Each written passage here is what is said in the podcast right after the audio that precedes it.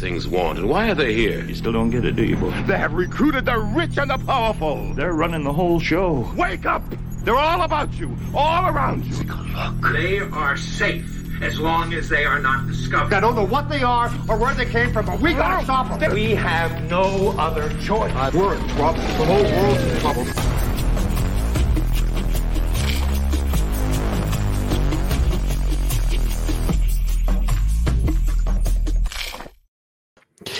Einen wunderschönen guten Abend, ihr Lieben da draußen. Herzlich willkommen zu einer neuen Ausgabe von Critical Life. Und wie ihr seht, neben mir der hochverehrte Dave. Hallo Dave. Hallo. Hallihallo. Und wir beiden werden heute einen ganz kuscheligen Stream haben. Ähm, und du hast uns etwas mitgebracht, was wir heute gemeinsam schauen und darüber sprechen und diskutieren. Aber wir begrüßen auch erstmal recht herzlich die Critical Community im Chat. Hallo, ihr Lieben. Ihr seid ja alle schon richtig am Stiesel. Alle so schon voll am Start. Da sehe ich auch welche aus der, aus der äh, armutsbetroffenen Bubble. Hallihallo. Hallo, ihr Lieben. Grüßt euch, macht's euch bequem oder auch nicht, je nachdem, wie aufregend es wird. Ähm, wir sprechen heute über Fachkräfte und Arbeitsmangel in Ja. Deutschland vorwiegend. Und Agavendicksaft. Oder und so. Aga ja, bloß auf. dran denke, muss ich mich aufregen. Ja, ehrlich, ey. Also ich, äh, eine Vorwarnung ist, also ich kenne die Doku schon. Also Dave hat sozusagen das Thema eingebracht. Ich habe mir die Doku vorab angeguckt und es gibt Stellen in dieser Doku, wo ich wirklich wahrscheinlich ausrasten werde, äh, wenn wir an die Stelle kommen. Also selbst wenn ich mir das jetzt vornehme, ruhig zu bleiben, und es ist auch kein künstliches, sondern ich weiß jetzt schon, das ist ja immer so, wenn es dann wieder da ist, dann rege ich mich real auf. Also wenn ich mich nicht real aufrege, dann bleibe ich auch ruhig. Also da bin ich schon fair. Ähm, aber ja, schauen wir mal, was der Abend bringt. Ähm, kannst du noch irgendwas zu dieser Doku noch zur Einführung? Ist noch irgendwas erwähnenswert? Nö, jetzt, weiß ich gar nicht. ne. Ich glaube, ich glaub, wir, wir besprechen das einfach äh, on the fly. Ähm, weil alles, was ich jetzt noch sagen könnte, wäre ja schon Spoilern. Das wäre ja doof. So. Ja. Ähm, wollen wir das in 1,5 gucken? 1,5-facher Geschwindigkeit? Das können wir gerne machen. Ähm, Weil dann haben wir, äh, da, ich, Oh, ich muss ja auch, 1,5. ich muss ja auch wieder früh raus. du musst auch früh raus. Heute wird es ein kurzer Stream, liebe Leute. Wir, wir reden Also, heute wir auch uns Genau. äh, Patrick kann sich heute in Impulskontrolle üben. Ja, das stimmt. Aber gelingt mir dann nur bedingt manchmal. So, seid ihr bereit? bereit? Seid ihr ready für die Doku? Dann würde ich die hier mal einblenden. Was ist dir lieber, so oder so? Was ist euch lieber? So ist vielleicht besser. Aber weiß ich nicht. Nee, So. mach mal lieber so, so wie jetzt, weil dann sieht man das ganze Bild. das ganze Bild. Weil Gut. Wird nachher der Kurzes- Agaven-Dicksaft überblendet oder so. Zinnoberette sagt, kurzer Stream glauben wir erst nach Abschluss. Ja, das ist wohl wahr. Naja, Human ist nicht da, ne? Human ist nicht da, Morph ist nicht da, Nicole ist leider nicht da. Es sind weniger Leute, wir zwei. Wir sind ja eher dafür bekannt, nicht so viel zu reden. So, und äh, 1,25-fache Geschwindigkeit, es wird. genau. Dann würde ich sagen, starten wir. Und wie gesagt, den Titel der Doku, den können wir tatsächlich nennen. Es ist eine ZDF-Doku. Mitarbeiter gesucht, Ausrufezeichen. Warum fehlt überall Personal? Das ist die große, geheimnisvolle Frage des heutigen Abends und dieser Doku. Und wir werden schauen, ob wir Antworten finden, Ja. ob wir ausreichend Antworten finden, ob wir falsche Antworten finden und richtige Antworten finden. Also ein, ein, ein, ein Foreshadowing hätte ich, oder beziehungsweise ein, eine Tendenz, wo die Reise wahrscheinlich nicht hingeht. Ich sag mal so, hätten Sie mal Stefan Schulz gefragt, ne? Ja, da habe ich auch jede Sekunde drauf gewartet, wann wird Stefan jetzt eingeblendet, um Ja. da auch mal was äh, beizutragen. Aber irgendwie scheint ja das Werk, was wichtiger denn je ist für dieses Thema, offenbar nicht aufzutauchen. Das ist ein bisschen schade. Naja. Aber gut, dann werden wir das nachholen und werden an gebührender Stelle vielleicht so ein paar Thesen, die mir zumindest noch präsent sind aus dem Buch, äh, da reinbringen. Aber zumindest auch die Thematik ist, glaube ich, etwas unterrepräsentiert. Gut. Ich will Hallo sagen. Ludwig, hallo Ludwig. Jetzt aber. Fesch, Jetzt schau aus. Jetzt geht's los. Also, wir gehen rein. Oh, ich habe keinen Ton. Hat noch jemand keinen Ton? Hört ihr den? Habt äh, Chat? Äh, So wie Ding? Habt ihr gerade Ton gehört von der Doku? Frage. Kein Ton. Dann habe ich wieder das übliche Problem an meinem. Es ist halt immer das Gleiche, ne? Äh, wartet mal. Kann ich Warten irgendwas, irgendwas machen? Soll ich den Link irgendwie einbinden? Oder? Ja, du könntest vielleicht tatsächlich probieren, das abzuspielen bei dir. Weiß ich nicht, ob Warte mal. ich guck mal zwischendrin. Ich guck mal schnell. Kann ich das überhaupt? Sprich. Ne, ich kann ich es entfernen, aber ich kann es nicht abspielen. Was ist das denn? äh, d- d- d- d- d- Aber ich weiß nicht, warum das immer so ist, wie es ist. Ah, warte mal, ich glaube, beim Teilen muss ich, habe ich was vergessen. Warte mal. Ich mache nochmal Bildschirm stoppen, präsentieren, Bildschirm teilen. Ich habe Audio des Tabs. Audio teilen habe ich vergessen anzuklicken. Das. Ah, okay. So, zweiter Versuch. Hört mal, ob ihr was hört. Ja. Eigentlich gibt's jede Menge zu tun. Sarah Tag, der ZDF, melden mich zum Dienst. Doch offenbar will kaum noch jemand arbeiten. Was? Deutschland sucht Fachkräfte. Wie sieht es bei Ihnen aus? Es gibt so und so viele Arbeitslose und wir haben keine Leute, die arbeiten wollen. Also ich verstehe das nicht. Man musste sich um einen Ausbildungsplatz kämpfen quasi. Heute wird es hinterhergeschmissen. Überall fehlen Leute. Wo sind die alle hin? Die kündigen alle, weil ihnen die Work-Life-Balance plötzlich furchtbar wichtig ist. Ah, Deutschland ins Desaster? Nochmal, die kündigen alle, Ja, ja. alle kündigen gerade, alle kündigen gerade, weil ihnen die Work-Life-Balance wichtig ist. Genau. Alter, da kriege ich schon wirklich alle kündigen. So. Deswegen mache ich die Umschulung, ja, weil, ähm, weil ich danach nicht darin arbeiten will. Weil wegen der Work-Life-Balance. Ich, also, das ist so ein Scheiß. ähm, Aber ich muss der fairerweise sagen, also dieser Intro-Zusammenschnitt, er ist, also die Doku selbst ist erheblich besser als dieses Intro. Das, also, also sie, woll, sie will hier am Anfang offenbar unbedingt provozieren, indem sie dann auch diese Leute da reinschneidet, also aber auch mal abgesehen von Precht und Lanz, ne? ja, aber äh, so viel sei verraten, die Passagen mit Precht und Lanz sind durchweg schlecht. Ja, geht, ja inzwi geht ja inzwischen auch gar nicht mehr anders. Das ist ja, das ist deren, deren Quality Management äh, macht das ja. Aber ähm, die, die, wenn sie da diese, diese Handwerker, diese, diese Fensterputzer drin hat, die dann so in klassischer ähm, äh, Proletariatsverratsmanier sagen, früher, ich musste doch um einen Ausbildungsplatz kämpfen, ja, heute kriegt man den geschenkt oder so. Mad Äh, Max. in, der, äh, in der Donnerkuppel musste man früher noch um den ja, ja, in der Donnerkuppel. Leben und Tod. Ja, aber das ist tatsächlich, ist diese Doku besser als dieser kleine Einspieler jetzt. Ähm, Okay. Aber Lanz und Precht sind trotzdem Stimmen. Gut. Also seht mal ein bisschen über das Intro hier hinweg. Das ist die übliche, übliche äh, Clickbait. Wir müssen die Zuschauer reinziehen, Logik. Wir müssen die YouTube-Ästhetik kopieren, auch wenn wir öffentlich-rechtlich sind und eigentlich gar keinen Anlass haben. Überseht das mal. Wir gehen da durch und dann schauen wir mal. Es wird aus Unternehmersicht zu engständig gesucht. Ich habe mir das Ziel gesetzt, dass ich anders sein will als andere und das hat funktioniert. Ich bin Sarah Tacke, ZDF-Journalistin und gehe dorthin, wo die Personalnot am größten ist. Ich will wissen, was können wir gegen den Arbeitskräftemangel tun?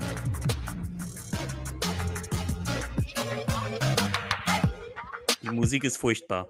Und in 1,25-facher Geschwindigkeit nicht besser.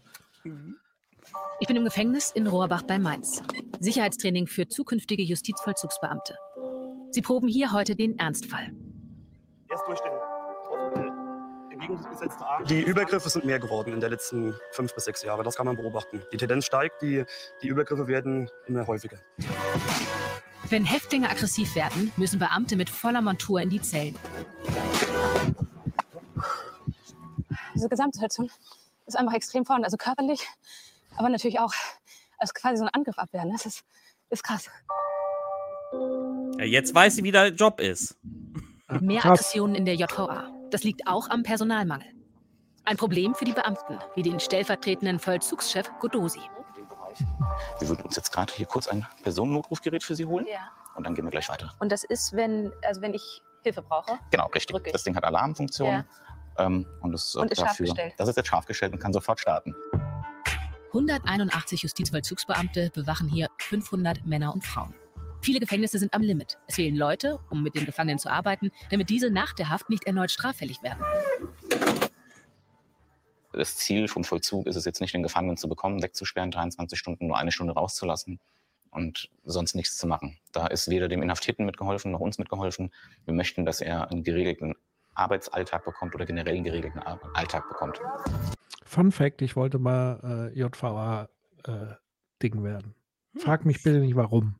Das, das Mm, war irgendwann mal in ganz jungen Jahren so eine Idee.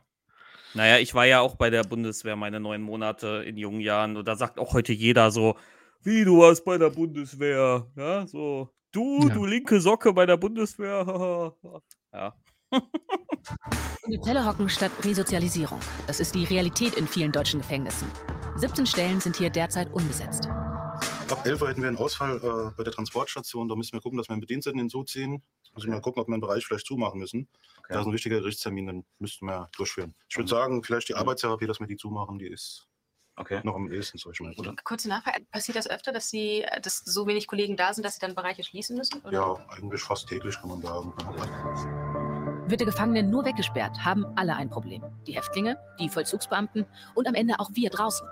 Denn wer im Gefängnis keinen geregelten Alltag lernt, wird in Freiheit mit höherer Wahrscheinlichkeit wieder kriminell.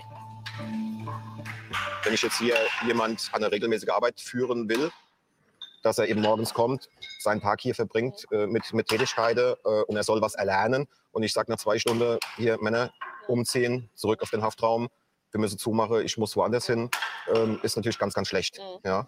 Dann kommt natürlich früher oder später auch der Frust dann bei den Gefangenen, warum stehe ich morgens überhaupt auf, bleibe ich doch gleich liegen. Das interessiert letztlich draußen niemand, solange es hier ruhig ist und nichts passiert und kein Ausbruchsversuch ist oder, oder, oder irgendwas Schlagzeilenprächtiges passiert, äh, interessiert es niemand.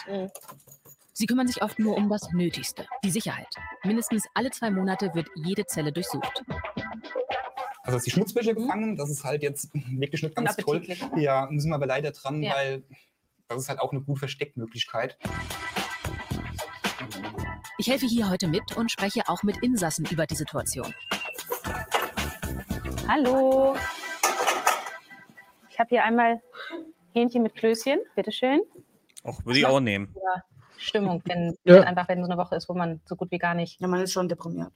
Dann eventuell ähm, keiner da, wo die Post uns äh, geben kann oder äh, ist keiner da, wo uns äh, beobachten kann beim Telefonieren. Das ist halt, Mhm. das sind so Kleinigkeiten. Ja, aber das, das ist für uns aber sehr viel. Mir wird klar, das Personalproblem betrifft uns alle. Auch in vielen anderen Branchen fehlen Leute. 2012 Ja, mal kurz, kurz Stopp. Ich will mal gerne den JVA-Part Mhm. mehr besprechen. So, was? Du wolltest gerade noch was sagen?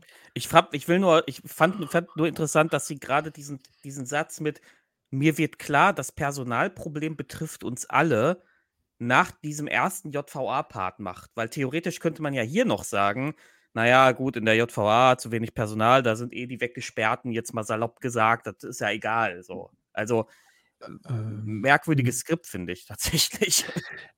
Also tatsächlich würde ich das Gegenteil sagen. Also sie hat vollkommen recht, weil. Sie und hat ja recht, aber, aber ich wundere mich nur über die Stelle so. Das ist, äh, hätte man später auch. Warum es sozusagen direkt bei der JVA ist.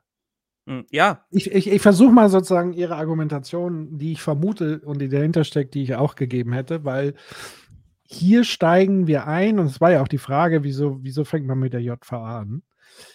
Wenn man davon ausgeht, dass Fachkräftemangel oder Arbeitskraftmangel sozusagen ein gesamtgesellschaftliches Problem wird, finde ich, ist die JVA ein für die Gesellschaft aus soziologischer Sicht ein sehr, sehr gutes Beispiel, auch wenn es sozusagen am Rande der Gesellschaft ist. Aber das sind ja meist die spannendsten Orte. um ein Gefühl für Gesellschaft zu bekommen, Ja. an die Rente zu gehen, da wo es schwierig wird und da wo man Gesellschaft merkt, indem man zum Beispiel die Negation von Gesellschaft und Sozialem merkt. Und das vielschichtige Phänomen, was hier zutage tritt, ist ja folgendes. Also zum einen diese Menschen, die da drin sind, wir haben ja ein eigentlich ein, ein Strafrecht oder die Idee davon ist ja, das haben Sie ja genau gesagt, es geht ja nicht darum, Leute irgendwie nur von, von der Öffentlichkeit wegzusperren, sondern es, der, der Anspruch ist ja tatsächlich, Leute zu resozialisieren, ihnen eine zweite Chance zu ermöglichen und sie resozialisiert in die Gesellschaft zurückzulassen, weil sonst könnte man sie ja auch dauerhaft einsperren. Das Ja. wäre ja die logische Konsequenz, weil wenn ich keine gelungenen Resozialisierungsprozesse anstoße, und da ist sicherlich auch schon in der Vergangenheit sehr viel Mangelhaftes gewesen, auch Mhm. ohne Fachkraftmangel und so weiter, ähm, ist es ja so, dass das Gefängnis sozusagen die, die Schule der Kriminalität ist. Wenn ich darin keine vernünftigen Sozialangebote schaffe, so wie es ja hier so ein bisschen dargestellt wurde.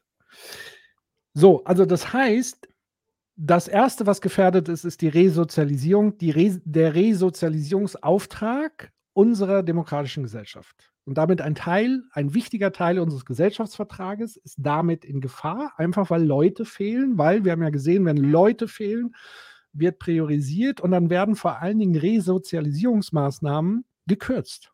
Also hier die Arbeitsstelle wird dann zugemacht und die Leute hocken den ganzen Tag einfach nur in ihrer Zelle. Mhm. So.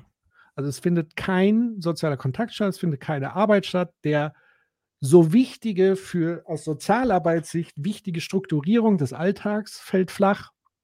Die Leute werden halt tatsächlich einfach nur eingesperrt. Ja.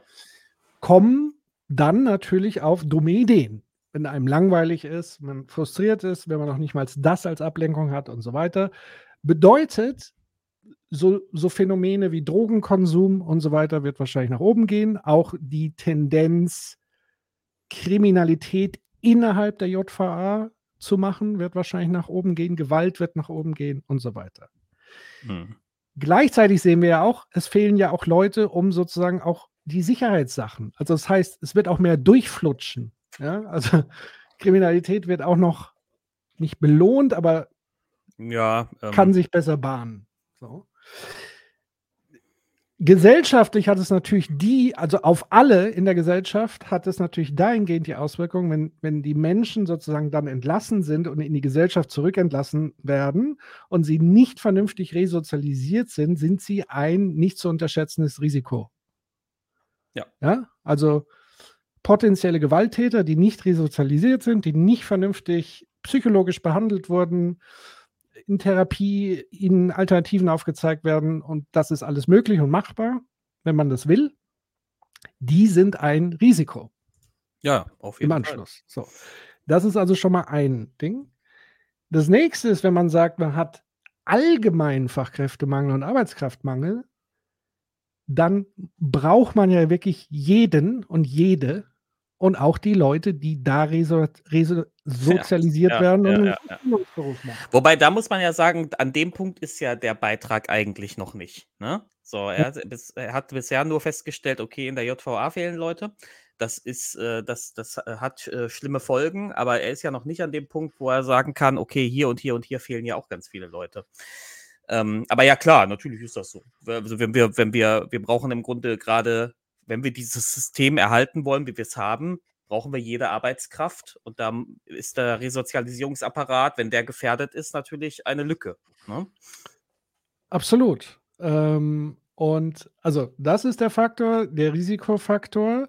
Und was jetzt dazu kommt, ist aus systemischer Sicht, wenn wir das so ein bisschen als Regelkreislauf sehen, der sich so selbst verstärkt oder nicht so, bedeutet das ja ähnlich hier wie auch in der Pflege beispielsweise. Da wird ja auch noch eine Passage kommen. Es haben immer weniger Leute Bock, diesen Job dann zu machen. Ja. Also es hat Auswirkungen auf das Personal selbst, weil die haben keinen Bock, einfach nur Leute wegzusperren, nur Zellen zu durchsuchen, sozusagen in diesen Gängelungsmodus zu gehen, weil so sind die Leute auch nicht drauf. Und je mehr sie sozusagen kompensieren müssen an Ausfällen, desto mehr werden sie wieder selber ausfallen. Das Ganze wird ein Image nach draußen befördern, dass Leute auch gar nicht anfangen, diesen Beruf erst zu erwählen, so wie wir es gerade bei Pflege und so weiter erleben. Also von daher kann man allein anhand dieses Beispiels schon krass feststellen, was in einem kleinen Bereich ein, ein Fachkräftemangel für gesellschaftliche Auswirkungen hat und gleichzeitig das Problem selbst verstärkt. Hm. Und das ist, äh, finde ich hier sehr einleuchtend. Deswegen finde ich dieses Beispiel, also ob man das jetzt am Anfang hätte bringen müssen, weiß ich nicht. Aber ich fand es wichtig, dass die JVA-Geschichte da reinkommt, weil es eben nochmal diesen anderen Aspekt für Gesellschaft äh, sozusagen da, ähm, ja. Ja. Bilden. Äh, Matcha 2, bin mir nicht so sicher, ob die Doku so auf Resozialisierung fokussiert. Ja, das, naja, das kann sein, aber sie thematisieren es zumindest. Sie haben ja, sie haben ja O-Töne drin, mehr als einen, der genau darauf, die genau darauf äh, zielen. Also sie hätten diese O-Töne ja dann auch rauslassen können, ne? So. Also von daher äh, nehmen sie das Problem schon wahr. Ich weiß noch nicht, ob die Journalistin bzw. ihr Team da in der Gewichtung das so wahrnimmt, aber das werden wir gleich im Verlauf noch sehen. Sie ist ja sehr damit beschäftigt, den Berufsalltag zu erlernen. Das ist übrigens auch etwas, das hätte die sich meines Erachtens komplett sparen können, ne? diesen Teil. Das ist auch gar nicht ihre Ja. Rolle. Das muss sie gar nicht machen, um zu einem Urteil zu kommen, ob da Fachkräfte fehlen. Da muss sie da nicht selber mit anpacken.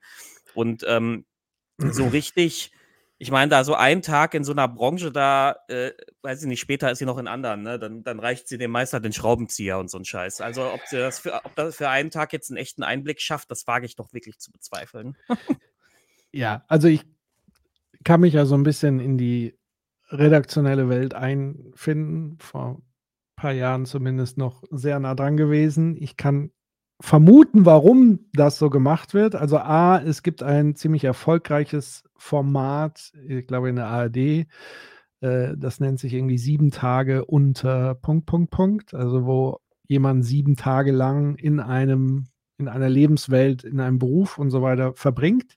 Das Mhm. sind aber sieben Tage. Und das heißt, Ja. du siehst in den sieben Tagen wesentlich mehr als wie ich ziehe mir mal kurz die Schutzkleidung. an. Also ich glaube, das ist da so ein Beispiel, wo wir sagen, ach komm, lass uns das mal so ein bisschen wie sieben Tage machen. Und ich glaube, die Vermutung oder die Hypothese dahinter ist, ja, wenn wir das auch mal ausprobieren, wir sind ja sozusagen Vermittler zur Gesellschaft. Mhm. Und dann können sich die Leute, die Zuschauer da besser reinversetzen. So. Dann machen die das, probieren die das so mit Ja. uns aus. Aber das ist natürlich, es reicht auch einfach zu sehen, wie die echten Profis das machen, um den gleichen Eindruck sogar noch besser zu haben. Ja, ja, das Problem ist ja bei sowas auch immer, dass, dass der Eindruck sogar verzerrt werden kann dadurch. Ähm, ja, gut, in dem Fall jetzt nicht, weil sie steht da immer nur für einen Tag und macht so ein bisschen Hilfsarbeiten. Das ist jetzt nicht ganz so äh, dramatisch, aber ich weiß, nicht, ich finde, ich fand es unnötig. Es bringt, ich glaube nicht, dass das den Beitrag wirklich voranbringt, dass sie das macht, außer eben, dass es so eine Connect Connection herstellt. So, hey, guck mal, wir Journalisten, wir sind gar nicht so abgehoben. Zur Not packen wir auch an. Ich gehöre doch gar nicht zur Agavendick-Saft-Fraktion. ja.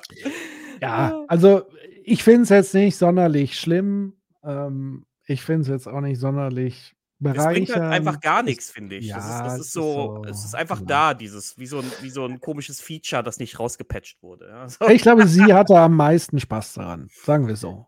Äh, das, Zuschauer, ich auch, ja. genau, die Zuschauer sind da, glaube ich, sehr indifferent dagegenüber. Ähm, denen ist das relativ Pumpe, glaube ich. Genau. Zinnoberetta ist eben auch nicht auf Augenhöhe, wenn man sich fragt, warum bestimmte Jobs nicht gern gemacht werden. Ja, weil es natürlich auch immer nur diesen einen Ausschnitt ist und dann sucht man sich vielleicht das spektakulärste oder keine Ahnung raus. Ähm, und viele entfremdete Lohnarbeit zeichnet sich ja zum Beispiel dadurch aus durch Monotonie. Ja. Ja, also da ist nichts Gefährliches und nichts, sondern da ist das, der Horror ist quasi die, die immer gleichbleibende Monotonie, die einen äh, zermürbt und so weiter.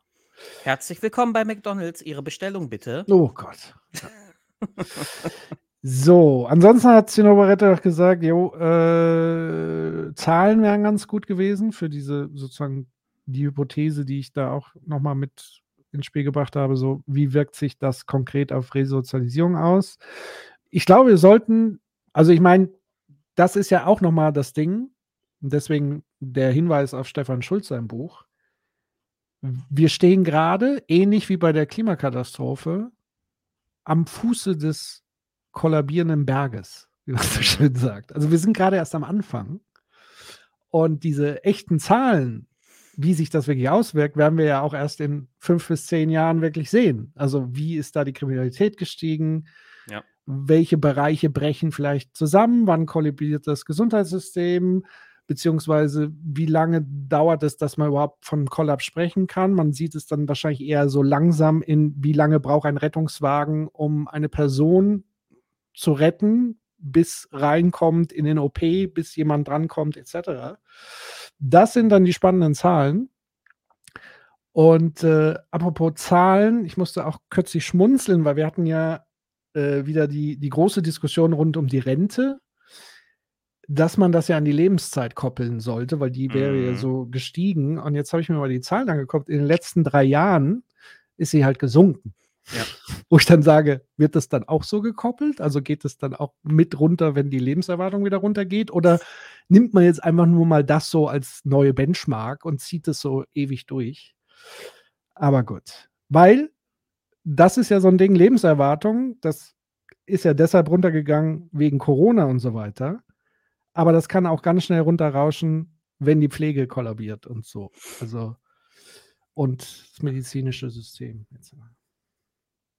Jo, So, weiter. gucken Oder wir weiter. magst du noch? Nö, nö, nö. Die, der, Dann- die, die juicy Punkte kommen noch. Gab es knapp eine Million offene Stellen. Heute fehlen schon fast zwei Millionen Arbeitskräfte. Das Gastgewerbe ist besonders stark vom Personalmangel betroffen. Ich will mir ein eigenes Bild machen. Bin in Thüringen beim Burghof Küffhäuser. 35 Mitarbeiter. Heute darf ich mit anpacken. Am Abend findet der große Abschlussball eines Tanzkurses statt. Auf uns kommen heute 150 Essen. Ja, innerhalb von einer Stunde, anderthalb. Das muss zack, zack gehen, ne? Das geht ja. Ist schon aber auch Knochenarbeit. Brauchst du Kraft, ne? Unter Anleitung von Küchenchef Tobias Huske hält ich mit, eine Soljanka zu kochen.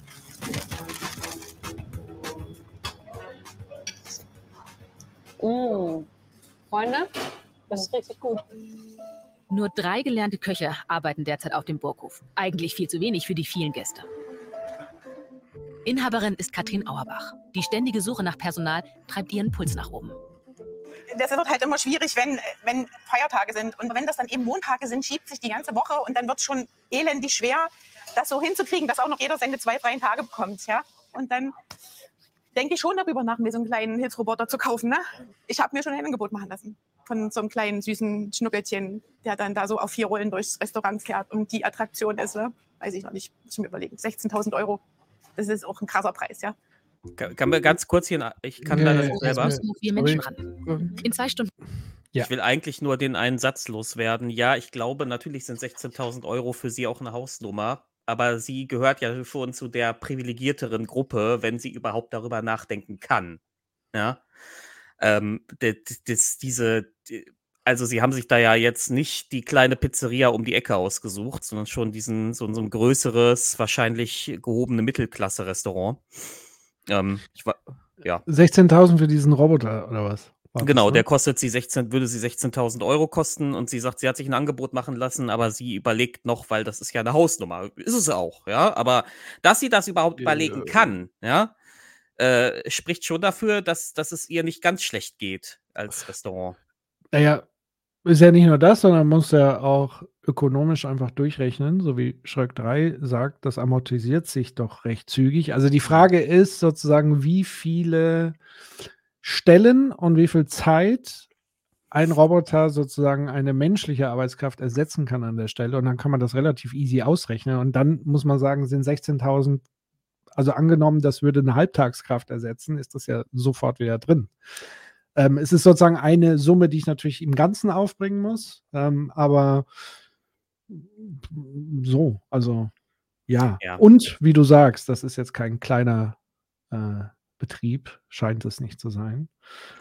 Ja, also es ist aber schon dann aber auch schon recht bezeichnend, dass auch dieser Betrieb offenbar Probleme hat, Personal zu finden. Und leider wird es im Beitrag nicht gesagt, aber mich würde mal interessieren, was zahlt sie ihren äh, Restaurantfachleuten denn? Ja. Ja. Äh, und, und wie sind denn so die Arbeitsbedingungen? Ich meine, wir kennen die Gastronomie.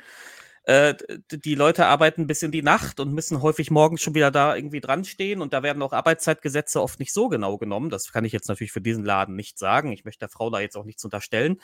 Aber meine Erfahrung ist das halt. Ähm, und äh, sie, sie kriegt kein Personal. Also warum? Also, was zahlt sie? Genau, also ich glaube nochmal, dass Corona tatsächlich natürlich für die, für die Gastronomie ähm, eine heftige Schockwelle war, nicht nur dahingehend, dass viele Läden zugemacht haben und nicht wieder aufgemacht, sondern die, die zugemacht haben, wieder aufgemacht haben, kein Personal mehr hatten, weil das mussten sie ja vorher entlassen und so weiter. Aber die eigentliche gesellschaftliche Irritation oder Schockwelle ist, und das kennen wir alle von uns selbst so ein bisschen. Und deswegen gibt es ja auch so Phänomene wie Burnouts und so weiter. Wir wissen eigentlich, wenn wir in einem Job sind und uns geht es nicht gut. Und wir tappen so ein bisschen in diese Erschöpfung da rein. Ja, also wir merken doch eigentlich, wenn wir dauerhaft gestresst sind, wenn wir uns nicht mehr erholen können, wenn wir sozusagen dauerhaft erschöpft sind, das merken wir, wir verdrängen es nur sehr, sehr gut bis es dann irgendwann zum Kollaps kommt in Form Burnout, ähm, Herzinfarkt, whatever. Und dann gibt es sozusagen die große Irritation und dann gibt es vielleicht Momente, wo ich darüber nachdenke, ob ich mir einen anderen Job suche. Und meistens ist es tatsächlich so, und so unterscheidet man eigentlich das Phänomen Burnout zur Depression. Ja. Also sie haben zwar ähnliche äh, Symptomatiken, Depression und Burnout, aber woran man den Unterschied wirklich festmachen kann, ist, ein Burnout verschwindet, sobald ich sozusagen andere Umstände mir schaffe. Also den Mhm. Jobwechsel irgendwo anders, wo es nicht so ist. Bei Depression funktioniert das natürlich nicht, Ja, weil es eine ein anderes Krankheitsbild ist. Kann aber auch beides zusammen sein. Also da, so, also das ist jetzt sehr grob Ja. skizziert. Ja, ja. Ähm, und was ich damit sagen will, dass Corona, glaube ich, die Leute aus diesem Job gezogen hat. Und dann haben vielleicht einige gemerkt, das hat eine Erhöhung der Lebensqualität zur Folge. Ja, ja, ich das suche mir, ich such mir vielleicht in Zukunft einen anderen Job. Nicht mehr in der Gastro. Das war bei mir im Grunde schon vor Corona. Also ich bin ja aus, auch aus der Gastro raus ähm, und habe dann ja während der während meiner äh, Abiturzeit im Abendgymnasium in den Callcentern gearbeitet. Und so furchtbar diese Callcenter sind, aber besser als die Gastronomie ist das all, allemal. Ja, du verdienst auch nicht mehr, aber du hast du hast diesen super harten ähm, körperlichen Stress nicht mehr und äh, auch meistens etwas bessere Arbeitszeiten. Äh, Warum soll jemand für den Mindestlohn bis, weiß ich nicht, 4 Uhr nachts arbeiten, wenn er es auch bis äh, 22 Uhr kann? Ja. Ja.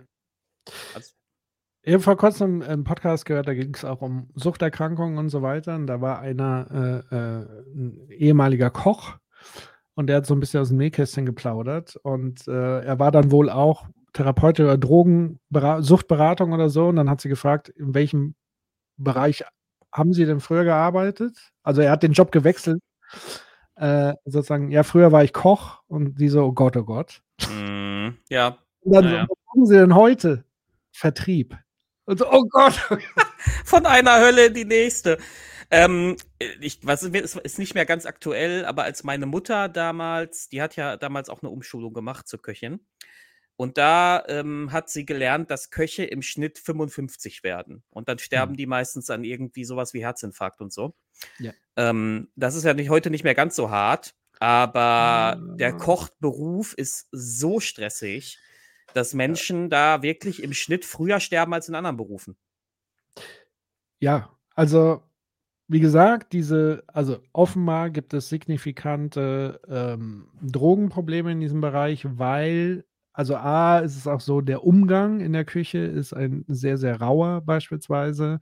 Also es ist sehr viel Stress, es wird sehr viel gebrüllt, zumindest ist das sozusagen auch das Bild und das Image. Mag jetzt sein, dass das nicht in allen Küchen so ist, aber in so großen, stressigen und so weiter durchaus der Fall. Und eben diese krasse Dauerbelastung und nachts und so weiter. Ähm, also das ist schon, Gastro ist schon hart. Ja, ja. Das ist So. körperlich und psychisch not so easy.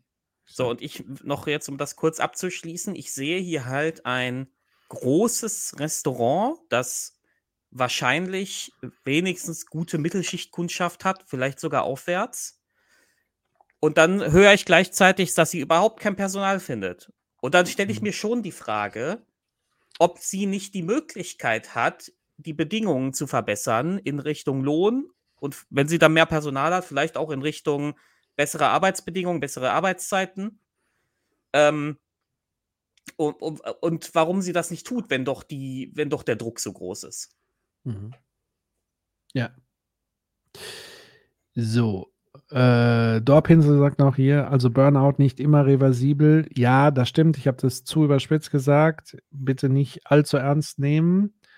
Es kann passieren, ähm, oder es ist relativ häufig oder öfters der Fall, dass wenn man allein schon die Situation verändert, sehr viel besser ist. Was nicht garantiert ist, ist, dass man sozusagen komplett erholt ist und so weiter und dann wieder ganz normal ist. Und was ja dazu kommt, ist, in anderen Berufen muss es ja nicht zwangsläufig besser sein. Und auch die eigene Persönlichkeitsstruktur trägt auch oft dazu bei, dass man sich selbst übernimmt, egal in welcher Branche und welchem Beruf ist. Also bitte nicht ganz so ernst nehmen, was ich da gesagt habe, so von wegen, wenn ich einfach nur den Arbeitsplatz wechsle, ist mein Burnout weg. Das kann man so tatsächlich nicht sagen. Aber so ein bisschen die ähm, Unterscheidung, denke ich, dass es sozusagen eine strukturelle Ursache gibt und nochmal eine spezielle, wo auch immer das herkommt. Aber ich lehne mich jetzt nicht noch weiter aus dem Fenster. Ich Ja, will nur also- sagen, nimmt nicht alles so ernst, was ich manchmal sehr äh, holzschnittartig formuliere. Man kann So. das grob so sagen, aber eben unter, unter ne, also Genau. Und äh, noch zur Ergänzung, es gibt auch ein Bore-out, das ist richtig. Äh, Mhm. Das meinte ich vorhin mit monotoner Arbeit und sich zu Tode langweilen. Auch das, also Burnout oder Bore-out oder wie immer man das, Erschöpfung, wie auch immer man das bezeichnet, Entfremdung, maximale Entfremdung ist sozusagen immer zwischen ähm, Überforderung und Unterforderung oder in den Extrembereichen Überforderung und Unterforderung entwickelt man sozusagen schlechte Gemütszustände. Ich habe gerade noch mal einen Kommentar. Schichtarbeit allgemein gehört verboten.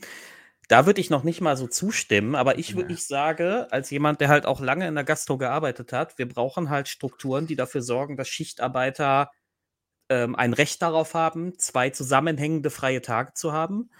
Wir brauchen in, in allen Schichtarbeitsberufen die Vier-Tage-Woche und zwar noch vor irgendwelchen Büroberufen. Das klingt jetzt immer ein bisschen gemein, aber die Schichtarbeit ist halt mental, und- also das ist halt mental belastender, wenn du äh, um, um 2 Uhr nachts ins Bett kommst und du musst um 7 Uhr wieder raus, häufig. Ja, ich meine, das ist, da gibt es gesetzliche Regelungen, aber die werden, wie gesagt, selten eingehalten. Und die Schichtarbeitsbranche müssen halt gucken, dass sie da die Löhne hochschrauben, wenn sie wollen, dass Leute das machen. Hm. Ja. Also, bei hier kam Schichtarbeit in der Pflege ist unumgänglich. Ja, eben. Ja, also es gibt ja Bereiche, wo es nicht anders geht, aber man muss es ja besser machen. Ja, also vor allen Dingen, man muss es und kann es im Zweifel anders organisieren. Also was ja das Problem ist, ist ja nicht die Schicht an und für sich, also dass es sozusagen f- 24 Stunden irgendwie Leute arbeiten müssen oder das, sondern diese Wechseldinge. Also das ist ja das Widerliche am Schichtbetrieb, ist sozusagen, ich mache eine Woche Frühschicht, eine Woche Na äh, Nachtschicht, eine Woche Spätschicht und muss sozusagen immer wieder meinen Bio Biorhythmus dem anpassen und so Ja. weiter. Da, das ist ja nicht nur in der Pflege so, ist auch in vielen anderen äh, industriellen Berufen so. Und das ist wirklich schwierig. Das kann man machen, wenn man jung ist, wenn es gut vergütet wird und so weiter. Aber spätestens, wenn man Familie hat, wenn man Kinder hat, dann wird es wirklich brenzlig. Äh, und wenn man älter wird, sowieso, weil das verträgt der Körper tatsächlich ein bisschen schlechter. Deswegen, Reduktion von Arbeitszeit, das, was Dave gesagt hat, wäre eine Lösung. Also Schichtbetrieb ist ja nicht gleich Schichtbetrieb. Aber, und das ist ja jetzt die Herausforderung, wenn insgesamt die Arbeitskräfte natürlich also das Potenzial und den Pool, den ich habe, aus dem ich schöpfen kann, immer kleiner wird, dann ist es natürlich auch immer unrealistischer, so zu organisieren, dass man die Arbeitslast auf sehr viele Schultern sozusagen verteilen kann. Mhm. Und das ist sozusagen eine enorme Herausforderung, mit der aber alle halt kämpfen. Ähm, und was den Leuten wahrscheinlich auch irgendwann um die Ohren fliegt. Und dann kommen wir, glaube ich, an den Punkt, um als Gesellschaft zu überlegen, wo ist es denn wirklich zwingend notwendig, genug Personal jederzeit zu haben? Und dann wird es interessant. Ja. Dann, dann kommen wir nämlich weg von den üblichen Marktlogiken und müssen tatsächlich mal überlegen, gibt es noch Alternativen zu diesem, der freie Markt regelt das ganz effizient und wunderbar. Mhm. Also, Bullshit-Jobs, sage ich nur. genau. Genau, da werden einige Leute eine Schaufel in die Hand gedrückt bekommen. Ähm, und ja, deswegen wird ja jetzt auch so über Pflichtdienste und so wieder debattiert. Ja, ja, Äh, aber wieder nur für aber die jungen gute. Menschen. Genau. Mhm. Genau. So, dann machen wir weiter. Kommen die Gäste. Ah. Als Marc Frank hier Restaurantleiter wurde, hatte er noch acht Fachkräfte im Service. Jetzt sind es nur noch drei. Stellst du eine Veränderung fest in den 20 Jahren? Ähm, Personalmäßig? Mhm. Ja. Es möchte keiner mehr den Job machen. An den Wochenenden möchte niemand arbeiten. Mhm. Mit Nachtschicht. Viele Restaurants müssen ja sogar schließen oder öffnen Mhm. nur wenige Wir Tage. haben Restaurants ja auch in der Region, die machen nur noch am Wochenenden auf. Mhm. Und es gibt welche, die machen nur Montag bis Mittwoch auf, weil sie kein Personal haben. Wo sind die alle hin? Das müssten wir auch kennen. Von den Gastrobetrieben, die 2021 Stellen ausgeschrieben hatten, konnten nur 35 Prozent diese Stellen auch zeitnah besetzen. Bei allen anderen Betrieben blieben Stellen offen. Das ist schon krass. Das ist heftig, ja. Es geht los. Die Gäste kommen.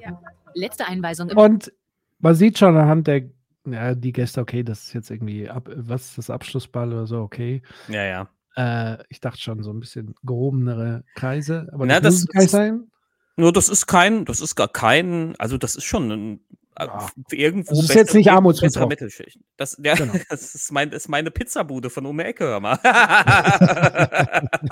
Nein, das ist schon, das, ich, ich habe ja auch, ich habe ja, ähm, äh, das, das ist schon äh, etwas Besseres. Ich, ich will da, ich, das klingt immer so werten, ne? Also das gehört schon, das ist schon so äh, bessere Mittelschicht, würde ich sagen. ne? Ist ja auch vollkommen Das ist ein okay, Riesenladen. so, d- so ja.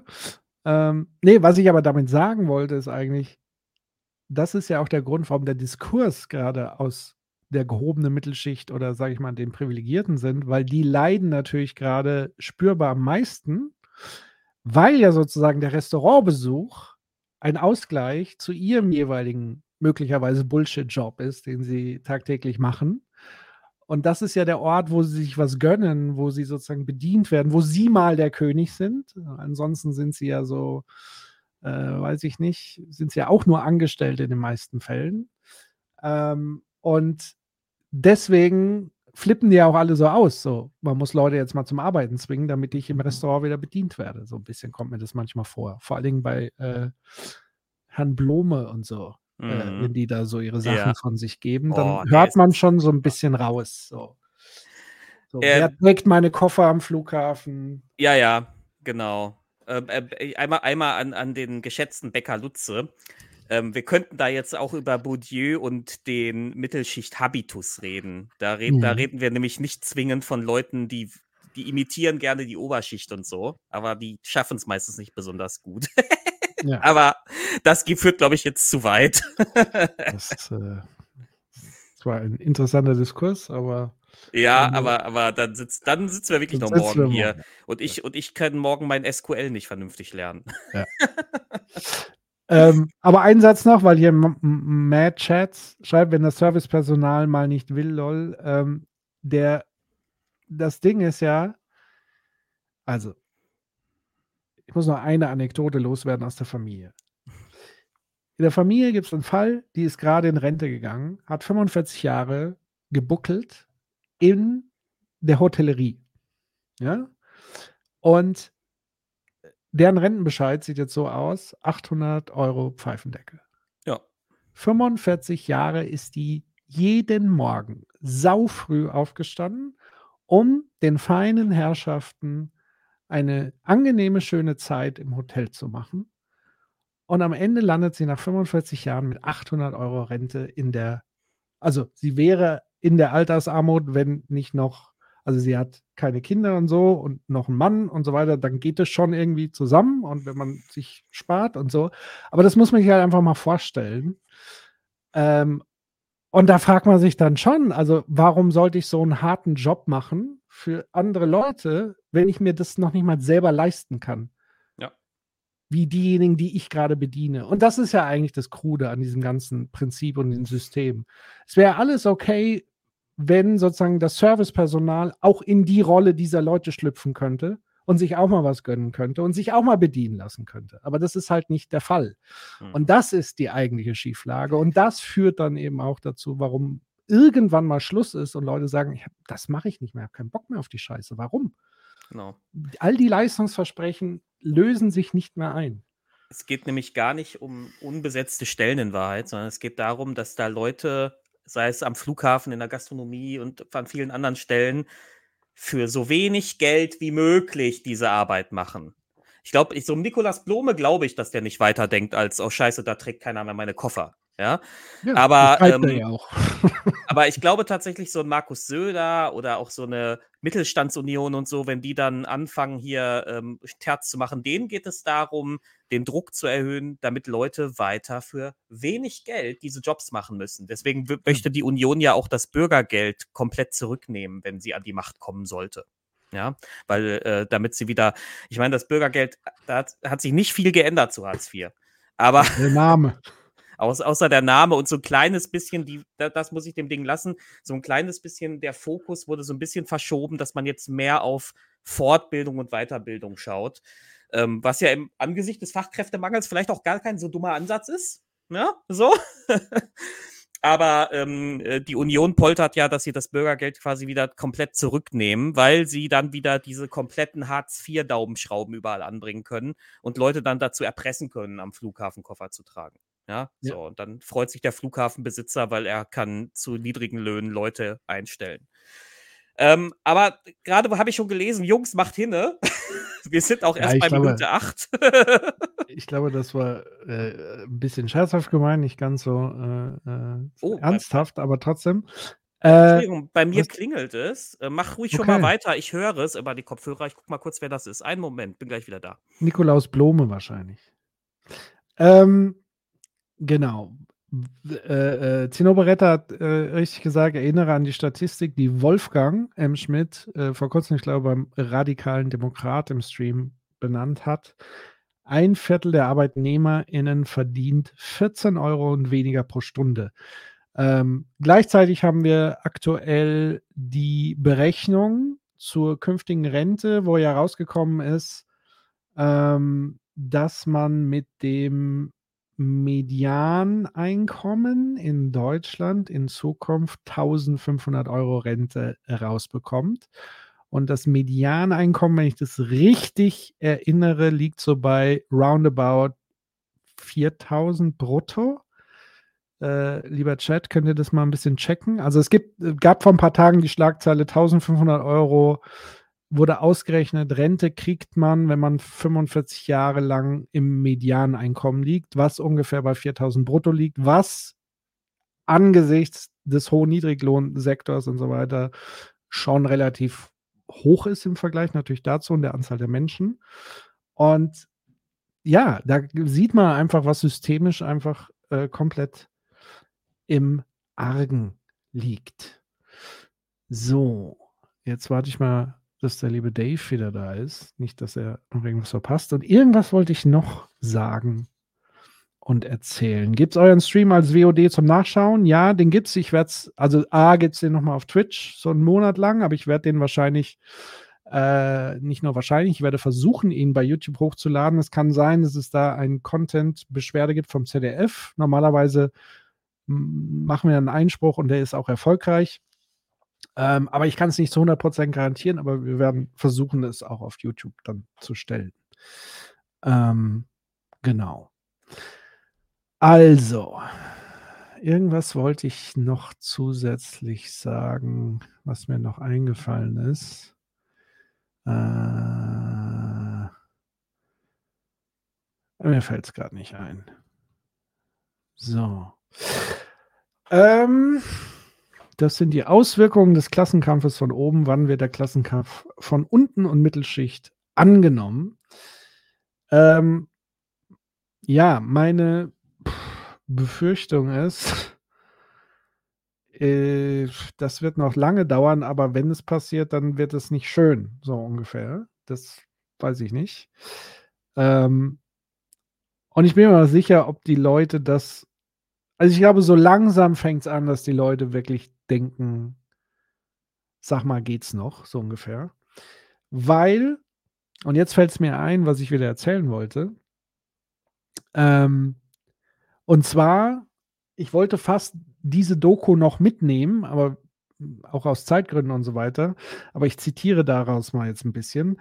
Und zwar, es gibt eine Doku über einen Hamburger, über ein Hamburger äh, Wohnviertel, was früher eher so ein Block, so ein Wohnblock war, der auch ziemlich verrufen war. Äh, viel Kriminalität, Drogen und so weiter. Aber mittlerweile dadurch, dass sozusagen die Demografie sich immer älter entwickelt hat, also fast nur noch Rentner und so weiter da leben, ist es auch wesentlich ruhiger geworden. Das zum einen. Und es gab ganz viele Sozialprojekte rund um dieses Viertel. Also da war zum einen eine äh, Polizeistation in dem Wohnblock selbst drin. Und die Polizisten haben nicht nur irgendwie Haftbefehle und so weiter vollzogen, sondern sich auch als ja, Bürgerrat äh, äh, sozusagen angeboten die Leute unterstützt und geholfen. Und es gab dort ein Café, was, glaube ich, auch von der AGE äh, finanziert wurde, ähm, wo Leute sozusagen ähm, ja, da die Gelegenheit hatte, so in die Gastro wieder so reinzuschnuppern und da zu arbeiten. Da wurden sie auch qualifiziert und, und begleitet und ausgebildet, sodass sie zumindest eine Chance haben, wieder in den normalen Arbeitsmarkt zurückzukehren. Und das Ende vom Lied war, die ganzen Gelder für dieses Sozialprojekt wurde ein, einkassiert. Ja, herrlich.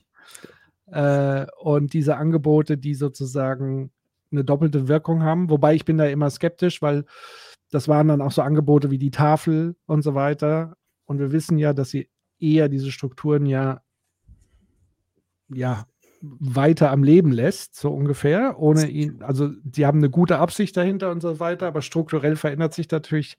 Das ist eine, das ist eine, das ist, das ist, das ist Gemeinnützigkeit, die missbraucht wird vom Staat sozusagen. Ja. Also die, die Leute, die das machen, das sind, die haben die, die haben, die haben die, ich sag mal, die edelsten An Absichten, aber ähm, es wird halt als Feigenblatt verwendet, um sagen zu können, naja, wir müssen ja hier gar nicht irgendwie Sozialleistung erhöhen, weil, naja, wir haben ja die Tafel, ne? Da können die Leute im Notfall ja hingehen. Ja. So, das, ja.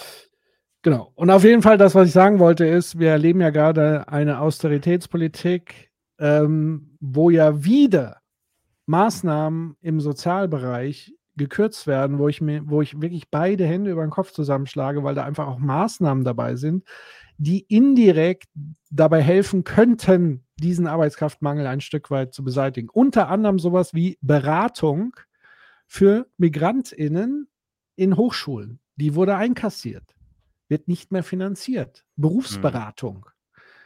Hm. Äh, hallo? Jemand ja. zu Hause? McFly? Gut, machen wir weiter. Service-Team. Achso, war irgendwas Schlimmes?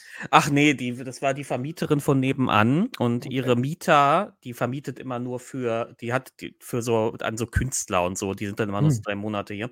Und ihre Mieter haben irgendwie kein Internet. Sie wollte wissen, ob ich, ob ich Internet habe. Ich sage, ja, ja. ich habe Internet und jetzt wollte sie wissen, ob ich, ob ich mein WLAN-Passwort teilen kann. Ich sage, das habe ich jetzt aber nicht, nicht im Kopf. Geil. Das, äh, okay. Ja, ja, ja. Schade. Ja. Gut. Dann äh, trotzdem mal hier in die Gastro weiter. Essen oder wo, wo nehmt ihr das Essen? Alles okay. Ah, hinten, hinten und, und wir haben, also uns gehört jetzt die Seite? Nee, nee wir gehen alles. Wir, wir machen alles. Alles. So, dann die beiden kann ich einfach mal rübertragen. Ne? Tisch 20? Tisch 20. Einmal ein Wasser. Einmal Ah, perfekt. Fünf Champion, ein Kopfnägel, ein Lachs, zwei Burger. In der Küche wird es jetzt stressig. 150 Essen müssen raus. Da wird jede helfende Hand gebraucht.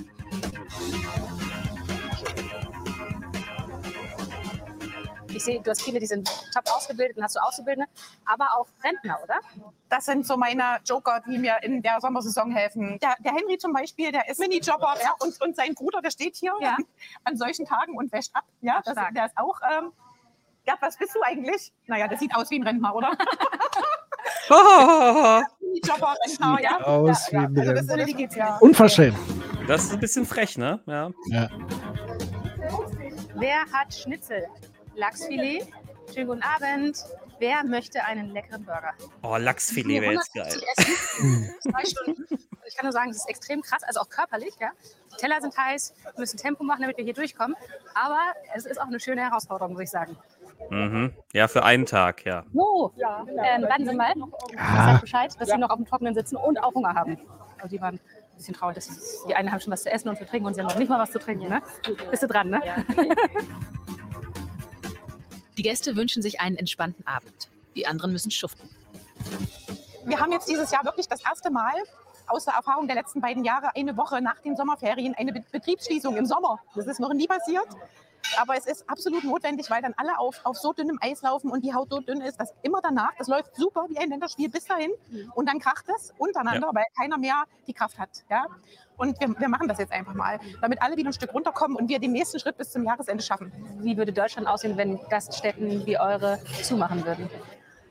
Ja, du hast das ja an vielen Orten schon. Also ähm, es wird viel Geld ausgegeben, um unglaublich schöne Wanderwege zu installieren, ja, um Radwege zu installieren. Aber die Leute kommen doch nicht, wenn sie nirgends schlafen können, wenn sie nirgends essen können. Also wofür äh, haben wir das alles, wenn am Ende niemand da ist, der so eine Häuser bespielt und die Gäste sind ja da. Das ist ja das Verrückte, eine paradoxe Situation. Ja, also die Ich glaube übrigens, ja, Die, die, die Situation ist gar nicht so paradox.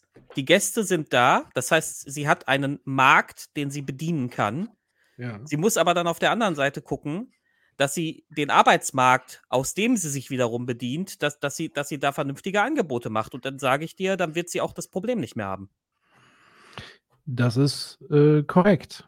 Was es zur Folge hätte, wäre, dass wahrscheinlich die Preise im Restaurant, also ich glaube, dass Ja. sozusagen die, die, äh, das Geschäftsmodell tatsächlich oft auf Kante genäht ist, manchmal nicht. Es kommt ja immer drauf an. Also gehört Bei, aber bei vielen ist es so. Bei vielen. bei vielen ist es auf Kante genäht. So, das heißt, ich muss eigentlich über den Preis gehen. So, und dann, wenn man tatsächlich an den Markt glaubt, und da funktioniert er ja in der Regel tatsächlich, ist, ja, dann muss ich sozusagen, äh, wenn das Angebot, äh, wenn die Nachfrage so hoch ist, muss ich mit dem Preis hochgehen, dann geht nämlich die Nachfrage wieder stückweise zurück.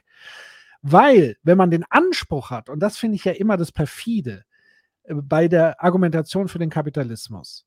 Ich hatte vor kurzem mal so einen Vortrag darüber gehalten, rund um das Thema Klimakollaps und so weiter, wo ich gesagt habe, was oder nochmal gefragt habe ins Plenum, was ist der Zweck von Wirtschaft?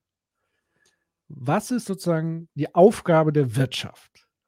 Und die offizielle Definition, das hat sich kein Marxist oder was weiß ich wer ausgedacht, Mhm. sondern die offizielle Definition von Wirtschaft ist quasi oder die Aufgabe, dass Ressourcen, die vorhanden sind, möglichst effizient an die Teilnehmer einer Gesellschaft verteilt werden und ihre Bedürfnisse, die eine Gesellschaft hat, bestmöglich befriedigt werden kann. Das ist sozusagen die Funktion von Wirtschaft oder der Zweck von Wirtschaft. Wenn ich also jetzt den Anspruch habe, dass Menschen allesamt das gleiche Recht haben, günstig zu essen bekommen, Mhm. dann muss ich mich außerhalb der kapitalistischen Logik bewegen, weil die kapitalistische Logik sagt was ganz anderes. Ja. Also das kapitalistische Wirtschaftssystem und es gibt andere Wirtschaft, mögliche Wirtschaftssysteme, an die wir vielleicht noch gar nicht gedacht haben, die wir noch nicht erfunden haben. Ähm, aber woran ich gerade eben gedacht habe, ist beispielsweise könnte man mal ausprobieren, weil das gibt es ja im Supermarktbereich. Es gibt ja genossenschaftliche Supermärkte beispielsweise. Ähm, und genossenschaftlich meint da jetzt nicht Edeka, sondern dass eine Gemeinschaft einen Supermarkt betreibt und selber auch Arbeitszeit darin investiert, so ein paar Stunden und sich dazu verpflichtet. Und so ist ein genossenschaftlicher Betrieb eines Supermarktes. Warum nicht auch ein genossenschaftlicher Betrieb eines Restaurants, eines Cafés, ähm, wo jeder sozusagen gleichsam Miteigentümer ist, Mitarbeiter ist und Gast ist? Das ist doch ein ganz anderer Schnack als dieses was wir da jetzt gerade erleben. Ja. Und ein ganz praktisches Beispiel dazu, das haben wir vor ein paar Jahren erlebt, das hält sich bis heute, als dieser Burger-Trend aufkam, haben äh, erst ein paar wenige Läden aufgemacht, die so Burger angeboten haben, wo der Burger 25 Euro gekostet hat mit einer Pommes.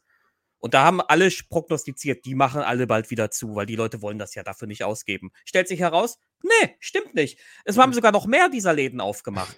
Weil äh, Menschen sind nämlich durchaus bereit, für ein gutes, gemachtes Essen auch eine Mark hinzulegen. Diese, Dieses Geiz ist geil, dieses, das ist auch so ein komisches Märchen. Das ist sicherlich nicht ganz falsch und in manchen Bereichen äh, stimmt das auch, aber so da, wo man, wo du von, von diesem Handwerk, wo du merkst, dass es dir was bringt, da bist du dann meistens auch bereit, das Geld auszugeben. So, und äh, dass so ein äh, Burger für 25 Euro von hier in Dortmund von Food Brothers einfach geiler ist als der Double Cheeseburger von McDonalds für 1,99, ist, glaube ich, klar, ne? Da sind Leute dann bereit, das Geld auszugeben, weil sie merken, sie merken den Unterschied einfach. Ja. Ja. Ähm, und da ist, da ist ein Markt, da sind auch Leute, die würden, das, die würden auch die 2 Euro mehr für ihr Schnitzel zahlen, wahrscheinlich. Wenn sie dafür eben die Löhne steigt, steigert. Definitiv. Und das ist ja in vielen Bereichen ganz ähnlich. Nur das Problem ist, dass sozusagen die kapitalistische Logik dazu geführt hat, also mit diesem Wachstumszwang und gleichzeitig ja sozusagen der Zwang, möglichst billig zu sein, weil wie wachse ich, indem ich entweder die Kosten reduziere oder die Margen erhöhe. Also ich muss ja entweder auf der einen Seite was erhöhen oder auf der anderen Seite was senken.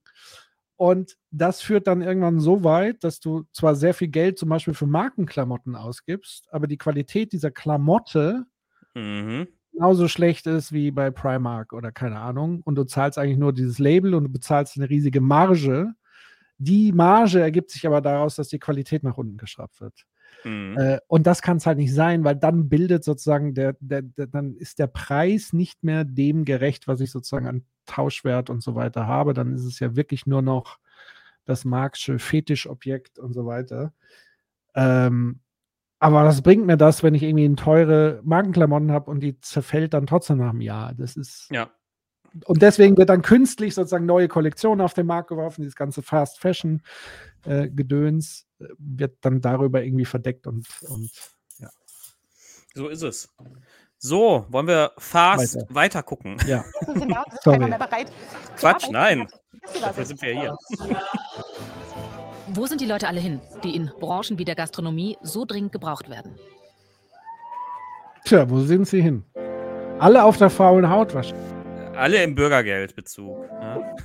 Im Laufe der Pandemie und der Lockdowns sind Zehntausende Gastromitarbeiter in die Logistikbranche oder den Einzelhandel gewechselt. Ja. So wie er, René Biebricher. In der Gastro ist es einfach bis heute, und das weiß ich von Kollegen, die immer noch da sind, zu häufig spontan, oh, das dauert jetzt doch länger, kannst du mal vier Stunden dranhängen. Mhm. Oder eben, du hattest eigentlich morgen frei, da ist aber einer weggefallen, kannst du nicht doch reinkommen. Heute arbeitet der 40-Jährige in einem Weinversandhandel. Bestellungen entgegennehmen, Kundenwünsche bearbeiten. Wie die Gastronomie häufig mit ihren Leuten umgeht, macht ihn wütend. 20 Jahre hat er gekellnert, zuletzt als Barchef in einem Hotel. Mittlerweile habe ich drei Bandscheibenvorfälle gesammelt. Ich habe eine sehr, sehr lange Beziehung gehabt, die dann mit immer länger werdender Karriere doch auch ein bisschen darunter gelitten hat, dass meine Arbeitszeiten nicht wirklich beziehungsfreundlich sind. Sowas wie Familienplanung ist leider auch daran dann letztendlich gescheitert. Immer diese Work-Life-Balance-Ansprüche. Furchtbar. Wie, wie der, Beziehungen, was, wieso? ja, wieso, wenn man doch Arbeit hat? Eben. Dann braucht man doch keine Beziehung. Dann brauche ich doch keine Kinder oder sowas. Hallo? Quatsch, Während der Pandemie wurde ihm gekündigt. Er musste sich wie viele andere umsehen. Und wurde ein bisschen zu seinem Glück gezwungen. gefühlt. Ja, da ist ja genau das Phänomen, was ich gemeint habe. Also Ja. die Leute mussten sich umorientieren und haben plötzlich gemerkt, oh, es gibt andere Branchen, ich werde besser bezahlt, ich komme pünktlich nach Hause, das ist ja geil, da bleibe ich. Also, was denken denn die Leute, dass die Leute, also Und wirklich wurde mein Gehalt verdoppelt. Also ich bekomme plötzlich Geld dafür, dass ich äh, gefühlt weniger mache. Ich bin jetzt äh, verdoppelt. Das müssen, also egal Aber wie viel ab- du vorher hattest. Ja? Äh, Wenn du aber gleich hörst, also ich, ne, ihm geht's glaube ich jetzt ganz gut so, ne? Aber äh, auf der reichen Seite des Ufers ist er jetzt auch noch nicht. Nee. Darum geht es ja auch sozusagen nicht zwingend, aber egal wie viel er vorher hatte, eine Verdopplung Ja, ja. ist immer krass besser. Und weniger Zeit dafür zu arbeiten. Ja, und körperlich nicht so hart und ne, vernünftige Ja. Schichten. Der wird da nicht bis 4 Uhr nachts stehen im Lager. So, und der Typ ist jetzt nun wahrlich nicht aus der Gen Z, ja, die Ja. mit so einem Mindset geboren wurden vielleicht, Nee, d- sondern das ist ein normaler Typ, der wie alle Menschen das Bestreben haben, möglichst wenig für möglichst viel Gegenleistung zu arbeiten. Das ist doch was, was wir alle teilen. Ja. Nennt mir doch mal jemand, selbst Markus Lanz, ja, wenn der nicht so viel für das bekommen würde, was er bekommt, würde er das doch so nicht machen. Also da, wirklich, da muss man sich ja wirklich mal ehrlich machen. Ja, das sind ja, der kommt ja aus dieser Schicht, die sich gerne dieses Narrativ selbst geben. Dieses, wir sind die Fleißigen, die Leistungsträger, ich mache so viel. ganz ehrlich. Im Studium hatte ich 17 Nebenjobs. So, ja, so, das ist so. Ja, äh, ist ja in Ordnung, wenn da auch was bei rumkommt. Ja. So, aber wenn mittlerweile dabei auch nichts mehr rumkommt, dann schwierig. Okay. Dann gucken wir mal, wie es ihm jetzt hier geht. seit über zwei Jahren hier und freue mich immer noch wie ein Schneekönig. Gut 2000 Euro netto verdient er jetzt. Mehr Lohn, bessere Arbeitsbedingungen. Und darf saufen bei der Arbeit. Aber echt. aber 2000 netto ist doch, ist, weiß ich nicht, wie, wie ist das einzuordnen? Nö, ich, also da wird er so. ist jetzt kein brutto- Niedriglohn. Nein, nein, nein, das ist schon okay. Also ich, ich, zitiere da auch immer gerne Stefan Schulz aus dem Aufwachen-Podcast, der früher immer gesagt hat, alles unter 2000 Euro netto in Deutschland ist Armut. Ja, so, Ja. also da, da lebt er schon, also das ist schon, schon in Ordnung, aber da kannst du ja, wenn er sagt, es wurde verdoppelt, es wird wahrscheinlich nicht ganz verdoppelt sein, aber ähm, da siehst du, der hat vorher auf Mindestlohnniveau gearbeitet. Als gelernter Restaurant-Fachmann. Ja. ja? Krass. Ja, vor allen Dingen, jetzt wo ich nochmal drüber nachdenke, 2000 Euro ist tatsächlich doch nicht so viel netto. Nee, nee, Weil- das, ist, das, also- ist sein, das ist sein Netto, hat sie gesagt. Sein Brutto Ja, ja, aber äh, weil ich gemeint habe, das ist doch okay, so ungefähr. Aber 2000, wie du gerade richtig sagst, das ist ja wirklich schon, würde ich sagen, auch schon so eine Schmerzgrenze, je nachdem auch, was du an Miete und also das Ja, ja. muss man halt dem wiederum entgegensetzen. Also Mieten steigen, Lebensmittelpreise steigen, also alles wird teurer etc. Ähm, dann wird dieses 2000 Euro, je nachdem, wo du wohnst, in, in welchem Ort und so, schrumpft dann natürlich auch ganz schnell in sich zusammen. Das So ist es, aber da siehst du ja, wie es ihm vorher gegangen sein muss. Und Ja. man sieht, und man sieht, dass dieses Narrativ von den Leuten, die einfach nur faul sind und sich irgendwie einfach nur das, das einfachst Bestmögliche suchen, hier auch überhaupt nicht stimmt, weil der hat einen Großteil seines Lebens für sehr wenig Geld gearbeitet. Und jetzt ist er zufrieden mit einem Job, der einfach nur eine Verbesserung für seine Lebensumstände ist. Und ähm, äh, ähm, äh, äh, ähm, äh, ne, die einf- einfach nur Verbesserung für seine Lebensumstände ist und er ist damit trotzdem weit entfernt von Reichtum oder so. Ja. So, und das widerlegt ja dieses Narrativ vom faulen Deutschen, der nur Agavendicksaft trinkt. Ja. Also, äh, Caroline im Chat, ihr Brutto ist Ja. 1550. Da haben wir dann ungefähr das, die Hälfte oder wie er jetzt das Doppelte hat. Hm. Und äh, Dorpinsel, nochmal vielen Dank für die Zahl. 2000 netto ist etwa 40 Prozent über Mindestlohn. Ja, ja der, der wird vorher wirklich auf Mindestlohnniveau gearbeitet haben. Da, da hast du dann, wenn wir jetzt zurückrechnen, dass das jetzt auch ein paar Jahre her ist bei ihm, ähm, da, da hat er so Mindest, wenn er beim, auf Mindestlohn gearbeitet hat, hat er so netto rausgehabt, zu der Zeit 1,213 um den Dreh. Und jetzt hat er 2000 raus. Das ist schon ein deutlicher Unterschied, ja. Das ist, ja. Ja, ja. Und dann stellt man sich die Zeiten vor, wo es noch keinen Mindestlohn gab. Ja. Herzlichen Glückwunsch. Ich habe für 6,13 Euro bei McDonalds gearbeitet. Geil. Über so lange Zeit hat die Gastro konsequent und erfolgreich daran ar- gearbeitet, ein schlechtes Bild von sich selber zu erzeugen.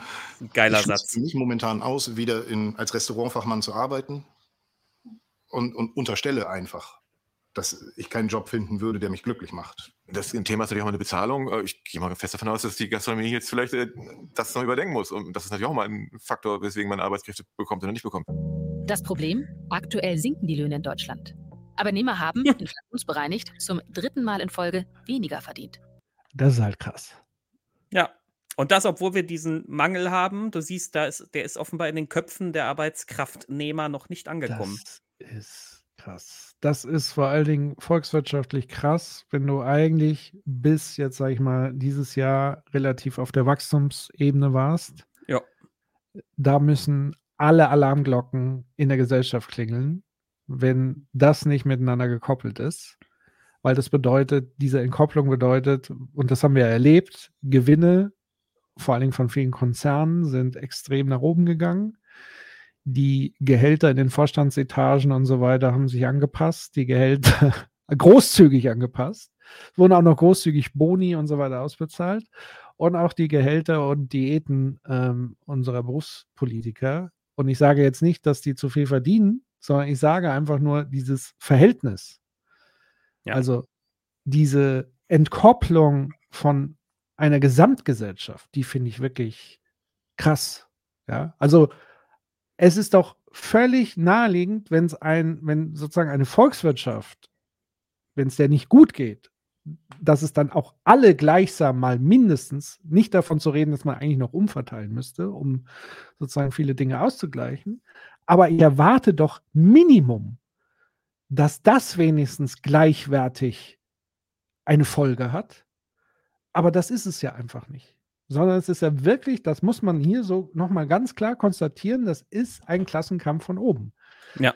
Äh, da beißt die Maus keinen Faden ab. Das, Das, siehst du ja auch an der, in, in der Intensität, in der mit der Lobbyverbände äh, ähm, aufgerufen werden, beziehungsweise wie oft siehst du jetzt den Handwerkspräsidenten und irgendwelche Arbeitgeberpräsidenten, die da, die da irgendwie genau in dieses Horn tröten mit dem, die wollen alle nicht mehr arbeiten, wir können uns dieses, diese Faulheit nicht leisten und bla bla bla, um es mal mit, mit der Betonung meines Cous Cousins zu sagen, wenn er sich über etwas aufregt, sagt er mal so bla bla bla. so. Und genau das ist es nämlich, das dieses furchtbare bla bla bla, ja. Also, aber, aber die haben ja Reichweite. Und äh, wenn du Mhm. dann si- darüber nachdenkst, wenn so Springer und so da noch mit aufspringen auf genau diese Narrative, dann verbreitet sich das und dann verbreitet sich das ja sogar bis zu den Leuten, die selber äh, ähm, von besseren Bedingungen profitieren würden. Ja, wir haben ja gerade am Anfang diese Fensterputzer gesehen. Früher musste man doch kämpfen um seinen Ausbildungsplatz. Ja, so. Ähm, nee, äh, da siehst du, dass diese Narrative sehr wohl verfangen. Da muss man aufpassen. Ja. Das ist so, weil man sie natürlich auch sehr lange Zeit sehr intensiv gehört hat. Ähm, genau. Das haben wir ja schon mit Schröder, war ja so hier die erste Runde, die wir gedreht haben. Und jetzt habe ich gefühlt, fühle ich mich auch so in, in Schröder 2.0 Zeiten. So, der kranke Mann Europas ist wieder da. Der Ja. Ruf nach Sanktionen ist wieder da. Hurra! Gerd ist wieder da. Gerd ist wieder. Der wird ja jetzt auch geordert von der SPD. Was bitte? Der wird jetzt geordert für irgendwas hier. Ja? Der kriegt jetzt eine Ehrung von der SPD. Ich habe nur ge äh, gelesen, dass äh, Gerd sich wieder mit Oskar Lafontaine versöhnt hat. Oh, oh, ist schön. Die beiden hacken doch bestimmt was aus mit Sarah. Da freue ich mich. Ja, ja, die machen, die machen, ähm, ach, ich weiß es nicht. Ich krieg Frust, wenn ich darüber nachdenke. lass, lass mal weiter gucken, vielleicht wird es da besser. Wahrscheinlich. 2022 minus 4% im Vergleich zum Vorjahr. Wer Mitarbeiter bekommen und halten will, wird mehr zahlen müssen. Das klingt simpel, wirkt aber auch Gefahren. Gefahren. dürfte sich höhere Löhne schlicht gar nicht leisten können. Ja, das stimmt. Ja, die müssen dann, dann- zumachen. Genau. Ja, dann äh, ist das unternehmerisch auch Quatsch. Ja, Ja. dann habe ich kein Geschäftsmodell. Ich sag, und dann äh, muss ich tatsächlich zumachen. Ich, ich sage es immer wieder, es, im, im ganzen Niedriglohnbereich gibt es ganze Geschäftsmodelle, die darauf aufbauen, dass die Agentur für Arbeit denen alle drei Monate neue Leute in die Läden spült, die sie dann kurz ausbilden, die sie dann für ein halbes, dreiviertel Jahr da lassen, um sie dann wieder gehen zu lassen, um die nächsten Leute dann zu bekommen. So, das ist wirklich, also äh, da gibt es ganze Geschäftsmodelle, die auf dieser Niedriglohnideologie basieren. Und das äh, ja, die müssten dann sich entweder krass umorientieren oder dicht machen. Und es, es wäre kein Verlust aus meiner Sicht. Und wir unterschlagen ja dabei immer geistig, ähm, weil, weil es viel zu wenig mitkommuniziert wird, dass gerade diese Niedriglohnsektoren ja gesellschaftlich subventioniert sind. Also das heißt, wir zahlen im Endeffekt wieder drauf mit Steuergeldern, um das Geschäfts-, ein kaputtes Geschäftsmodell am Leben zu erhalten, wovon nur ganz wenige profitieren. Ja. So ist das es. ist Immer- einfach Irrsinn. Wirklich. Dieses System ist Irrsinn. Ja. Ich bin in München auf einer großen Handwerksmesse. Oh Auch diese Branche leidet massiv unter der Personalnot. Oh Die nein. Handwerksberufe haben heute ein Drittel weniger Azubis als noch vor 20 Jahren. Arbeitet sie jetzt einen Tag als Messehelfer? Ganz am Anfang. Das heißt, das Thema der Wie bitte? Ich sagte, arbeitet sie jetzt einen Tag als Messehelfer? Fachkräfte-Problematik wird sich in den nächsten Jahren noch drastisch zuspitzen. Wer wird also in 10, 20 Jahren im Handwerk arbeiten? Die Branche braucht Nachwuchs und zwar dringend. Um der Messe etwas Glanz zu verleihen, werden zwei Prominente erwartet, die gern Klartext. Oh, jetzt kommt's. Unsere, Markus Lanz und Richard David Brecht vor ihrem Auftritt im Backstage-Bereich. Sie kritisieren ein System, in dem sich Arbeiten oft gar nicht mehr lohne. Ein großes Problem liegt einfach daran, dass jemand, der bei uns Bürgergeld bezieht, nicht bis zur Steuerbemessungsgrenze was dazu verdienen darf. Wenn es also möglich ist, ich bekomme Bürgergeld, aber ich kann bis ungefähr 15.000 im Jahr dazu verdienen, steuerfrei dazu verdienen, dann habe ich aber auch extrem viele Leute, die das nutzen Das würden die und die dann in der Gastronomie arbeiten würden. Das ist schon aus Gründen falsch. Also. Korrigiere es bitte für uns. Äh, es ist natürlich nicht, es ist natürlich nicht komplett falsch, aber ähm, äh, das, das große Ding beim Bürgergeld ist, ein erheblicher Teil der Bürgergeldempfänger arbeitet bereits. Man kann es nur gebetsmühlenartig wiederholen. Das sind ja diese berühmten Aufstocker. Und die meisten von denen, die nicht arbeiten, die können nicht arbeiten, weil sie pflegende Angehörige sind, weil sie selbst krank sind oder dergleichen. Das heißt, da kann ich, da kann ich die Steuergrenze so hoch setzen, wie ich will. Wenn du zu Hause ein Kind hast, das du pflegen musst, kannst du trotzdem nicht arbeiten gehen. Ja, also das ist, das, das ist einfach, st- und, und, die, und wie gesagt, ein Großteil, ich habe es ja auch selber, ich war doch auch ewig lang auf Stocker, ein Großteil arbeitet doch auch ohne diese Steuergrenze äh, Grenze da. Das ist, wir, wir, also er, er, ist, er liegt einfach komplett falsch. Äh, Dass der, ich, und ich glaube, das kommt aus dieser, ähm, er denkt in dieser Mittelschicht-Anreizlogik. Weil da denkt man nämlich oft so, ich bewege meinen Arsch erst, wenn ich ausreichend Geld dafür bekomme. Vorher bewege ich meinen Arsch gar nicht. So. Und, ähm, und ohne, ich könnte ihm jetzt, ich unterstelle ihm das jetzt auch. Ich meine, wir haben ja mal gehört, wie viel Precht bekommt für einen Vortrag, ja, so, ohne dass ich das jetzt hier breit trete. Aber das ist, ähm, äh, äh, da herrscht diese Anreizlogik. Ich kann wirklich sagen, in, bei den Leuten, die es müssen, die nehmen jeden Euro, den sie kriegen können. Und wenn du ein paar hundert Euro mehr bekommst, weil du noch einer Tätigkeit nachgehst und das kannst, dann tust du das. Und dann spielt deine Steuergrenze überhaupt keine Rolle. Ja.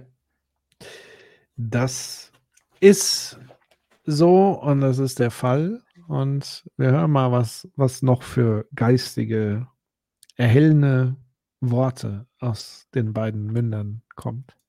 hochqualifiziert arbeiten muss. Geht aus der Logik nicht. Also die Logik des Systems ist, du kriegst Hartz IV, weil du nicht arbeitest. Das stimmt. Und nicht du kriegst Hartz IV und nicht. Entschuldigung. Ist, du hast ge- angekündigt, dass du dich aufregen wirst, aber jetzt reg ich Äh, mich jetzt- auf. Ich lass dich mal. Den, den. Also, also, es wirkt, also, das ist äh, die, die Logik von Hartz IV ist, du kriegst Geld, dass du nicht arbeiten gehst. Das ist ja auch schon von der ganzen, diese Formulierung ist schon so, ja, man kann schon sagen, schon bösartig. Also die meisten Ja. Menschen, die in Hartz IV sind, die sind da nicht, weil sie sich das ausgesucht haben. Ne? Die sind da irgendwie reingerutscht, weil sie ihren Job verloren haben, weil sie krank wurden, weil jemand zu Hause gepflegt werden muss. Ja, deswegen. Alleinerziehend, etc. Alleinerziehend, genau. Ja, so. Und, und ähm, er formuliert das so, bei ihm klingt das so, als wenn die sich alle freiwillig entschieden hätten, weil Hartz IV ist einfach geiler, als irgendwie äh, arbeiten zu gehen. Und das ist, also auch die Datenlage gibt dieses Bild überhaupt nicht her. Ich, ich würde gerne wissen, auf welcher Datenlage er das, äh, woran er das festmacht. Auf gar keine natürlich. Das Nee, ist so dieses Gef Gef mein gefühltes Deutschland aus meiner Mini-Perspektive äh, aus, ich wohne in Düsseldorf und gucke die Welt an und habe weder unmittelbare Erfahrung, was man noch nicht mal haben müsste, sondern es würde einfach reichen, sich Zahlen, Daten, Fakten anzugucken, sich mit der Materie zu befassen. Und das ist ja ehrlich gesagt das Problem der beiden. Ähm, für die gilt wirklich so, auch mal ein blindes Huhn findet mal ein Korn. Ja. Weil das Problem, was sie halt haben, ist, sie sind Welterklärer und können ja zu allen Themen sehr überzeugt ihre Ansicht sozusagen darlegen. Ist ja okay, es macht ja jeder und so weiter, aber nicht, wenn ich sozusagen so eine prominente Medienfigur und so weiter bin, hat, geht da schon eine gewisse Verantwortung mit ein. Und vor allen Dingen ist es unfair, den WissenschaftlerInnen gegenüber, die sich wirklich sehr tief mit der Ja. Materie auseinandersetzen, weil deren Arbeit wird dadurch komplett diskreditiert und zerstört. Weil die Ja. haben halt nicht diese Reichweite. Und wenn man sich noch nicht mal die Mühe macht, sich zu koppeln mit der Wissenschaft und mit der Empirie und so weiter, sondern einfach mal so aus dem Bauch auf einer, und für diesen Auftritt wird er mit Sicherheit äh, mehrere tausend Euro äh, einkassieren, wenn nicht sogar im fünfstelligen Bereich. Äh, sich dann dahin zu setzen und sozusagen die, die Weisheiten und Wahrheiten zu verkünden auf Basis von noch nicht mal einer oberflächlichen Internetrecherche. Ja, Gott. Ja. Es ist, also es ist wirklich äh, äh, völlig katastrophal. Wie, äh, und, und, und ich, ich habe ja mal vor ein paar Monaten habe ich einen Tweet geschrieben. Äh, ich habe ich hab früher auch ab und zu Bücher von Precht gelesen. Und die hatten immer das. die sind auch in der philosophischen, wenn ich sozusagen Philosophiegeschichte erkläre, an Leute, die wenig Berührungspunkte haben, die das nicht anschlussfähig finden, da war er perfekt. Ja, Er hat und- sehr und- gute Bücher darüber geschrieben. Genau. O- er- Also erstmal äh, grundsätzlich sprachlich top, einfach, äh, er kann halt super unterhaltsam auch schreiben, aber davon mal abgesehen, seine Bücher waren auch immer gut recherchiert. Also bei in seinen Büchern kamen immer WissenschaftlerInnen aus verschiedensten Bereichen vor, die dann ihren Teil sozusagen zu seiner These beigetragen haben. Und dadurch wurde das, selbst wenn man der These nicht zugestimmt hat, wurde das eine wertige Literatur, weil man hat immer noch was gelernt. So. Und der alte Precht, der früher diese Bücher geschrieben hat, meine These ist, der hätte heute so eine Behauptung gar nicht so gemacht. Äh, Er hat jetzt irgendwie gelernt, seit, seit er mit Lanz diesen Podcast macht, dass man viel Aufmerksamkeit bekommt, wenn man einfach mal immer schön auf den Busch trommelt. Und ähm, was weiß ich, vielleicht wird er seitdem auch mehr als Speaker gebucht oder was. Ich habe keine ja, mit Ahnung. Sicherheit. Also das hat sicherlich eine ökonomische Komponente. Und wie gesagt, wäre ich in seiner Situation und ich, ich mache ihm persönlich als Person das ja nicht zum Vorwurf, sondern es ist ja ein strukturelles Versagen. Also das ist ja ein System, was sozusagen medial sich selbst füttert.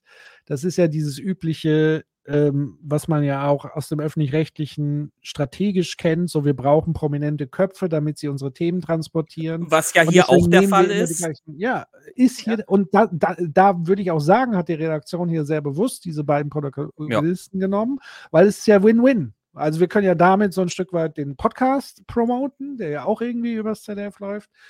Äh, Und wir haben natürlich bekannte Köpfe, die da nochmal irgendwie Leu äh, Oma Erna, wie es so schön im Aufwachen-Podcast heißt, die, die, Oma Erna kennt die irgendwie, ach ja, der Lanz ist auch da. Und wenn der Lanz und der Precht, oh, und wenn die haben ja Ahnung, und wenn die das sagen, dann muss es ja auch stimmen. Das ist so die Logik, aber das hat jetzt mit der Person nichts zu tun, weil wäre ich die Person, wäre ich genauso in dieser Struktur drin, sage ich ganz offen und ehrlich, weil er nimmt halt mit, was man mitnehmen kann. Äh, ist ja nicht zu verdenken in, in, in Ja. dem kapitalistischen System. Im Grunde, Also- im, im Grunde macht er das, was er, was, was sie der Agaven-Dicksaft-Generation vorwerfen. Er, er, macht, er macht nicht mehr wie früher, dass er langwierig seine Bücher recherchiert und da, Ja. dann sitzt er in den Talkshows und redet über seine Bücher, sondern jetzt haut er nur noch sein Bauchgefühl raus Richtig. und macht, hat, hat so weniger Arbeit. Ja, Ja, natürlich. Also, und er hat es ja, glaube ich, mal selber in einem Podcast, da haben die beiden über Geld gesprochen und wie es- wie sie früher mal arm waren. Ah. Ich habe es mir nicht detailliert angehört. Ich habe nur so diesen äh, Schnipsel so mitbekommen, dass ähm, natürlich, bevor sein erstes Buch war, er natürlich noch überhaupt nicht bekannt war und darum gekämpft hat, irgendwie einen Verlag zu finden und so weiter. Und dann kriegst du auch erstmal nicht selbstverständlich einen Vorschuss, sondern du musst dich ja auch auf ein Risiko einlassen. Ähm, und das ist natürlich dann eine Lernerfahrung. Und dann lernst du natürlich schnelles, vieles Geld mitzunehmen. Macht man. Und das sind dann eher solche Auftritte. Das ist dann eher ein Podcast vielleicht. Und eben nicht, wie du sagst, das gut recherchierte Buch, wo ich mir Zeit nehme. Und selbst die Frequenz der Bücher sind ja nach oben gegangen. Ja, so. ja. ja, ja. Also es hat mal spätestens, also ich glaube, der Anfang vom Ende, wenn man so will, war so das Buch über Schule. Da fing es so ein bisschen an, wo ich zumindest so das Gefühl hatte, ah, was, da stehen so manche Sachen drin, weiß ich nicht, ob die so haltbar Mhm. sind und so. Ja, aber wie gesagt, ich mache ihm das persönlich nicht zum Vorwurf. Das ist die, die Struktur, in der er da gedeiht. Und ähm, ja. So. Und jetzt kommt Lanz. Und jetzt kommt Lanz. Sie haben noch 15.000 im Jahr dazu verdient. Das passt sozusagen von der DNA nicht zusammen. Ich hatte mal eine Debatte mit Stefan Weil dazu, dem niedersächsischen Ministerpräsidenten. Der, der sagte, ja, so können Sie das doch nicht sagen, dass jemand, der drei Kinder hat, 800 Euro weniger verdient oder 900 Euro als jemand, der Bürgergeld bezieht. Sagte, doch, meinte, nein, da kann man doch aufstocken und dann kann man Wohngeld beantragen und so weiter. Und ich dachte, was ist das für ein Menschenbild? Was ist denn das für eine, für eine Lebenswirklichkeit, wenn man Leuten, die arbeiten gehen und stolz sind auf das, was sie tun und damit auch von dem, was sie tun, leben möchten. Wenn man denen erklärt, und übrigens gehst du jetzt noch bitte zum Amt und sagst, bitte, bitte, bitte, bitte, jetzt hätte ich noch gerne Wohngeld hier und dann noch Kinderzuschuss und so. Das ist ein Menschenbild, von dem ich glaube, das ist kein gutes. Da, äh, da, Äh. stimme ich, ihm- da stimme ich ihm ja sogar ein Stück weit zu. Ja, Äh, aber wem sch- schiebt er jetzt die Verantwortung zu? Ja, eben. Das ist, was, ich, ich, mir fehlt seine Schlussfolgerung jetzt. Also, was ist jetzt seine Schlussfolgerung? Meine ist, die Löhne sind zu niedrig. Ja, meine So. jetzt auch. Sagt Menschenbild der Unternehmer wäre sozusagen die Kritik. Ja. So, sagt er das? Nee, das ist, er lässt es auch offen im Raum Ja. stehen. Ja. Naja. Genau, weil Staat kann es ja nicht sein, weil der gibt ja diese Transferleistung. Hm. So, also dann ist es ja entweder sozusagen die Arbeitenden, die sich nicht genug an, also die FDP-Logik wäre, ja, die haben sich halt nicht genug gebildet und deswegen haben sie halt nicht so gute Jobs. So. Welche Stelle er jetzt vertritt, lässt er, glaube ich, aber auch bewusst im Unklaren, weil sonst müsste er eine klare Position beziehen, die im Zweifel sogar dazu führen könnte, dass er nicht mehr zu diesen Veranstaltungen eingeladen Oder, oder er streitet sich mit Precht, weil dann sagt Precht, das passt mit der so. DNA nicht zusammen. Das ist ja auch so einer seiner Lieblingssätze. Ja? Okay.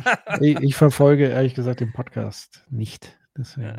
Nee, das, das, den sagt er Oh. schon immer. Das, Okay. Dieser DNA-Vergleich, den hat er früher schon bei, der, bei dem Schuldiskurs gemacht und davor bei dem Sollen wir Tiere essen Diskurs, das, was er alles so aufgemacht hat im Laufe der Jahre. Und irgendwann kommt immer dieser DNA-Vergleich bei Precht. Okay, gut. Wieder was dazu gelernt. Dann schauen wir mal weiter, was die beiden.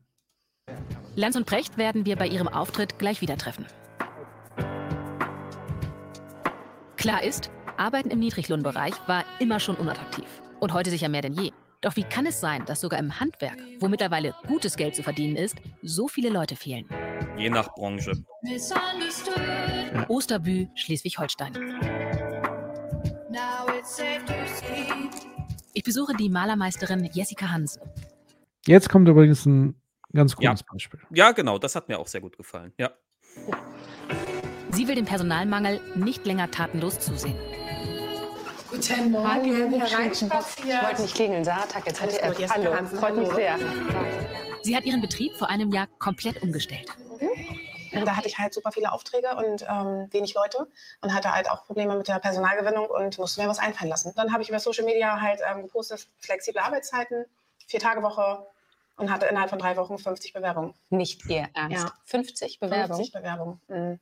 Also das tat mir schon so ein bisschen leid, weil ich, ich kann sie ja nicht alle einstellen, das geht ja nicht. Dankeschön. Guten Morgen. Schönen guten Morgen. Ihre Gesellen dürfen selbst entscheiden, ob sie um 7 oder 8 Uhr beginnen.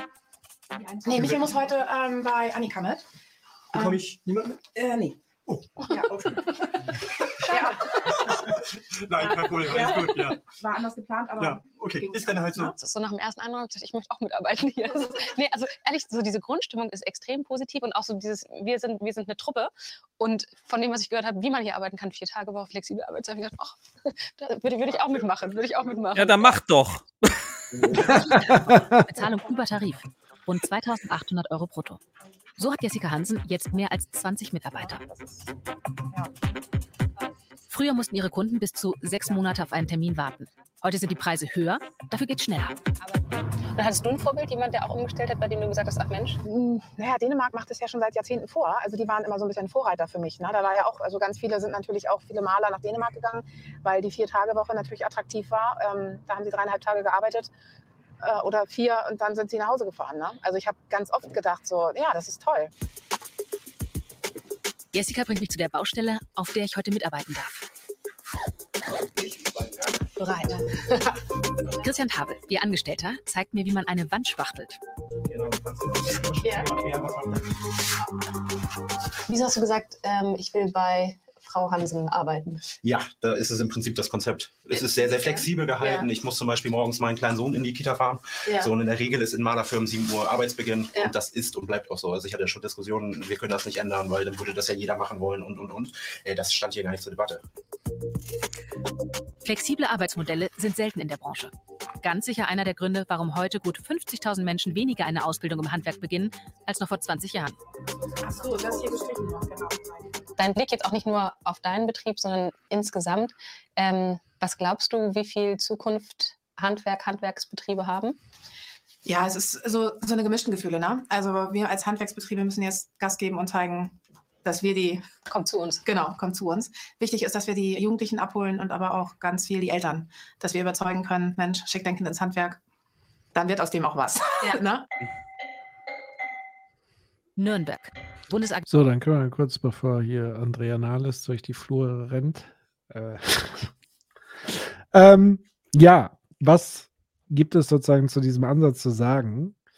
Ähm, mh, ja, also ich glaube, wenn man sozusagen im Verhältnis Angestellter und also Auftraggeber und Angestellter oder wie auch immer, Arbeitsplatz, wie, wie sagst du, Arbeitskraftnehmer, Arbeitskraftnehmer, genau. Genau.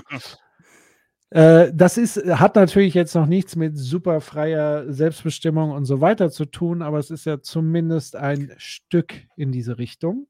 Also Wir haben doch den, den einen Herrn gerade gehört. Er sagt, ich muss morgens mein Kind in die Kita bringen. Und das Ja. ist für ihn der Ausschlag gewesen, warum das für ihn jetzt eine gute Regelung ist.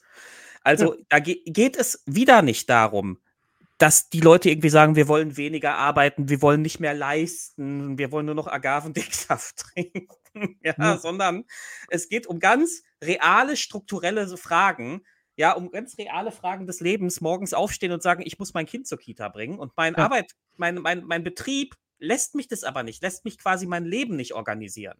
So, Ja. also gehe ich dahin, wo ich mein Leben organisieren kann. Und da war das eine schlaue Entscheidung von ihr zu sagen, ich gebe da, ich, ich, ich baue meinen Betrieb so um, dass es möglich wird.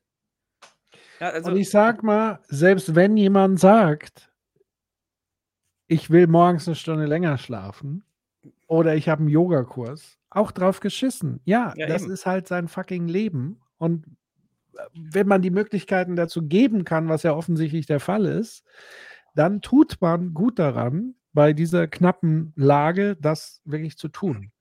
Also ich glaube, sehr viele Unternehmen und einige denken ja jetzt auch tatsächlich wirklich um und die haben es gerafft und geschnackelt. Ähm, wenn, wenn sie sozusagen an den, und da können Unternehmen sehr viel schneller, sehr viel mehr machen als manchmal Politik, die ja sehr langatmig sein kann, aber die im Moment auch gefühlt gar nichts in diese Richtung unternimmt. Ähm, kann man als Unternehmen zu einem gewissen Maße schon sehr viel, sehr viel Gutes tun für die Leute, die für einen arbeiten. ja, und das Unternehmen ja auch für sich selbst. Du hast ja auch gehört, sie hat auf einmal ohne Ende Bewerbungen bekommen. Ja, kann ihre, kann ihre Auftragsbücher durchführen und konnte sogar die Preise erhöhen für die Ja. Aufträge. Definitiv. Das Also für sie war das, glaube ich, die goldrichtige Entscheidung. Ähm, und das hat ja hier Zinnoberette auch gesagt, es gibt auch andere Beispiele und das wird wahrscheinlich hier auch nicht anders sein. Also Krankheitsrate wird runtergehen, Ja. äh, äh, weil sozusagen dieser ganze Hassel, also äh, das ist ja auch das Ding. Also man tut ja so, als ob die Leute, wenn sie sozusagen nicht in Lohnarbeit sind, sozusagen dann in der restlichen Zeit faul auf der Haut rumliegen. Nein, da beginnt ja für viele erst die Arbeit, nämlich Kinderbetreuung, äh, äh, Pflege etc., die ich dann auch noch nebenbei mache. Ich muss den Haushalt machen, ich muss einkaufen gehen, all diese Dinge. Das sind ja Sachen, das ist jetzt nicht spaßig und auf der faulen Haut rumliegen. Da bleibt dann auch am Ende sehr, sehr wenig übrig. Ähm, und das wird ja auch immer komplett unterschlagen, dass es sozusagen nur zwei Modi gibt. Eines ist Lohnarbeit und das andere ist Freizeit auf der faulen Haut liegen. Ähm, und die Leute raffen halt nicht, dass das halt auch Arbeit ist, die aber nicht bezahlt wird äh, direkt, sondern indirekt über die Lohnarbeit. Und das, ich verstehe das immer nicht, dass man das nicht sieht und sehen kann und sehen will. Hier, hier war wieder ein schönes äh, Negativbeispiel. Bei meiner Kündigung heute kam die Antwort, andere Kollegen fangen um sechs an, weil du erst um acht kommst wegen deinem Kind und jetzt lässt du uns im Stich. Das ist unkollegial. Ja. Ja, das ist mies und richtig, Klass- richtig kacke.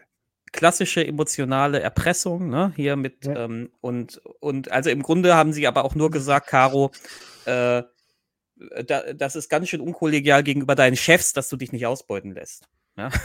Oder nicht über, nicht über Gebühr ausbeuten lässt. Ja? Ja. Also es ist wirklich, wirklich abartig. Ähm, und das wäre jetzt wieder so ein Arbeit, Arbeitskraftnehmer, der nicht versteht, dass er sich wird verändern müssen, wenn er weiter Pflegekräfte bekommen will. Ja. Arbeitskräfte meinst du? Ja, es geht da ja um die Pflege. Ach so. Es geht, geht da ja bei Caro, wir kennen uns ja, ne? Caro, Ah, okay. hallo. Äh, es geht ja da um die Pflege. Das ah, ist, okay. äh, Das, äh, das ähm, wusste ich nicht, deswegen.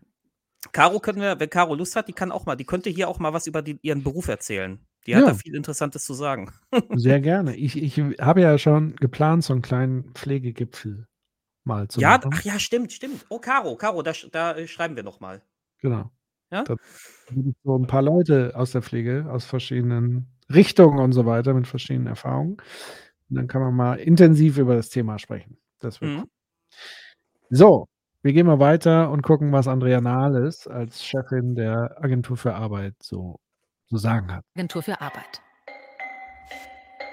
Anders als ihre Vorgänger sucht Chefin Andrea Nahles nicht Jobs für Arbeitslose, sondern gewissermaßen umgekehrt. Arbeitslose für jede Menge Jobs.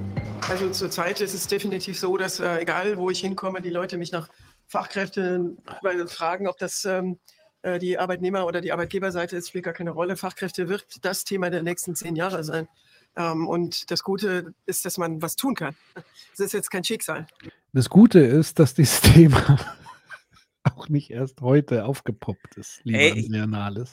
Das mit der, also das mit der Demografie, ne, das ja in diesem Beitrag fast gar nicht vorkommt.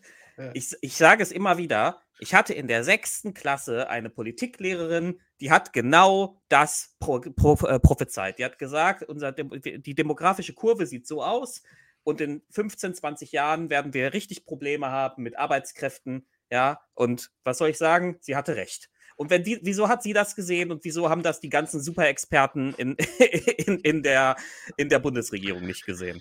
Ja? Ja, weil es sozusagen weder medial aufbereitet wurde und sozusagen da ein gewisser Druck stattfindet und damit ist es natürlich auch nicht gesellschaftlich relevant und es ist natürlich auch weit in die Zukunft reingedacht. Das kennen wir ja alle, das kennen wir ja auch beim ganzen Thema Klima und so weiter, dass diese Long-Term-Geschichten, das gleiche übrigens auch bei Migration und so weiter. Ähm, mit Syrien war ja auch relativ früh schon klar, da wird was passieren und viele Jahre davor und man hat es einfach ignoriert. Ja. Ähm, und dann war man ganz überrascht, dass es dann so ist und dann war man ganz überrascht, dass die Kommunen gar nicht vorbereitet waren und so weiter. Und das Gleiche, das zieht sich ja überall durch. Also allein schon beim Thema Klima, sozusagen das, was jetzt passiert mit diesem Wetterextrem und den Katastrophenschutz, der ja, wenn man nicht auf den Kopf gefallen ist, weiß man, dass man in Zukunft mehr in Katastrophenschutz investieren muss und Katastrophenbewältigung. Und was passiert? Christian Lindner streicht dem THW 10 Prozent. Ja. Und selbst wenn man dann wie Sas Saskia Esken die Frechheit besitzt und sich dann öffentlich hinstellt und sagt, Ja, aber das war ja vorher so hoch wegen Corona. Ah. Äh, da sage ich, ja, mag sein, aber es wird jetzt ganz bestimmt nicht weniger werden.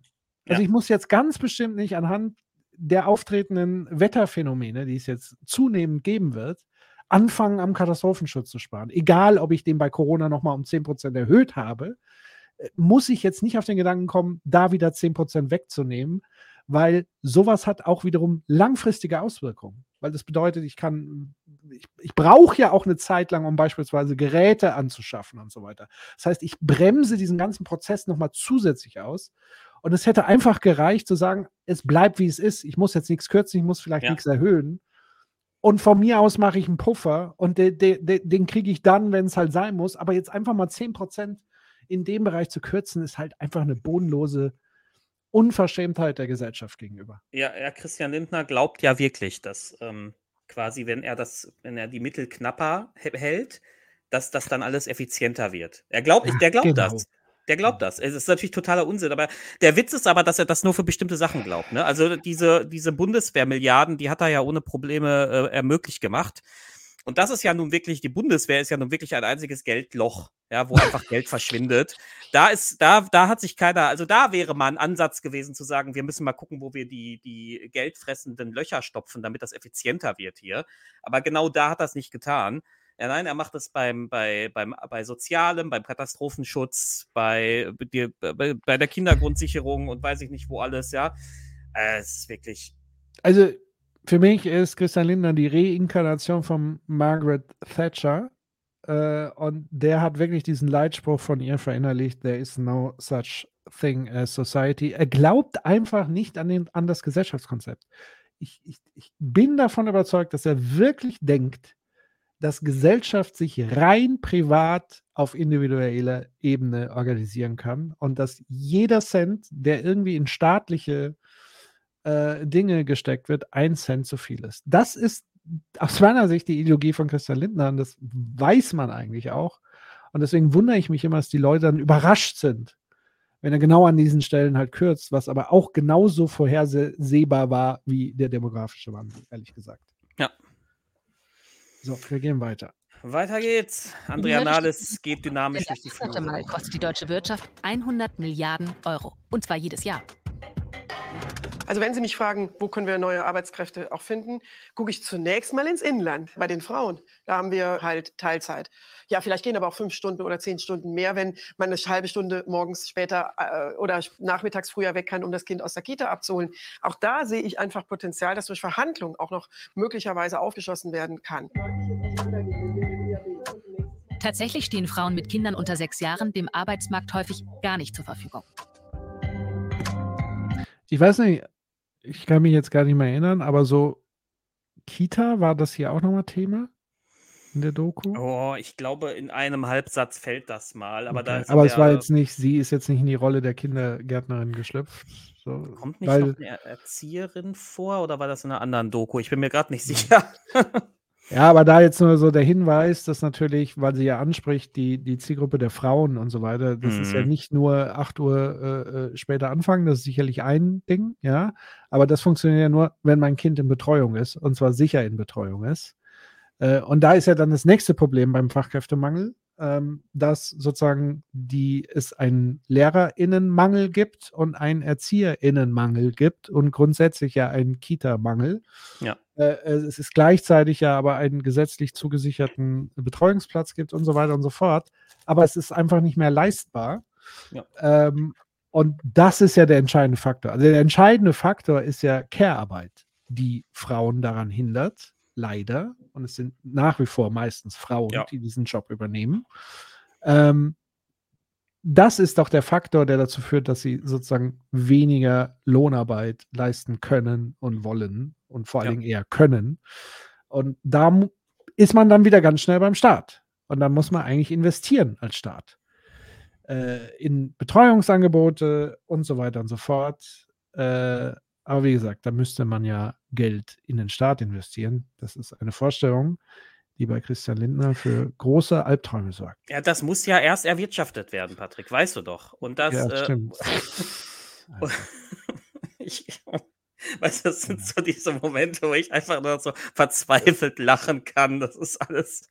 Ja, weil, also wir wissen ja auch aus Erfahrung, dass Kürzungen in, je, in, so, einer, äh, in so einer Wirtschaftskrise immer, immer geholfen haben, historisch. Immer.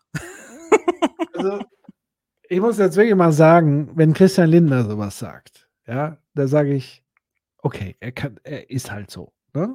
ist Aber was Ideologie. ich wirklich nicht verstehe, ist, dass es Medien gibt und Journalismus gibt, die dieses Ding nicht so wie wir behandeln, indem wir die Hände über den Kopf schlagen, uns über ihn lustig machen, sondern das ganz staatsmännisch, im staatsmännischen Ton einfach eins zu eins reproduziert wird. Ja. Und nicht als solches, nämlich als völlige Lächerlichkeit sozusagen dargestellt und eingeordnet wird. Und der Typ kann völlig frei drehen und sagen, was er will. Es kommt immer wieder an. Ja. Es gibt niemanden medial, der sich da wirklich dagegen stellt und stemmt. Ja, zur Not äh, wird er von Nikolaus Blome und äh, Jan Fleischhauer rezitiert. Ne? So. ähm, fand Mighty Board hier noch ein, hat, hat, das war auch noch ein Punkt, da, hat, da, da hatte ich nämlich auch drüber nachgedacht. Also dieses, ich suche, äh, wo Andrea Nahles so sagt, ja, da schaue ich erstmal ins Inland und dann sehe ich die ganzen Frauen. Ja. Ähm, Ja, weil Andreas, an, ja, was? wo doch Leute hier auch herkommen möchten und gerne hier, wir sehen, werden das gleich auch noch im Beitrag sehen, wo Leute wirklich auch herkommen und möchten hier ihr Leben gestalten möchten. Ähm, und wir ja auch mehr als genug Bedarf haben an Arbeitskraft. Ähm, also, gut, ich meine, das ist natürlich, jetzt muss man natürlich sagen, das liegt natürlich auch an, an Andrea Nahles Rolle. Sie ist ja nicht äh, im Migrationsamt irgendwie tätig, sondern sie ist in der Bundesagentur für Arbeit. Das heißt, sie muss erstmal ins Inland gucken. Das ist ihr, ihr, ihr Job sozusagen. Aber ich Mhm. gebe da trotzdem recht, dass wir werden die Lösung nicht nur darin finden, dass wir jetzt die Frauen zum Arbeiten bringen, um es mal salopp zu sagen. Zumal die auch schon arbeiten in der Regel. Es ist halt nur häufig keine Lohnarbeit. Ja. Ja, das kommt ja dazu. Also jede Mutter ist prinzipiell schon in Arbeit. In der Jede Mutter Mutterarbeit arbeitet sozusagen. deutlich mehr als, äh, als ich in meiner Umschulung gerade. Ja. Muss ich mal so ganz klar sagen. Ja, das ist definitiv so. Und Andrea Nahles, ich glaube, das ist auch so ein bisschen Parteilinie und so weiter. Wir sehen ja auch gerade die, äh, die Haltung der SPD gegenüber dem Thema Migration. Äh, auch wenn sie sozusagen da tun mit diesem neuen Gesetz, so ja, gut ausgebildete Fachkräfte, die holen wir ins Land, was ja auch so nicht funktionieren wird, wie sie sich Mhm. das irgendwie vorstellen. Und also die Guten ins, ins Töpfchen, die Schlechten ins Tröpfchen, das funktioniert nicht. Aber das ist sozusagen auch die Linie, die die SPD ja gerade fährt. Die- und das setzt ja. sie ja sozusagen vor. Und es ist ja gerade auch in diesem populistischen Zeitgeist, dass man eigentlich den Rechtspopulisten so ein bisschen nach dem Mund reden muss, weil man das Gefühl hat, das will die Bevölkerung hören. Und damit verstärkt man aber das eigentliche Problem und bestätigt diese Hypothese indirekt so. Und das, ja. Ja. Man normalisiert diese Annahme und dann wird sie irgendwann zur selbsterfüllenden Prophezeiung. Ja.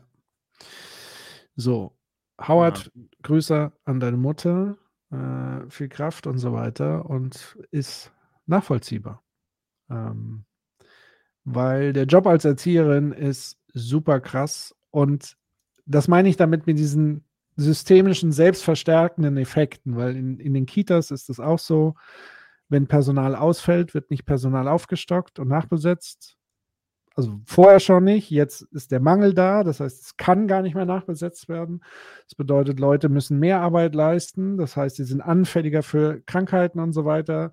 Zudem führt es zu Problemen in der Arbeit, was wiederum dazu führt, dass die Eltern auf der Matte sind, den Erziehern mehr Druck machen und so ist das ein Teufelskreislauf, Ja. der zwangsläufig tatsächlich dann in irgendeinem Erschöpfungszustand ja, landen muss. Das ist einfache Logik. Mathematik, würde Humann sagen. Äh, so. Aber es ist, ist die Leute es nicht. Ich verstehe es nicht. Und das obwohl 840.000 Ernsthaft, ist es so schwer nachzuvollziehen?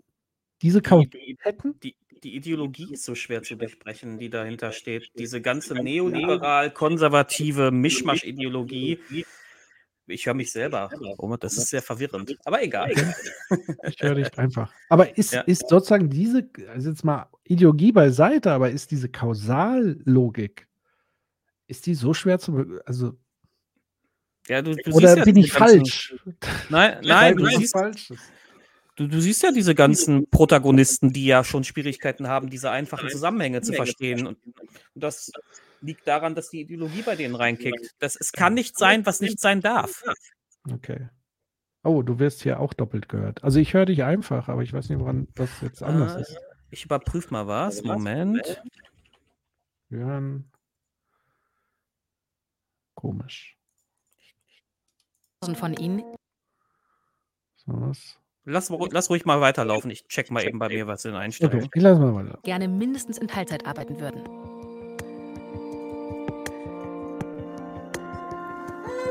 Sie ist eine von ihnen. Julia Balzer ist gelernte Erzieherin, muss aber noch ihr Anerkennungsjahr machen, um ihre Ausbildung abzuschließen. Was ihr dafür fehlt?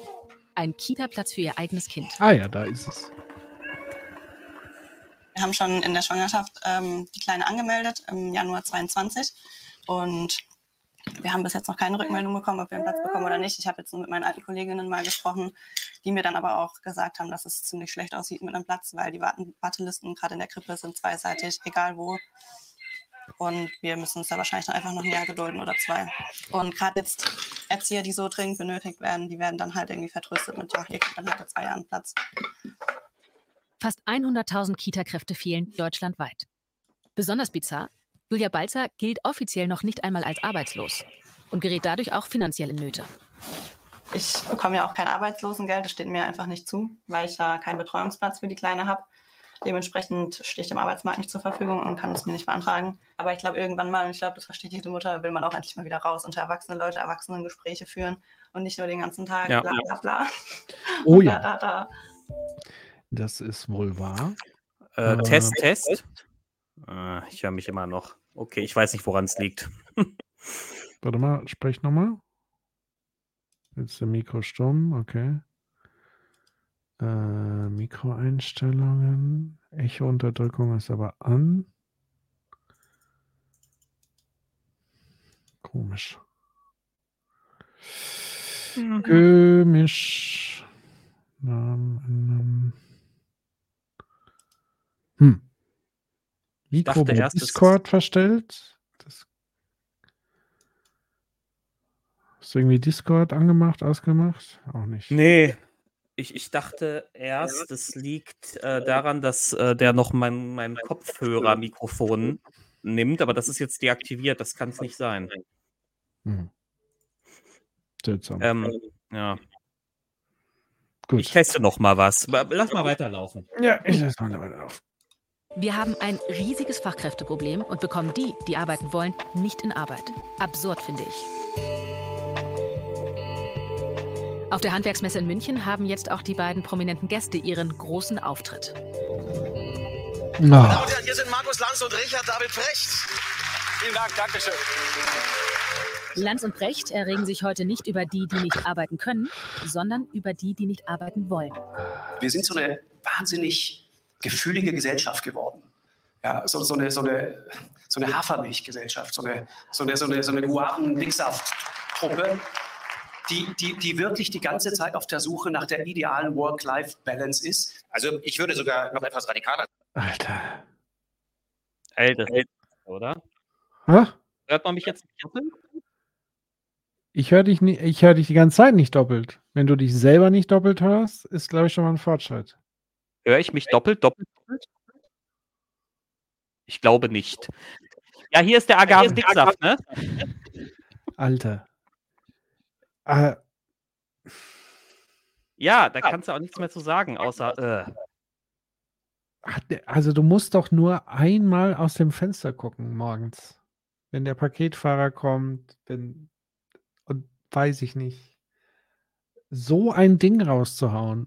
Ich weiß schon, warum er das macht, weil da ganz viele Handwerker äh, Dinger sind, die alle verzweifelt und frustriert sind und da fällt es natürlich auf fruchtbaren Boden. Und es, es ist ja tatsächlich, und das ist ja eigentlich das Schlimmste an dem ganzen Ding, es reiht sich ein in dieses Bashing von diesem links-green, links-grün Lifestyle-Ding. Das ist so Mhm. ein Ding. So, und da kann ja jetzt jeder mal so drauf dreschen und alles, was ihm dazu einfällt. Aber es ist weit von dem entfernt, was nur ansatzweise irgendwie soziologische Substanz hätte. Äh, Es geschweige denn. Menschenverstand. Du musst dein WLAN-Passwort jetzt Ich, rausgeben. ich weiß es nicht, es klingelt wieder. Moment, bin gleich wieder da. Oh Gott, der arme Dave ist gestresst.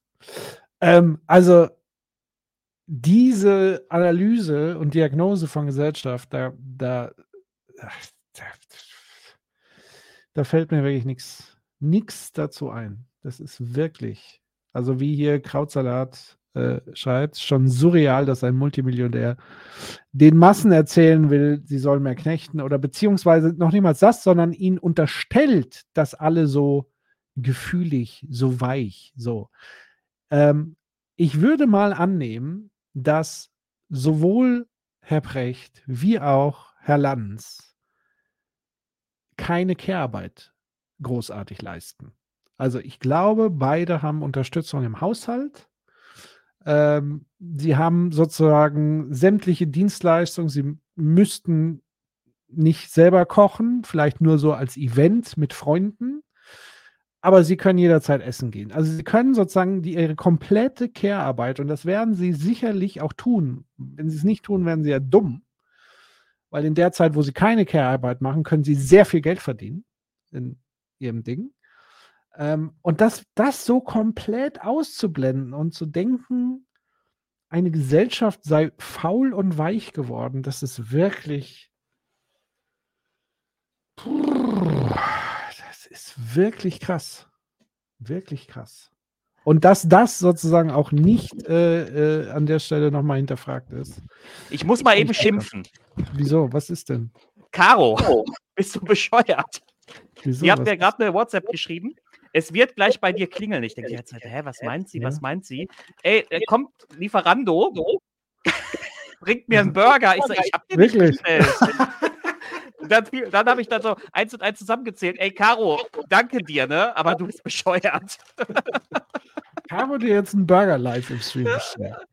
Äh, sie hat äh, auch draufgeschrieben, Dave, Big Balls Hinder. Okay. Boah, Caro, du bist die, oh, vielen lieben Dank, ey, du bist die Härte. Grüße gehen raus an Caro. Ja, jetzt muss ich natürlich ein bisschen was essen, aber das stört ja nicht. Nee, mach einfach ja wie Human auch immer. Ja. So. Okay, ich mach mal weiter, weil jetzt kommt noch mal ein, ein Wörtchen von Precht nach diesem Guaven-Dicksaft-Ding.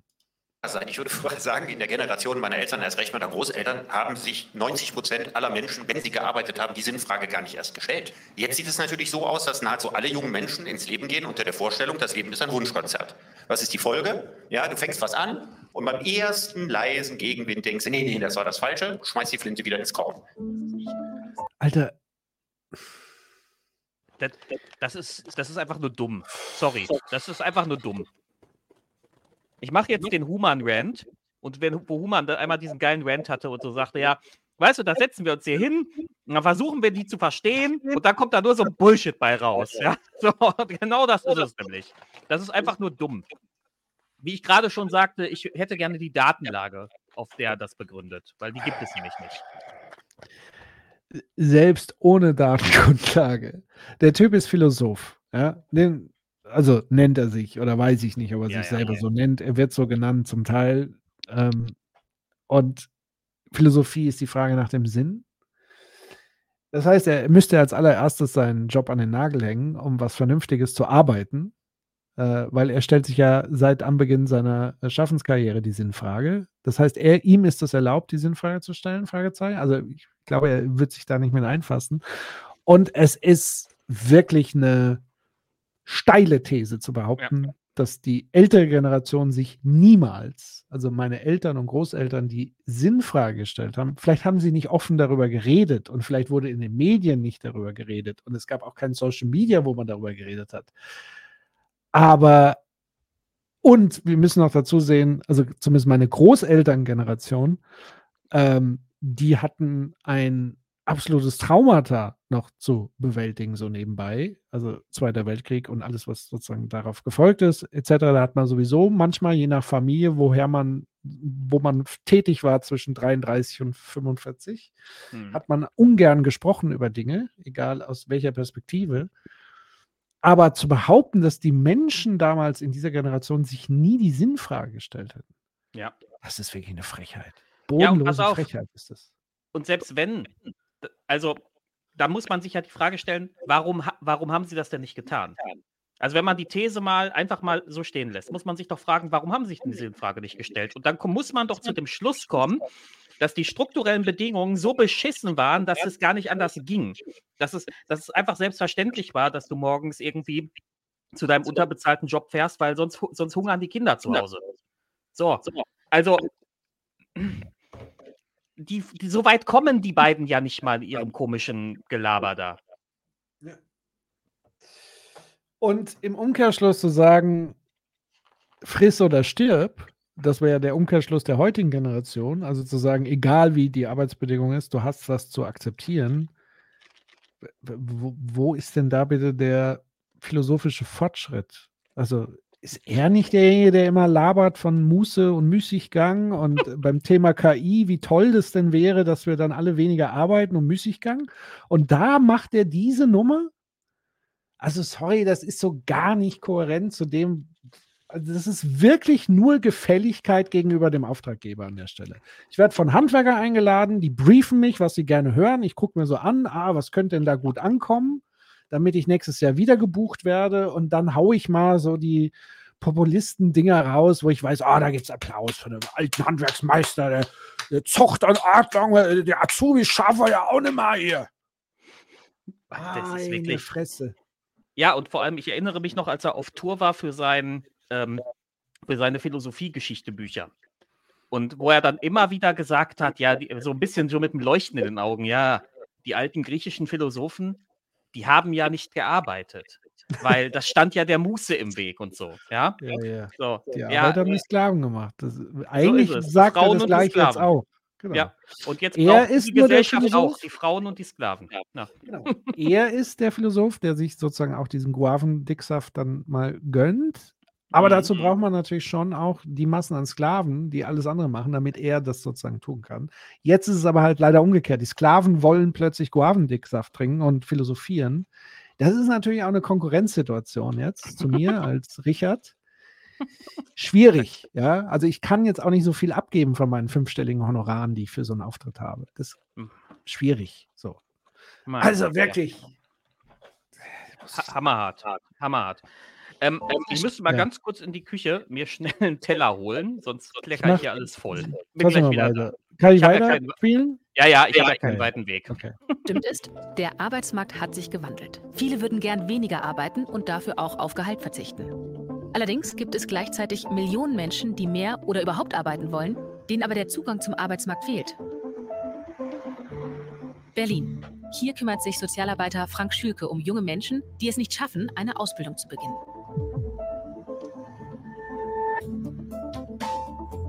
Nach seinem erweiterten Hauptschulabschluss und vielen Jahren ohne Plan hat Shaguluddin nun eine Perspektive. Der 21-Jährige paukt in einem Förderprogramm der Deutschen Bahn mit dem Ziel, dort eine Ausbildung zu beginnen. Gerade hat er sein Zwischenzeugnis bekommen. Ich habe auf jeden Fall keine 5. In Englisch habe ich eine 1. In Deutsch habe ich eine 2.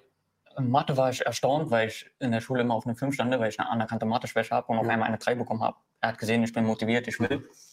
Dementsprechend habe ich auch in der Motivation eine 1 bekommen. Respekt. Und das in so kurzer Zeit. Weil Schule war nicht so geil. Lief gar nicht gut. Und jetzt äh, bekommst du so eine Bewertung. Und zu Hause läuft gut?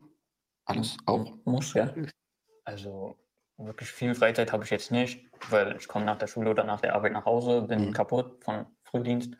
Und dann muss ich auch noch auf meinen Vater aufpassen, weil er ja ein Pflegefall geworden ist, Mhm. halbseitig gelähmt durch einen Schlaganfall. Ja, und dann ist die Zeit auch schon um, es ist abends. Mhm. Was du noch zu Hause machst, ist für mich eine Riesenherausforderung. Ich bin immer erstaunt, wie du das hinkriegst. Ja. Das ist der hier mit dem Guavendicksaft, oder? Das ist so ein Beispiel für diesen verweichlichte Ja, ja. Generation, ne? Der, der Ja. beim ersten Gegenwind die Flinte ins Korn wirft. Mhm. Ja, Glaube auch. also- das, das müsste ja dieses Beispiel sein. Das ist aber wahrscheinlich nur ein Einzelfall, ne? weil die meisten, da, er weiß ja, dass die meisten anders sind. Ja, Ja, genau. also, Respekt vor dem jungen Mann und auch Respekt übrigens, das werden wir gleich noch sehen, vor dem Sozialarbeiter hier. Der hat mir sehr Ja. gut gefallen. Und da sieht man, was zu erreichen wäre, wenn wir uns anstrengen. Und mit wir meine ich jetzt, wenn Politik sich anstrengt, Strukturen zu schaffen, die genau in solche jungen Menschen investiert. Und das bedeutet auf der einen Seite Investition in soziale Arbeit und Investition in diese jungen Menschen. Und das würde aber auch bedeuten im Umkehrschluss beispielsweise, dass dieser junge Mensch eigentlich zu Hause unterstützt werden müsste bei der Pflege seines Vaters. Das kommt ja noch dazu. Ich nehme mal an, da könnte man auch mehr Unterstützung haben. Und das ist ja das, was Stefan, ähm, Stefan Schulz ja immer sagt. Also wir können gar nicht genug investieren in diese jungen Menschen. Aber das Problem ist, niemand, also große Teile der Wirtschaft und auch des Staates und Akteure im Staat, die gerade diesen Staat führen, administrieren, weil wir sind ja eigentlich der Staat, ist ja nur eine Repräsentation, ähm, sind nicht bereit zu investieren. Sondern die Erwartung ist tatsächlich, und da könnte man mal dieses Guavensaft-Beispiel so ein bisschen umdrehen. Die Erwartung ist nämlich, von nichts soll nicht, soll ganz viel kommen. Ähm, also wir investieren nichts, wir kürzen sogar noch und die Leute sollen das dann mehr leisten, mehr bringen. So, das, also das Individuum ist dann in der Verantwortung mit dem richtigen Mindset, aber wir kürzen strukturell alles weg und die Erwartung geht aber so immens nach oben und das ist einfach ein Zustand, dass Leute noch nicht auf der Straße sind und das ist wirklich. Also der, der, der junge Mann hier, der hätte, ohne, wenn, er, wenn dieser Sozialarbeiter nicht doch da wäre, dann wäre der, hätte der wahrscheinlich diese Erfolge, die er jetzt hat, nicht. Und das sieht, daran sieht man, du brauchst Unterstützung. Man muss in diese Menschen investieren, damit wir am Ende halt auch was aus denen rauskriegen, sozusagen. So. Ja. Und, und ähm, das ist halt, dass das nicht erkannt wird. Also ich, also ich verstehe auch diese Individuumsideologie nicht, weil die so unlogisch ist.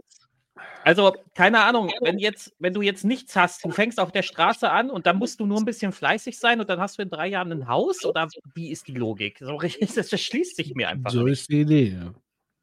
Das Ding ist halt, das ist ja so eine selbstgefällige Logik von denjenigen, die es sozusagen geschafft haben. Weil die können sich so immer selber erzählen, ich bin nur deshalb vermögend, weil ich fleißiger und besser war als alle anderen. Was ja gar Genau. nicht stimmt. Die sind meistens einfach mit besseren äh, Startbedingungen ausgestattet gewesen. Ja, So. oder hatten Glück oder waren tatsächlich auch fleißig, aber in Kombination mit Glück und so weiter. Natürlich gibt es auch die Fälle, die mit Anstrengung Dinge erreichen, keine Frage. Und Anstrengung gehört auch immer dazu. Nur zu behaupten, dass alle, die es nicht schaffen, sich nicht genug angestrengt haben, das ist das Problem. Und das ist einfach komplett falsch. Und das verzerrt komplett den Diskurs. Ähm, weil natürlich spielt auch die eigene Verantwortung eine Rolle. Ja, also die würde ich auch nicht wegkürzen. Es gibt aber strukturelle Bedingungen, die jedwede individuelle Anstrengung in Keim ersticken. Das ist sozusagen das Problem an der Sache. Das bedeutet nicht, dass jetzt irgendwie ähm, man Strukturen schafft, wo man sich jetzt alle irgendwie zurücklehnen kann und dann wird auch alles toll, sondern es muss ja eine Mischung geben aus einer gewissen Eigeninitiative und auch nur den Umständen wiederum entsprechend. Also wie gesagt, wenn ich in einer Lebenssituation, also ich sehe das ja anhand meines Lebens und Lebensabschnitten, die ja ganz unterschiedlich geprägt sind. Also die Phase, wo ich kleine Kinder hatte, habe ich natürlich nicht so gut konzentriert und so weiter arbeiten können, wie jetzt in der Phase, wo die Kinder groß sind und so weiter das heißt, Lebensumstände ändern sich. Wenn jetzt irgendwie ein Gott bewahre, ein, ein Pflegefall in der Familie wäre, dann würde es auch wieder radikal verändert werden. Und all das wird einfach so komplett ausgeblendet. Und jeder hat da so ein cooles Bild, was er an die Wand zeichnet und anhand der er dann Gesellschaft beschreibt. Also zumindest Precht und so. Und das ist einfach. Ja. Aber das, äh, gerade hatte jemand geschrieben, das fand ich sehr passend. Genau, Paddy on Tour, aber auch gut geschnitten, direkt nach Lanz und Precht und quasi denen den Mittelfinger gezeigt. Und das stimmt. Das haben sie sehr gut geschnitten. Da sitzen Lanz und Precht und erzählen was von ihrem Guavendicksaft. Und äh, dann kommt er mit seinem auch noch harten Fall. Also er ist pflegender Angehöriger Ja. und hat noch in der, weiß ich nicht, was war das, in der Berufsschule oder was jetzt richtig gute Noten bekommen und so weiter. Äh, von der Bahn ist scheinbar so ein Sonderausbildungsprogramm. Genau, genau. Ne, da hat er auch richtig gut abgeschnitten, trotz dieser ganzen Belastung. Und äh, er ist ja wirklich die Antithese zu dieser äh, Chimäre, dieser Guaven-Dicksaft-Chimäre, die es da irgendwo gibt. Ja. So, Dorpinsel. Ich will eine Umschulung zum Altenbetreuer machen und arbeite noch im Callcenter, kann mir also eine Umschulung selbst nicht leisten, weil Niedriglohnsektor, also frage ich nach staatlicher Subvention, insbesondere mit dem Argument, ihr braucht ja gerade händeringend Personal in diesem Bereich und wollt die Leute befähigen, bessere bezahlte Jobs zu machen. Hier bin ich, wie könnt ihr mir helfen? Antwort von der Agentur für Arbeit, Sie sind doch in Beschäftigung, Sie sind nicht förderfähig. Und ja, das ist absurd. So, genau sowas habe ich auch erlebt. Bei mir war es ja sogar noch krasser. Die haben ja bei mir, als ich mal Between Jobs war, habe ich das ja auch angesprochen und bekam dann wenige Tage später diesen Brief von der Agentur, der mich quasi zwangseingeladen hat zu einem Callcenter, bei dem ich mich gar nicht beworben hatte. Direkt mit dem, Sa mit dem Satz drin, wenn Sie da nicht hingehen, dann gibt es Sanktionen. Also hat man mich quasi in den nächsten Job wieder erpresst, damit man wieder sagen kann, ich muss nicht gefördert werden. Ja? Und jetzt habe ich Glück gehabt. Jetzt hatte ich eine gute Sachbearbeiterin und jetzt bin ich in dieser IT-Umschulung. Aber es, ist, es hängt wirklich alles an der Frage, hast du einen anständigen Sachbearbeiter oder nicht? Und das kann es ja auch nicht sein. Genau, also dadurch, genau, also das ist ja das Ding, man ist sozusagen auf die Willkür angewiesen, weil die strukturelle Vorbedingung der Arbeit der Agentur für Arbeit nicht so vernünftig gelegt ist, dass man gar nicht die Möglichkeit hat, willkürlich zu entscheiden. Also ich sage mal ein Beispiel. Strukturell drückt jetzt diese Geschichte von Dorpinsel ja aus Folgendes. Ich setze den Beruf eines Callcenter-Mitarbeiters, wo es darum geht, Leuten entweder Scheißdreck zu verkaufen, die sie eigentlich nicht haben wollen, also so ein bisschen drückermäßig, oder aber auch von mir aus Support zu geben für Produkte. Also es ist ja ein breit gefächertes Angebot. Aber wenn ich jetzt normale Leute auf der Straße fragen würde, auf welchen Berufszweig könnte man in diesem Lande eher verzichten? Ist es die Altenpflege oder ist es das Callcenter? Ich glaube, die Antwort ist relativ eindeutig, sei denn man fragt Callcenter-Chefs. Dann vielleicht nicht. Aber, und das meine ich damit, es gibt gar kein Augenmaß mehr, keine strategische Überlegung von staatlicher Seite, welche Berei Bereiche in der Daseinsfürsorge einfach zwingend notwendig sind. Und der Staat hat die Aufgabe der Daseinsfürsorge. Und das bedeutet für mich, dass Dinge wie medizinische Versorgung, Energie, Mobilität, ein Grundmaß aufrechterhalten werden muss und zwangsläufig laufen muss und deswegen immer priorisiert werden muss und einen Vorzug bekommen sollte vor jetzt zum Callcenter-Ding. Und deswegen ist das strukturell einfach komplett daneben, wie diese Agentur hier agiert. So. So ist es. Aber die Callcenter haben eben auch, das ist gerade diese Branche, die dieses enge Verhältnis zur Agentur für Arbeit pflegt.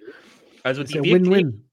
ja, die ja wirklich, genau, Win-Win. Die Agentur kriegt so bessere Statistiken Ja. und die Callcenter kriegen alle paar Monate neues Personal reingespült. Und ähm, das, die, und, d- also da herrscht eine ganz besondere Beziehung, die ich auch bis heute nicht verstehe, wo man auch deutlicher als woanders noch sieht, dass es hier nicht um Nachhaltigkeit geht. Nee. Also, ne, nachhaltig wäre das, wie Dorpinsel hat es gerade beschrieben, er, er kriegt die Förderung und kann in Zukunft einen Job machen, der auch gesellschaftlich wertvoller ist. Ich habe selbst lange in Callcentern gearbeitet und ich sage bis heute, diese Jobs wären hundertfach effizienter, wenn sie zu 90 Prozent von KIs gemacht werden würden. Weil was anderes als eine KI machst du da nicht. Du guckst da rein, da ruft Herbert an, hat Probleme mit seiner App, dann guckst du in den Katalog, was auf Herberts Problembeschreibung zutrifft und dann gibst du ihm die Lösung, die da drin steht. Das kann eine KI auch. Und dann hast du Sogar halt besser. Und Wahrscheinlich schneller. sogar besser. Und dann hast du halt noch 10% an, das sind dann wirklich spezialisierte Leute, die natürlich dann auch viel mehr Geld bekommen müssen als jetzt, die dann im Second Level arbeiten und für die, für die heiklen Probleme. Ja, so. Aber die haben dann auch spannende Probleme, mit denen sie sich auseinandersetzen müssen und nicht diesen, diesen Fließband-Bullshit. Ah, Entschuldigung, aber bei Callcentern platzt mir immer der Hals, ey. Ja, zu Recht, würde ich sagen. Und ähm, ja, also es ist, es sind so, für mich ist ja sowieso, ich, meine, ich bin ja sehr fokussiert immer auf strukturelle Themen und so weiter, auch in meiner Arbeit, wenn ich Organisationen angucke. Wenn ich mir angucke, wo, nach welchen Parametern diese Agentur für Arbeit operiert, da, da, da muss ich einfach die Hände über den Kopf schlagen und dann muss man sich auch nicht wundern, dass daraus diese Dinge emergieren, wie sie emergieren, weil diese Parameter einfach komplett krude sind oder es zum Teil gar keine vernünftigen Parameter gibt.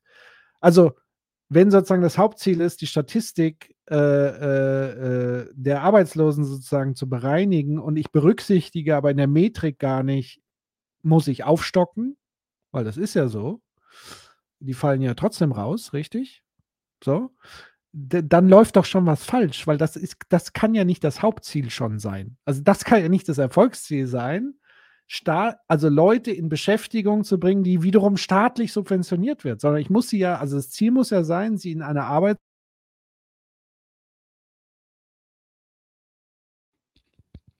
Oh, bin nur ich weg oder ist Patrick weg? Schreibt mal jemand was im Chat. Chat sehe ich noch, aber Patrick hat bei mir, ist bei mir eingefroren. Ist er bei euch auch eingefroren? Hm. Dann schreibe ich immer schnell.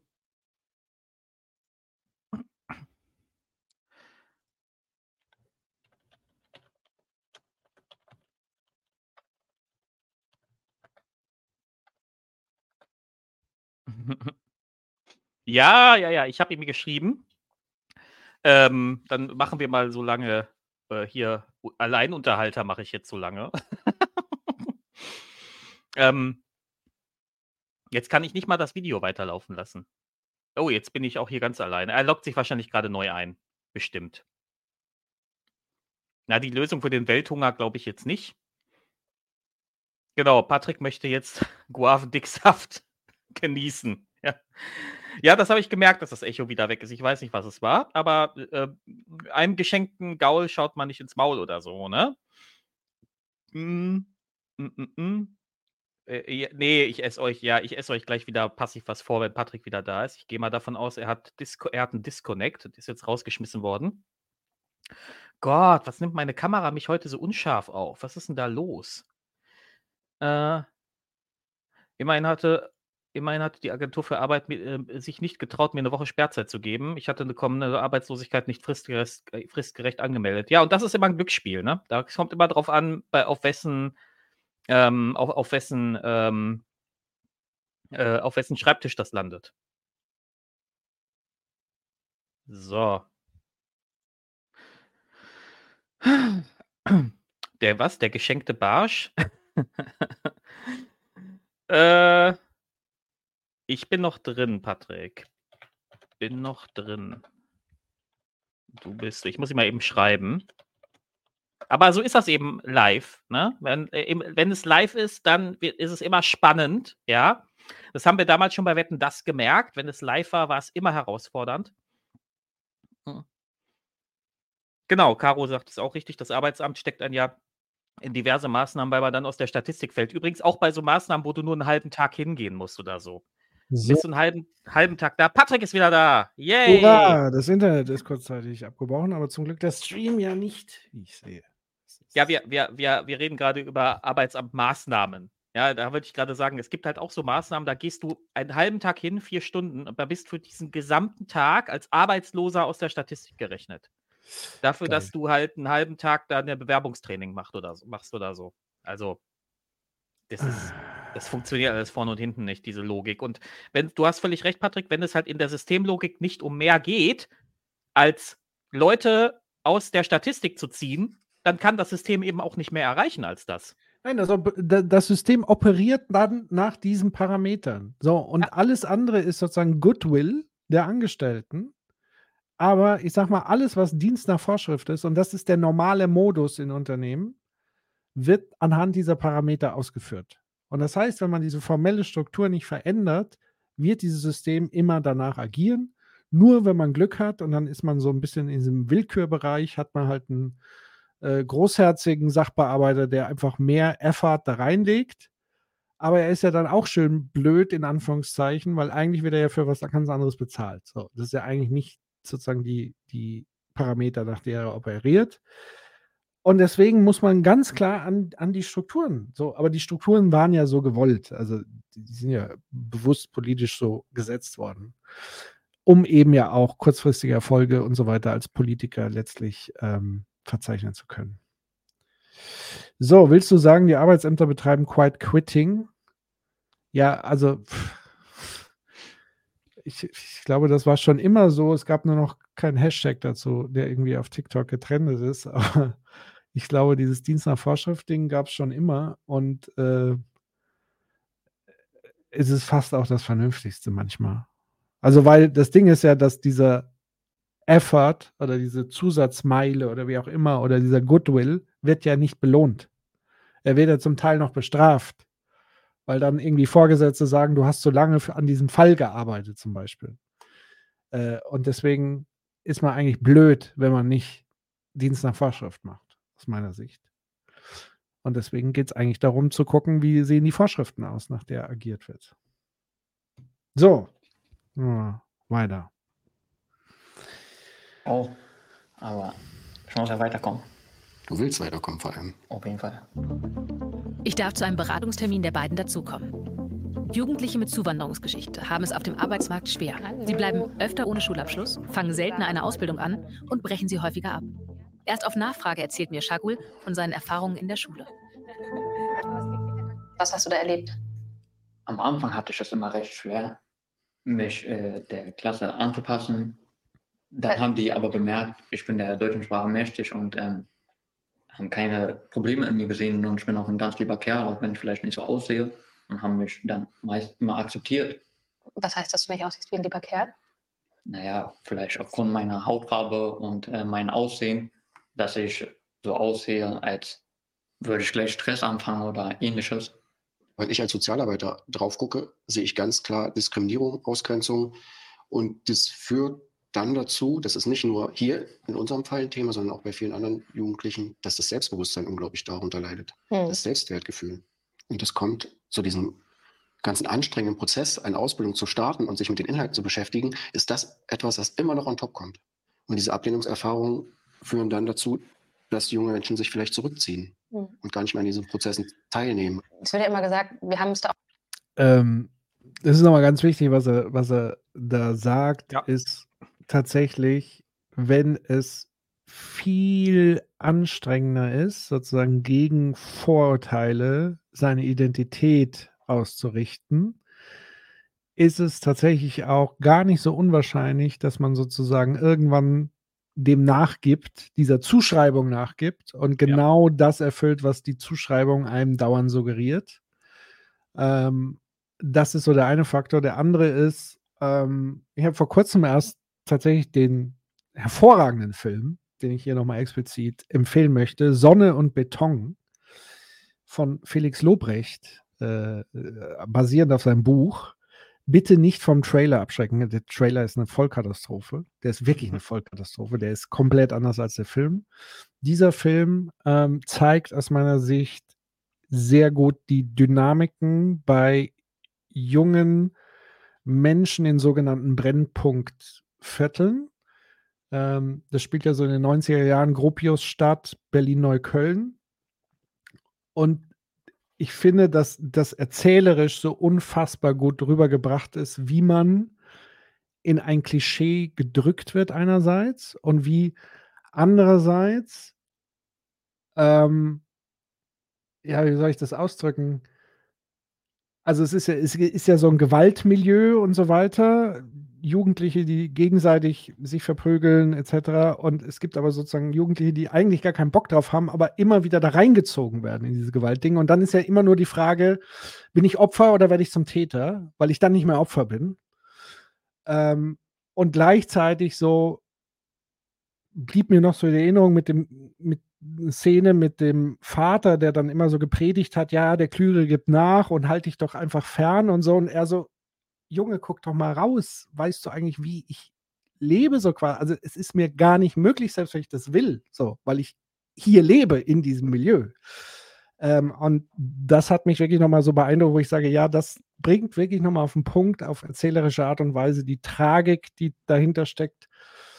Ähm, und die Hürden, die einem auch im Weg stehen, den Weg zu gehen, den der junge Mann hier, der porträtiert wird, äh, zu gehen, was wirklich unfassbar viel Kraft kostet. Also da nochmal meinen vollen Respekt an, an den Jungen hier. Ja. Plus noch Pflegefall, Vater und so weiter. Also, pui. Ja.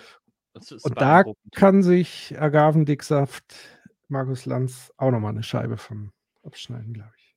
Ja, genau, aber an die Stigmatisierungstheorie habe ich auch gerade gedacht, wo er, wo er das so sagt, der äh, Sozialarbeiter. Das ist halt genau das, ne? Wenn da wird den Leuten immer was, äh, werden denen immer Attribute zugeschrieben. Gleichzeitig stoßen sie ständig an diese gläsernen Decken und kommen, kommen nirgendwo weiter und irgendwann erfüllen sie halt diese Attribute. Ne? Da wird dann eine selbsterfüllende Prophezeiung draus. Weil, die, weil halt, ne, wo, wozu sich da noch anstrengen? Wenn man sowieso, wenn sowieso die ganze Welt glaubt, dass man auf eine bestimmte Art tickt und äh, man deswegen auch nirgendwo hinkommt.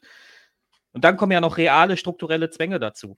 Also Mhm. es gibt ja durchaus diese Fälle, wo es sich einfach mehr lohnt, für manche Menschen äh, im, im Stadtpark Gras zu verkaufen, als bei McDonalds äh, hinter der Theke zu stehen. Ja, klar. Oh, ja. Also, das muss man dann halt auch mal ganz nüchtern sehen. Da muss McDonalds vielleicht seinen Thekendienst verbessern. Ja, und was man ja äh, tatsächlich auch noch dazu sagen muss, was sich halt ein bisschen zynisch oder was auch immer anhört, aber die Kompetenzen, die ich entwickeln muss, damit ich Gras verticken kann, auf eine Art und Mhm. Weise, ohne großartig erwischt zu werden, also in einem längeren Stil und so weiter, das sind unternehmerische Qualitäten, die manche Unternehmen händeringend suchen. So. Also das heißt, die Talente sind da, die- auch der, der Drang, etwas zu tun, ist ja da. Wir schaffen es nur nicht, es in eine Bahn zu bringen, die sozusagen auch gewinnbringend für die Gesellschaft ist letztlich. Abgesehen davon, Drogenpolitik will ich jetzt gar nicht erst anfangen und so weiter. Aber ähm, das zeigt ja, dass diese Leute eben nicht einfach auf der faulen Haut liegen, sondern sie Ja. tun ja was, sie tun etwas, was natürlich strafrechtlich und so weiter nicht akzeptiert ist, aber sie sind da durchaus engagiert in ihrem Feld und durchaus äh, kreativ und so Ja, weiter. also da ist, da ist eine Schaffenskraft vorhanden und man kann sich halt als, als Gesellschaft überlegen, wollen wir diese Schaffenskraft für uns einbinden oder wollen wir die einfach äh, verloren gehen lassen und dann werden sie vielleicht für fragwürdige Dinge, wird sie dann für fragwürdige Dinge genutzt. Ne? So. Und im Moment beantworten wir diese Frage nicht besonders klug, habe ich den Eindruck. Ja. Naja. Machen wir weiter. auch mit einer Generation zu tun, die eben nicht mehr pünktlich und fleißig und hart arbeitend ist, sondern die lieber erst um zwölf aufstehen und, ähm, und von Instagram träumen und vom leichten, schnellen Geld. Ähm, erlebst du das auch? Also ich kann diese Wahrnehmung und auch diese Pauschalisierung jungen Menschen gegenüber absolut nicht bestätigen. In der Praxis sieht das völlig anders aus. Sie suchen einen Weg und wollen Typ. ihr Leben gestalten. Ja. Und das ist unglaublich schwierig im Augenblick. Und da brauchen sie Unterstützung. Aber Jugendliche, die per se nur in Anführungsstrichen ein schönes Leben haben wollen, sich nicht bewegen wollen, Geld vom Staat haben wollen und immer erst 14 Uhr aufstehen wollen, finde ich in der Realität, in meiner Praxis nicht. Definitiv nicht. Ich glaube, die findet man eher auch unter dieser Boomer-Generation. Ja. Ich glaube, die projizieren da so ihre eigene Sehnsucht nochmal. Aber auch das ist sozusagen pauschalisierender Quatsch. Ja, eben. Und ich glaube schon, dass es sozusagen äh, Jugendliche gibt, die engagierter und weniger engagiert oder Ja, wo es den Eindruck macht, weil sie vielleicht in Bereichen engagiert sind, die Erwachsene nicht verstehen. Ja? Das Also ich, oder eben halt, wenn, wenn du als junger Mensch in dieses, vielleicht gerade wenn du Stigmatisierung ausgesetzt bist, dann versuchst du in dieses Lohnarbeitssystem vorzustoßen und kriegst nur auf den Deckel von allen Seiten erstmal. Nur ab, jede Bewerbung wird abgelehnt, du kriegst keine Ausbildungsstelle, du hast irgendwie keine Chance, du hast das im Schulsystem auch schon erlebt, ähm, dass du dann vielleicht nicht das beste Verhältnis zu diesem System entwickelst, finde ich jetzt nicht so schwierig zu verstehen, ehrlich gesagt. Ja. Also, ja. Also es ist immer wieder erstaunlich. Aber woran liegt es dann, dass immer mehr Jugendliche weder arbeiten noch in Schule, Ausbildung oder Studium stecken? Waren es vor der Pandemie noch 492.000, sind es nun schon 630.000. Knapp ein Drittel mehr. Wenn Leute sehen, was für die Jugendlichen alles gemacht wird, da wird so viel unternommen, so viel Geld ausgegeben, Mhm. um die Jugendlichen zu aktivieren. Ja. Dabei sollen sie einfach mal einen Ausbildungsplatz anfangen. Einfach mal Ja. morgens aufstehen und pünktlich da sein. Ja, also es Mhm. gibt für mich schon zwei Ansatzpunkte. Also erstmal wird gar nicht so viel Geld ausgegeben. Wie für soziale. Arbeit oder zum Beispiel für das Projekt Job in Mitte ausgegeben. Mhm. Eine Ja, Person großartig. Mhm. für einen Großraumbezirk. Mhm. Mhm. Das ist total wenig. Mhm. Also dieses Argument verstehe ich gar nicht. Mhm. Und das andere ist, die Passgenauigkeit muss hergestellt werden. Mhm. Mhm. Hier gibt es einen jungen Menschen und der hat Kompetenzen und Fähigkeiten und wir müssen gucken, was zu dem passt. Für mich ist ganz klar, wir müssen für diese Jugendlichen mehr tun. Denn das wird sich am Ende für beide Seiten auszahlen. Übrigens, dieses äh, äh, Narrativ hat gerade auch ein, äh, auch wieder einen persönlichen Bezug. Ähm, ich weiß nicht, ob das medial schon so außerhalb der Region getreten ist. In meiner alten Heimatstadt, an meiner alten Schule, wo ich zehn Jahre oder was zur Schule gegangen bin, auf diesem Schulgelände ist vor ein paar Tagen, hat ein 14-Jähriger einen 14-Jährigen erschossen. In den Kopf geschossen. Und es ging wohl um Drogen, keine Ahnung. Ähm, und ich habe dann so ein bisschen verfolgt, was passiert sozusagen in dieser kleinen Stadt. Das sind 16.000 Einwohner. Ähm, und der Freund von diesem 14-Jährigen, der erschossen wurde, ein 17-Jähriger, hat sich in den Medien quasi geäußert und hat gesagt, in dieser Stadt gibt es ein strukturelles Problem und das kennen wir seit Jahren. Also, man muss sich nochmal, der 17-jährige Freund Mhm. des Erschossenen geht an die Öffentlichkeit und sagt, es gibt hier in der Stadt schon lange ein strukturelles Problem und niemand tut etwas dagegen. Was denkst du, war die Reaktion Oh. darauf? Massive Ablehnung und sie haben versucht, den 17-Jährigen zu canceln. Ja, also das mit den Canceln wahrscheinlich das jetzt eher noch nicht, aber zumindest ähm, war sowohl, sage ich mal, aus Seiten Bürgermeister und so weiter völlig abgestritten. Mhm. Und ich bin jemand, der damals vor, wann war es denn? Ich habe Abi 96, da war ich sozusagen das letzte Mal an dieser Schule. Und ich kann bestätigen, ja, diese strukturellen Probleme gab es auch schon damals, wo ich da in die Schule Ja. gegangen bin. Also auch die Stadt hatte sozusagen auch ein Drogenproblem und so weiter. Das, was der junge Mann da gesagt hat. Und er hat auch gleichzeitig gesagt, es gibt hier keine vernünftigen, guten Angebote für uns Jugendliche. Und deswegen geraten wir, also der hat es sehr reflektiert. Und wie gesagt, Hut ab in dieser Situation, in einer traumatisierten Situation, das so vernünftig rüberzubringen in der Öffentlichkeit. Und dann die Stadtvertreter, die dann dagegen, ja, das stimmt überhaupt nicht und das kann man so nicht sagen. Und wir haben doch hier ein Skate-Dingsbums, wo Wir haben wo die Jugendlichen gebaut, deswegen sind können alle Probleme behoben. äh, da, dann irgend so einer von der Polizei, der irgendwie gesagt hat, er hat früher in Offenbach gearbeitet, da war es schlimmer. So, das kann man ja alles gar nicht vergleichen. So. Und dieses auch nicht ernst nehmen, wenn sozusagen ein Vertreter der jungen Generation diese selbst, also dieses, das reflektiert und den Erwachsenen wie ein Erwachsener Ja. ganz klar sagt, liebe Leute, die, die, die, es muss hier sozusagen, selbst wenn die der Meinung sind, dass es sozusagen genug gibt, kann ich mich doch nicht sofort da so hinstellen und sagen, das ist alles Quatsch, sondern dann muss ich sagen, hey, cool, dass du so denkst und engagiert bist. Lass uns doch zusammenarbeiten, zusammensetzen und wirklich mal angucken, wie ist wirklich die Situation und was können wir verbessern und was können wir tun, damit wir sowas in Zukunft einfach verhindern können. Danke für deinen Hinweis. Danke für, aber nein, stattdessen drauf gedroschen und also wirklich, das ist wirklich, wirklich krass. Es kann nicht sein, was nicht sein darf.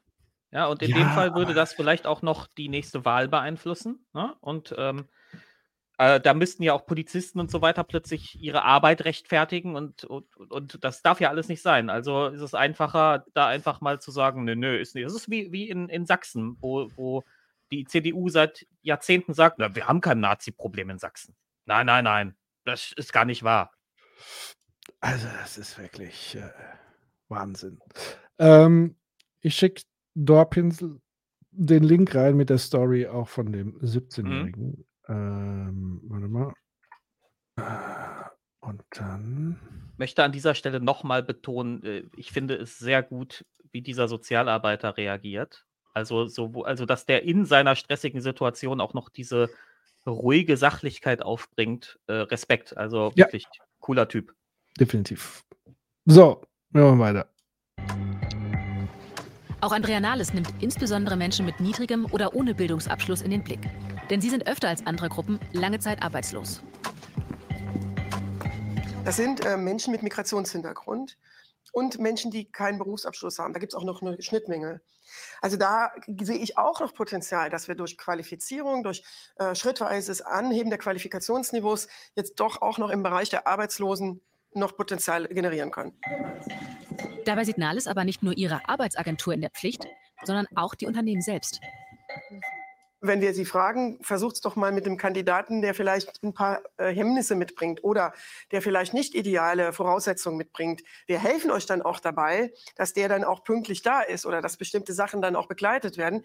Da haben wir immer noch eine relativ große Zurückhaltung bei den Arbeitgebern. In München stellt sich ein Unternehmer den veränderten Bedingungen. Florian Kuhn. Er führt einen der größten Elektrobetriebe der Stadt. 350 Mitarbeiter. Viel zu wenig für seine Auftragslage. Er könnte noch 100 mehr einstellen. Der Personalmangel ist schon seit Jahren ein großes Thema für ihn. Die Lösung sieht er vor allem bei sich selbst. Es wird aus Unternehmersicht zu engständig gesucht. Also wir kommen aus einer Welt, wo KI-Software Bewerbungen ausgefiltert hat. Da haben wir uns auch noch als Arbeitgeber was darauf eingebildet, dass wir einen Algorithmus haben, der erstmal ausfiltert. Wir suchen sehr speziell, schon fast diskriminierend. Und alles, was wir tun, ist umzudrehen und zu sagen, okay, zeig mir dein Talent und ich suche dir die Aufgabe. Ganz wichtiger Satz, ganz wichtige Haltung. Ja. Das ist sozusagen das umgekehrte Prinzip unserer jetzigen Wirtschaftslogik. So, wir haben einen riesen Pool an Menschen, aus der wir uns billig bedienen können.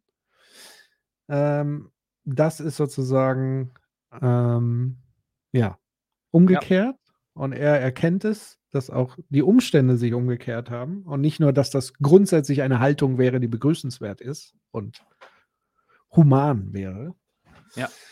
humanistisch wäre. Ähm, und wirklich nochmal so ein, so ein Schlüsselsatz zu sagen, jeder, wirklich jeder hat ein Talent da draußen. Und Genau. die Aufgabe ist es, zu schauen, was kann dieser Mensch beitragen mit seinem Talent, in welcher Zeit kann er es machen ähm, und damit profitiert am Ende auch jeder. Und eben mal grundsätzlich von diesem Menschenbild auszugehen, dass auch jeder was beitragen will und jeder auch dieses Talent besitzt. Ich, ich finde es auch sehr gut, wie er, wie er so sarkastisch äh, seine eigene, also die Arbeitgeberseite so sarkastisch da nochmal äh, äh, äh, bezeichnet, wie er dann so sagt, naja, wir, wir hatten da Algorithmen, die haben irgendwelche Bewerbungen ausgefiltert, da haben wir uns noch was drauf eingebildet, ja. Ja. ähm, und da hat er, äh, da hat er auf jeden Fall einen Reflexionsprozess gemacht. Also ja, äh, Ja. ich denke mal, das wird auch ähnlich sein wie bei der Handwerksmeisterin gerade. Ähm, mit dieser Einstellung wird er erstmal profitieren davon. Er wird jetzt erstmal Personal bekommen, das, äh, das eben Arbeit macht, die gemacht werden muss. Ja. Und ähm, das ist ja für seinen Betrieb mit der Auftragslage erstmal nur gut. Ja. Und ganz ehrlich, da trennt sich für mich auch die Spreu vom Weizen. Das ist für mich der Unterschied zwischen einem Unternehmer und einem Manager.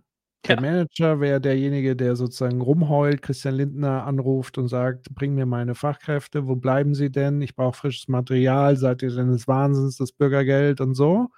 Das sind Manager-Attitüden. Ich, ich bin jetzt sehr überspitzt. Es gibt natürlich, so, bitte, polemisch, ja, also Vorwarnung. Und äh, es gibt genauso Vollidioten unter Unternehmern, aber so, wenn man so mal die Grundidee hinter Unternehmertum zu sagen, ich stelle mich gegenwärtigen Problemen, finde eine kreative Lösung und schaffe dafür Angebote, wie auch immer, hat er einfach verstanden, okay, die Marktbedingungen haben sich verändert, die, die Welt hat sich verändert, der Bedarf ist da, also muss ich doch was bei mir verändern und nicht verlangen, irgendwie jetzt vom Staat da die, die Daumenschraube anzulegen, damit ich einen größeren Pool bekomme an Leuten, wo ich mich bedienen kann.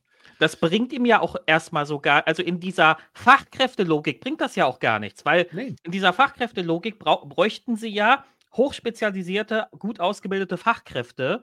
Wenn die aber einfach nicht da sind, da kann der Staat so viel Daumenschrauben anlegen, wie er will. Die sind halt nicht da. Also das hat er halt erkannt. er hat erkannt, dass, dass, dass es aber da draußen sehr wohl Menschen gibt, die unter bestimmten Bedingungen immer noch beitragen können. Und das macht er sich gerade zunutze. Das kann man sogar, da- das kann man sogar einen Grad an Eigennutz drin sehen, aber das ist ja erstmal gar nicht schlimm. Ja, also ähm, Eigennutz, also es gibt, es gibt ja durchaus sowas wie eine Win-Win-Situation. Die ist nur meistens nicht so, wie Neoliberale sich die vorstellen, sondern die ist dann tatsächlich Win-Win und nicht einer gewinnt und, die, und alle anderen dürfen zum Gewinn des einen beitragen. ähm, Genau. Genau, aber ich, ich finde, das, das Beispiel, das jetzt kommt, das äh, können wir uns, äh, das, das Ja. sollten wir uns jetzt mal anschauen. Das ist sehr gut. Das Jobcenter schickt jetzt regelmäßig Arbeitslose auf Kuhns Baustellen. Etwa die Hälfte der Kandidaten bleibt. So wie Alfons Krömmer. Nach seiner Krebserkrankung war er zunächst arbeitslos. Nun arbeitet er hier seit mehr als einem Jahr als ungelernte Hilfskraft. fürs eigene Wohl, ähm, fürs Selbstvertrauen, fürs Selbstbewusstsein. Das ist halt, du fühlst dich ganz einfach anders. Du bist nicht äh, von anderen Leuten ihren Geld abhängig, weil du verdienst dir dein Geld selber wieder und du tust wieder was und du bist halt wieder ein wertvolles Mitglied der Gesellschaft.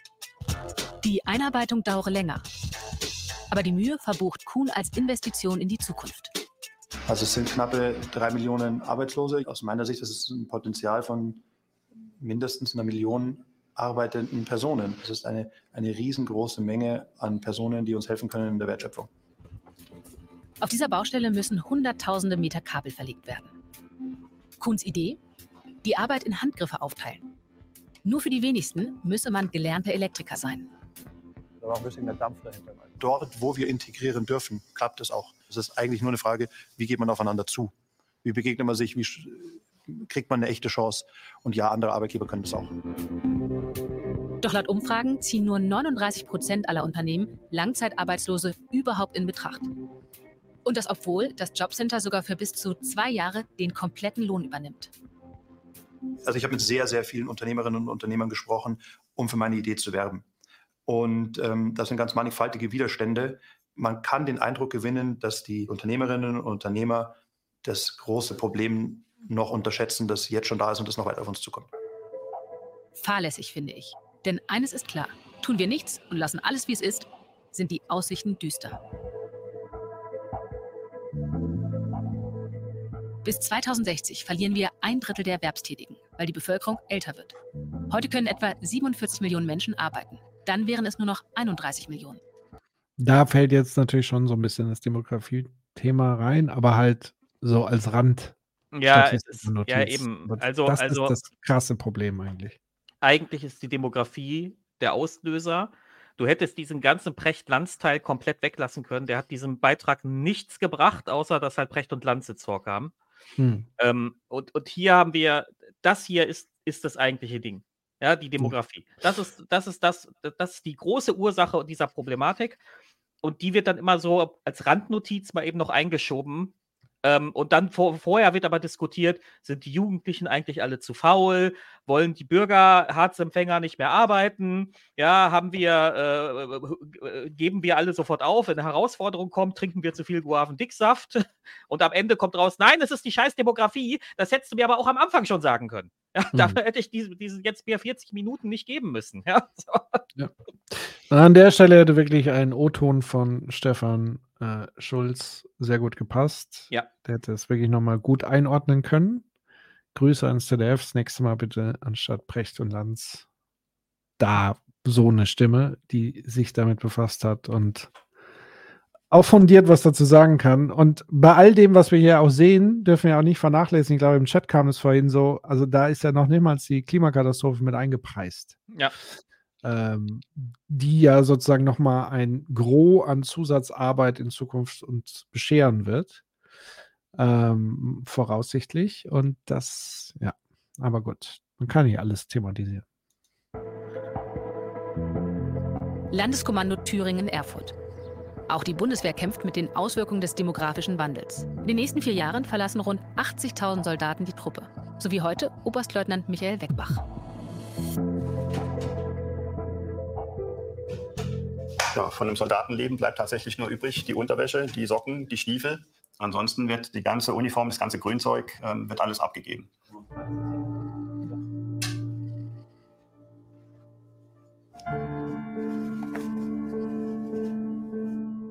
Die Kiste hat fünf Einsätze hinter sich. Man sieht es auch, ne? die ist verbeult und auch rostig und hat auch hier noch den, den Staub aus Mali, diesen feinen roten Sand. Ich kann Ihnen tatsächlich nicht sagen, ähm, ich freue mich oder ich bin traurig. Es ist so ein Mixding. Also kommt immer so in Wellen. Also Weckbach hat die Altersgrenze eines Oberstleutnants erreicht, mit 61. Wie so viele Ältere hätte auch er noch ein paar Jahre dranhängen können. Und da auch nochmal die, diese ganze Rentendiskussion mal kurz anzureißen. Es spricht natürlich nichts dagegen, dass wenn Leute Bock haben, über das Rentenalter hinaus zu arbeiten, dass die auch weiter arbeiten und dass man ihnen das ermöglicht und auch möglichst lukrativ. So. Ja. Womit ich aber ein massives Problem habe, ist sozusagen Leuten aufzuzwingen, wie lange sie am Ende zu arbeiten haben, weil das meistens von Leuten passiert, die sich selber aussuchen können, ob sie früher in Rente gehen oder sich privatisieren wollen und so weiter. Ähm, das ist das eigentliche Problem. Weil ich würde sogar sagen, selbst wenn du das Ren- Rentenalter jetzt runtersetzen würdest, würde es trotzdem etliche geben, die weiter arbeiten würden. Ja. So wie Ähm, jetzt halt auch. Und auch Äh. durchaus, äh, also sicherlich auch, äh, also viele auch, weil das Rentenniveau halt so niedrig ist, die müssen. Wir haben am Anfang bei der Gastronomin gesehen, die hatte ihre zwei Rentner-Hilfskräfte da. Und ich vermute fast, die machen das eher, weil sie es müssen, weil es halt nochmal 400 Euro im Monat extra gibt, als dass sie es äh, unbedingt wollen, würde ich jetzt Ja. mal vermuten. Ähm, aber selbst wenn man die, diese Gleichung mal rausnimmt und wenn das Rentenniveau jetzt wieder höher wäre, selbst dann glaube ich, dass es immer noch viele gäbe, die es machen würden, einfach weil es einen Grad an Selbstwertgefühl gibt. Ja, weil es das Gefühl gibt, produktiv was beizutragen noch. Ja, wie viele Rentner sitzen in ihren Wohnungen, das sagt ja Stefan Schulz auch immer im Podcast, in diesen übergroßen Wohnungen. Meine Schwester war ja mobile Pflegehelferin, die hat das ja gesehen. Diese alten Herren und Damen, die in diesen großen Wohnungen sind, komplett alleine. Die haben niemanden, da kommt die Familie nicht und das Highlight ist, wenn einmal am Tag die Pflegekraft kommt. Ja, Ja. So. Und ähm, das, das, dem, dem ließe sich dann schon äh, zumindest eine, eine Zeit lang dadurch entgegenwirken, dass die einfach, dass sie einfach weiter aktiv sein können, indem sie zweimal die Woche schön irgendwo, weiß ich nicht, arbeiten, aushelfen, was weiß ich, ja. Ja. Also da ist gar nichts gegen einzuwenden. Es ist nur was dagegen einzuwenden, dass, ähm, dass wie du schon richtig sagst, dass, dass da so Leute meinen, weil sie in ihrem relativ bequemen Job als äh, äh, als, als Besserverdiener, Schrägstrich Autor, Schrägstrich Speaker später äh, bis 70 oder 80 arbeiten können, weil das eben körperlich nicht anstrengend ist. Dass der Dachdecker das auch kann, halte ich doch für gewagte These. Ja. Ja. Ähm, ja, ganz genau. Und ich würde auch sagen, wenn man das Rennenalter sozusagen nochmal runtersetzt, ist vielleicht sogar die Wahrscheinlichkeit größer, dass noch mehr Leute dann freiwillig arbeiten, weil A, man die Leute nicht bis zur schieren Erschöpfung ausgepresst hat und vielleicht sie nach einem Jahr Rentenerholung, vielleicht sollte man überhaupt mal so ein ganz anderes Konzept sich ausdenken, was so eher Richtung Ruhepausen im Laufe eines Lebens generell angeht. Also, dass wir uns auch mal ganz lösen von diesem Bild, äh, äh, dass das alles irgendwie in so einem Zeitraum alles sein muss, sondern eher Leuten die Möglichkeit geben, Erholungsphasen einzulegen, sodass sie dann auch im hohen Alter nochmal beschließen können, ach, jetzt habe ich doch nochmal Bock, irgendwie tätig zu werden. Ähm, aber dieses Grundverständnis zwingt uns natürlich auch immer wieder in diese Logik und dann für viele ist dann dieser Spielraum nur noch, ja, wir müssen das Alter hochsetzen, weil alles andere ist ja unmöglich. So. Alternativlos. Und das ist halt einfach Quatsch. Das ist einfach, man will es nicht, man will nicht über den Horizont hinausdenken, ähm, man möchte nicht innovativ sein. Im Grunde genommen möchte man, dass alles so weitergeht wie bisher. Hm. Ähm, und wenn es nicht geht, dann irgendwie mit Sanktionen zu, zu arbeiten. Zwingen, Zwang. So. Bloß keine kreativen Lösungen mit den Leuten entwickeln und sich auch mal gesellschaftlich, gemeinschaftlich die Frage zu stellen, was könnten wir verändern. Das, das findet ja alles nicht statt. Es findet ja auch kein Ideenlabor oder irgendwas. Weder medial noch sonst. Also es ist wirklich. Und ähm, der, der Oberstleutnant hier ist auch wieder die Antithese zu diesem Menschenbild, dass Menschen eigentlich nicht wollen und dies, das. Weil er geht zwar jetzt in Rente, aber er geht halt auch mit einem weinenden Auge ins, in Rente. Ich hatte echt Ja. Empathie mit dem Mann beim ersten Schauen, äh, obwohl ich überhaupt kein Bundeswehr-Fan bin. Aber der gibt da, der beendet da halt gerade wahrscheinlich den längsten und intensivsten Lebensabschnitt, den er je hatte. Ja, für immer. Das ist jetzt für immer vorbei. So, und ähm, das ist, äh, das, das ist schon, das ist schon harter Tobak und ähm, auch da, hier keiner, der irgendwie, also auch hier wieder das Menschenbild, das bestätigt sich einfach nicht, dieses Bild von den Leuten, die gar nicht wollen und bla, sondern der hat sein Leben lang da äh, seinen, seinen Dienst geleistet, im wahrsten Sinne des Wortes, und hat wirklich darüber nachgedacht, ob er jetzt doch nochmal verlängert, hat er dann aber doch nicht gemacht. Ähm, also, der geht ja jetzt nicht mit einer Partyfahne in Rente und sagt, "Hä, endlich ist die Scheiße vorbei, ja, So, sondern der ist wirklich, das, das bewegt den wirklich, ja. Ja.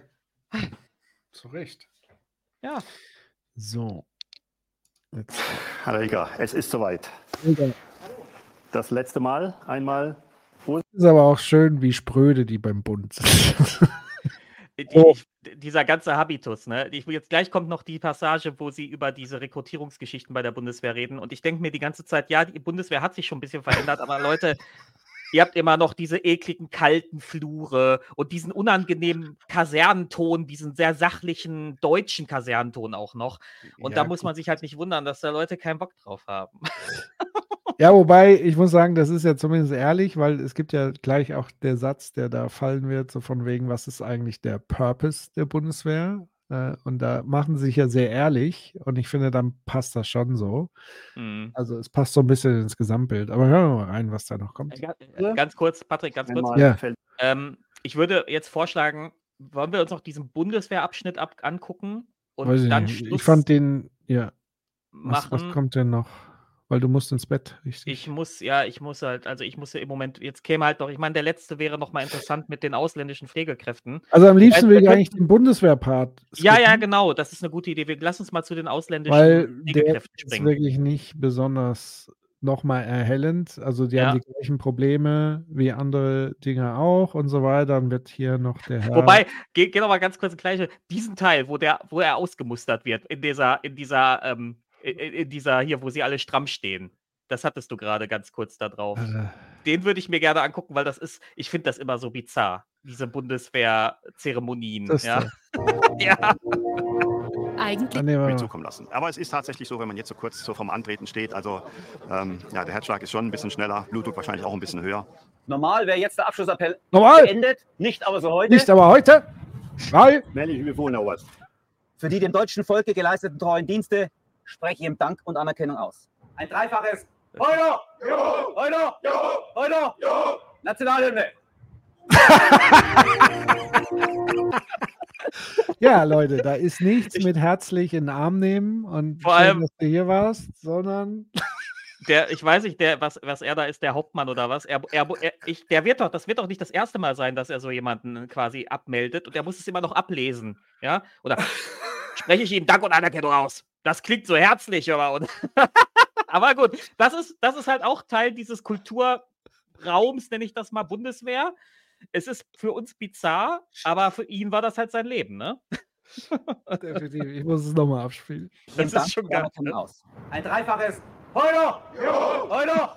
Heuer! Nationalhymne! Nationalhymne! Eigentlich will die Bundeswehr wachsen. Von Ah, jetzt an herrlich. So, äh, wir gehen weiter in und auch bleiben.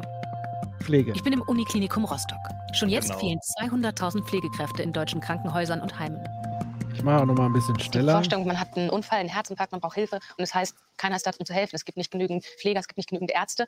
Wie sieht es hier aus? Wie krass ist hier der Pflegenotstand und vor allem, was tun Sie, um Menschen zu finden, die hier arbeiten, die versorgen, die helfen? Seit fünf Jahren versuchen sie in Rostock Pflegekräfte aus sogenannten Drittstaaten anzuwerben, von außerhalb der EU, zum Beispiel aus Vietnam. Die ausgebildeten Pflegerinnen müssen hier noch einmal eine dreijährige Ausbildung machen. Hier habe ich die Ausbildung gehabt und dann finde ich, dass die Ausbildung sehr schön ist, obwohl auch anstrengend ist. Und, ähm, aber die habe ich geschafft. Ja, und jetzt habe ich hier einen Traumjob mit den tollen Kollegen und auch äh, ganz gutes Einkommen im Vergleich mit dem Zuhause. dann bin ich hier zufrieden. Die Uniklinik stellt Wohnungen und hilft bei Behördengängen. Genau, dann geht es. Äh, wir betreiben natürlich diesen ganzen Aufwand. Das ist ja, ich will das mal als Aufwand in Anführungszeichen sagen, natürlich, äh, weil das Ziel ist, die, die internationalen Pflegefachpersonen auch hier am Haus zu halten und in der Region zu halten. Also wir wären ja blöd, das nicht zu tun, weil wir sie brauchen. Heute darf ich mir den deutschen Klinikalltag anschauen und mithelfen. Ich bin auf der kardiologischen Wacheinheit. Das ist eine Mischung aus Normal- und Intensivstation. Hier sind die Sachen dann. Äh, Größen, denke ich mal, müssen so passen. Hierher kommen Patienten, die gerade ich wollte das mal Hilfe hier, kommt aus Fer Wie schwer war es für Sie, nach Deutschland zu kommen? Also auch diese bürokratischen Hürden, Sprache lernen, Anträge ausfüllen, Visum bekommen. Hm, Bei der Visum und alle, das ist nicht so schwer. Wir müssen nur die Deutsch schaffen. Das ist die Hürde, ja. Deutsch lernen. Ja.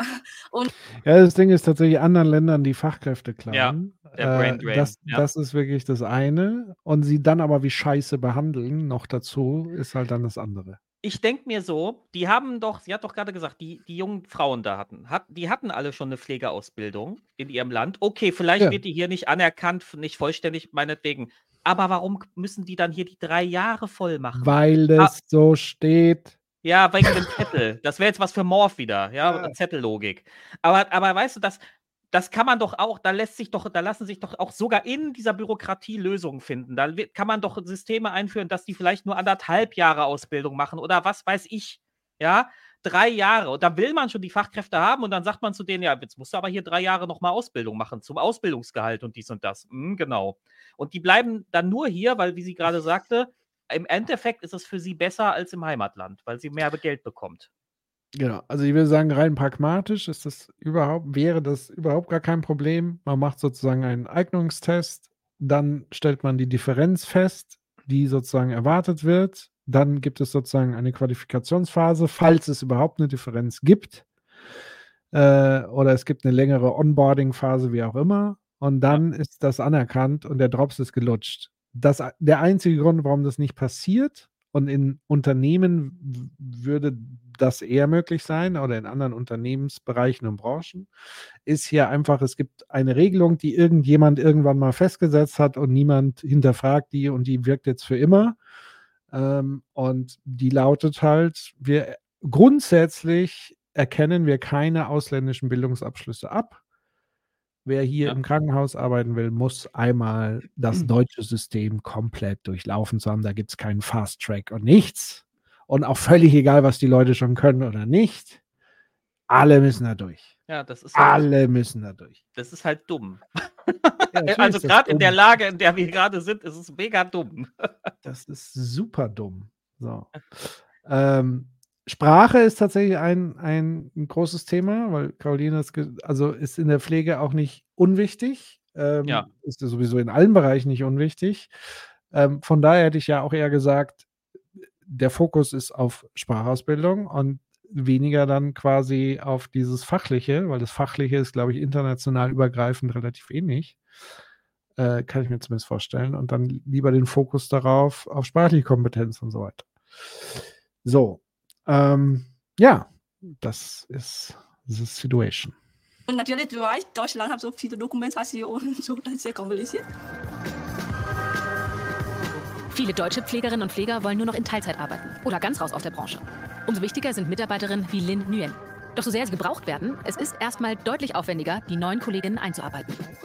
So eine erste Hürde ist das schon, oder? Dass man, dass man sich fragt, ähm, kann das gelingen? Ja, natürlich. Man hat am Anfang schon, wenn man, als wir hörten, wir kriegen zwei vietnamesische Auszubildende, waren es ja am Anfang, haben wir gedacht, oh Gott, wie wird das sein? Also, die verstehen ja nichts und äh, wie machen wir das? Äh, Wir haben überhaupt keinen Plan gehabt. Man muss natürlich auch sagen, es gibt im deutschen Patientengut auch wirklich Menschen, die dann eben äh, die vietnamesischen Mitarbeiter so diskrimini diskriminierend äh, bewerten und auch ansprechen, wo ich denke, das kann nicht wahr sein. Also, Wie geht das? Also, dass man sagt, ja, die Fidschi-Tante äh, habe ich also selbst gehört und ähm, die Filipinos und so. Ich sage, nee, das ist eine Mitarbeiterin aus Vietnam, keine Philippine. Also, es ist schon unglaublich, was man da so mal von manchen Patienten hört.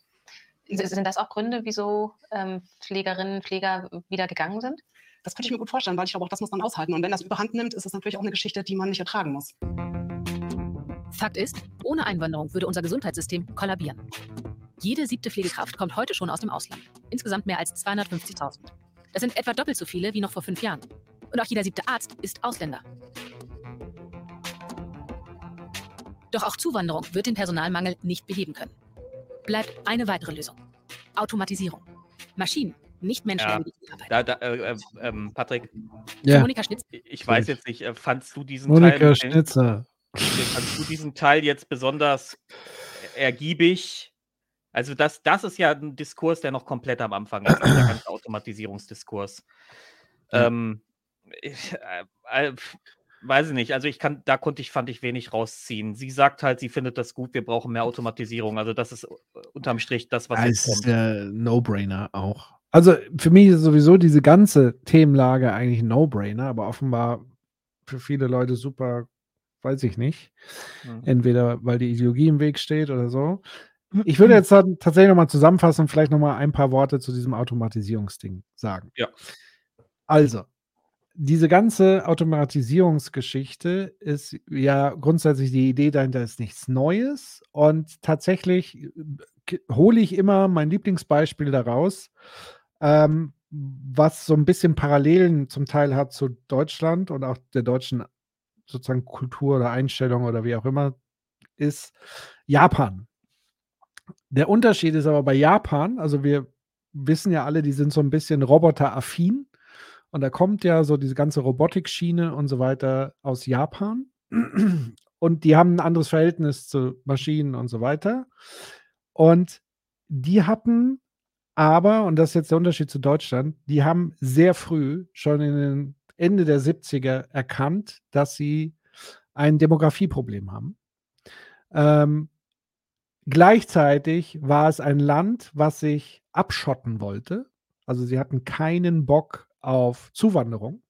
Sie wollten die japanische Kultur sozusagen konservieren und wollten keine Einwanderung für Arbeit in ihrem Land und grundsätzlich keine Einwanderung. Ähm, und dann war es aber so, dass sie dann nicht einfach den Kopf in den Sand gesteckt haben, so wie Deutschland beispielsweise, die sozusagen von dem Problem auch wussten, aber sozusagen gar nichts macht, ähm, und auch gar nichts will so irgendwie.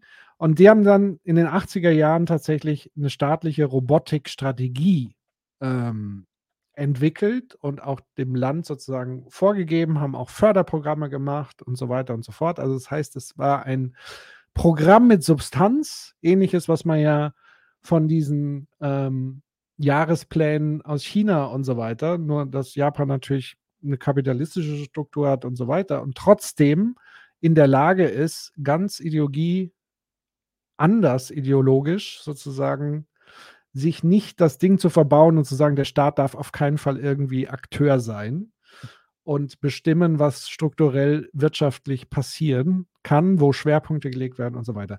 Das heißt, die haben schon sehr frühzeitig diese Robotikstrategie und deswegen gibt's auch Robotik in der Pflege und so weiter. Und wie gesagt, das ist kulturell da 'n ganz anderes Verhältnis.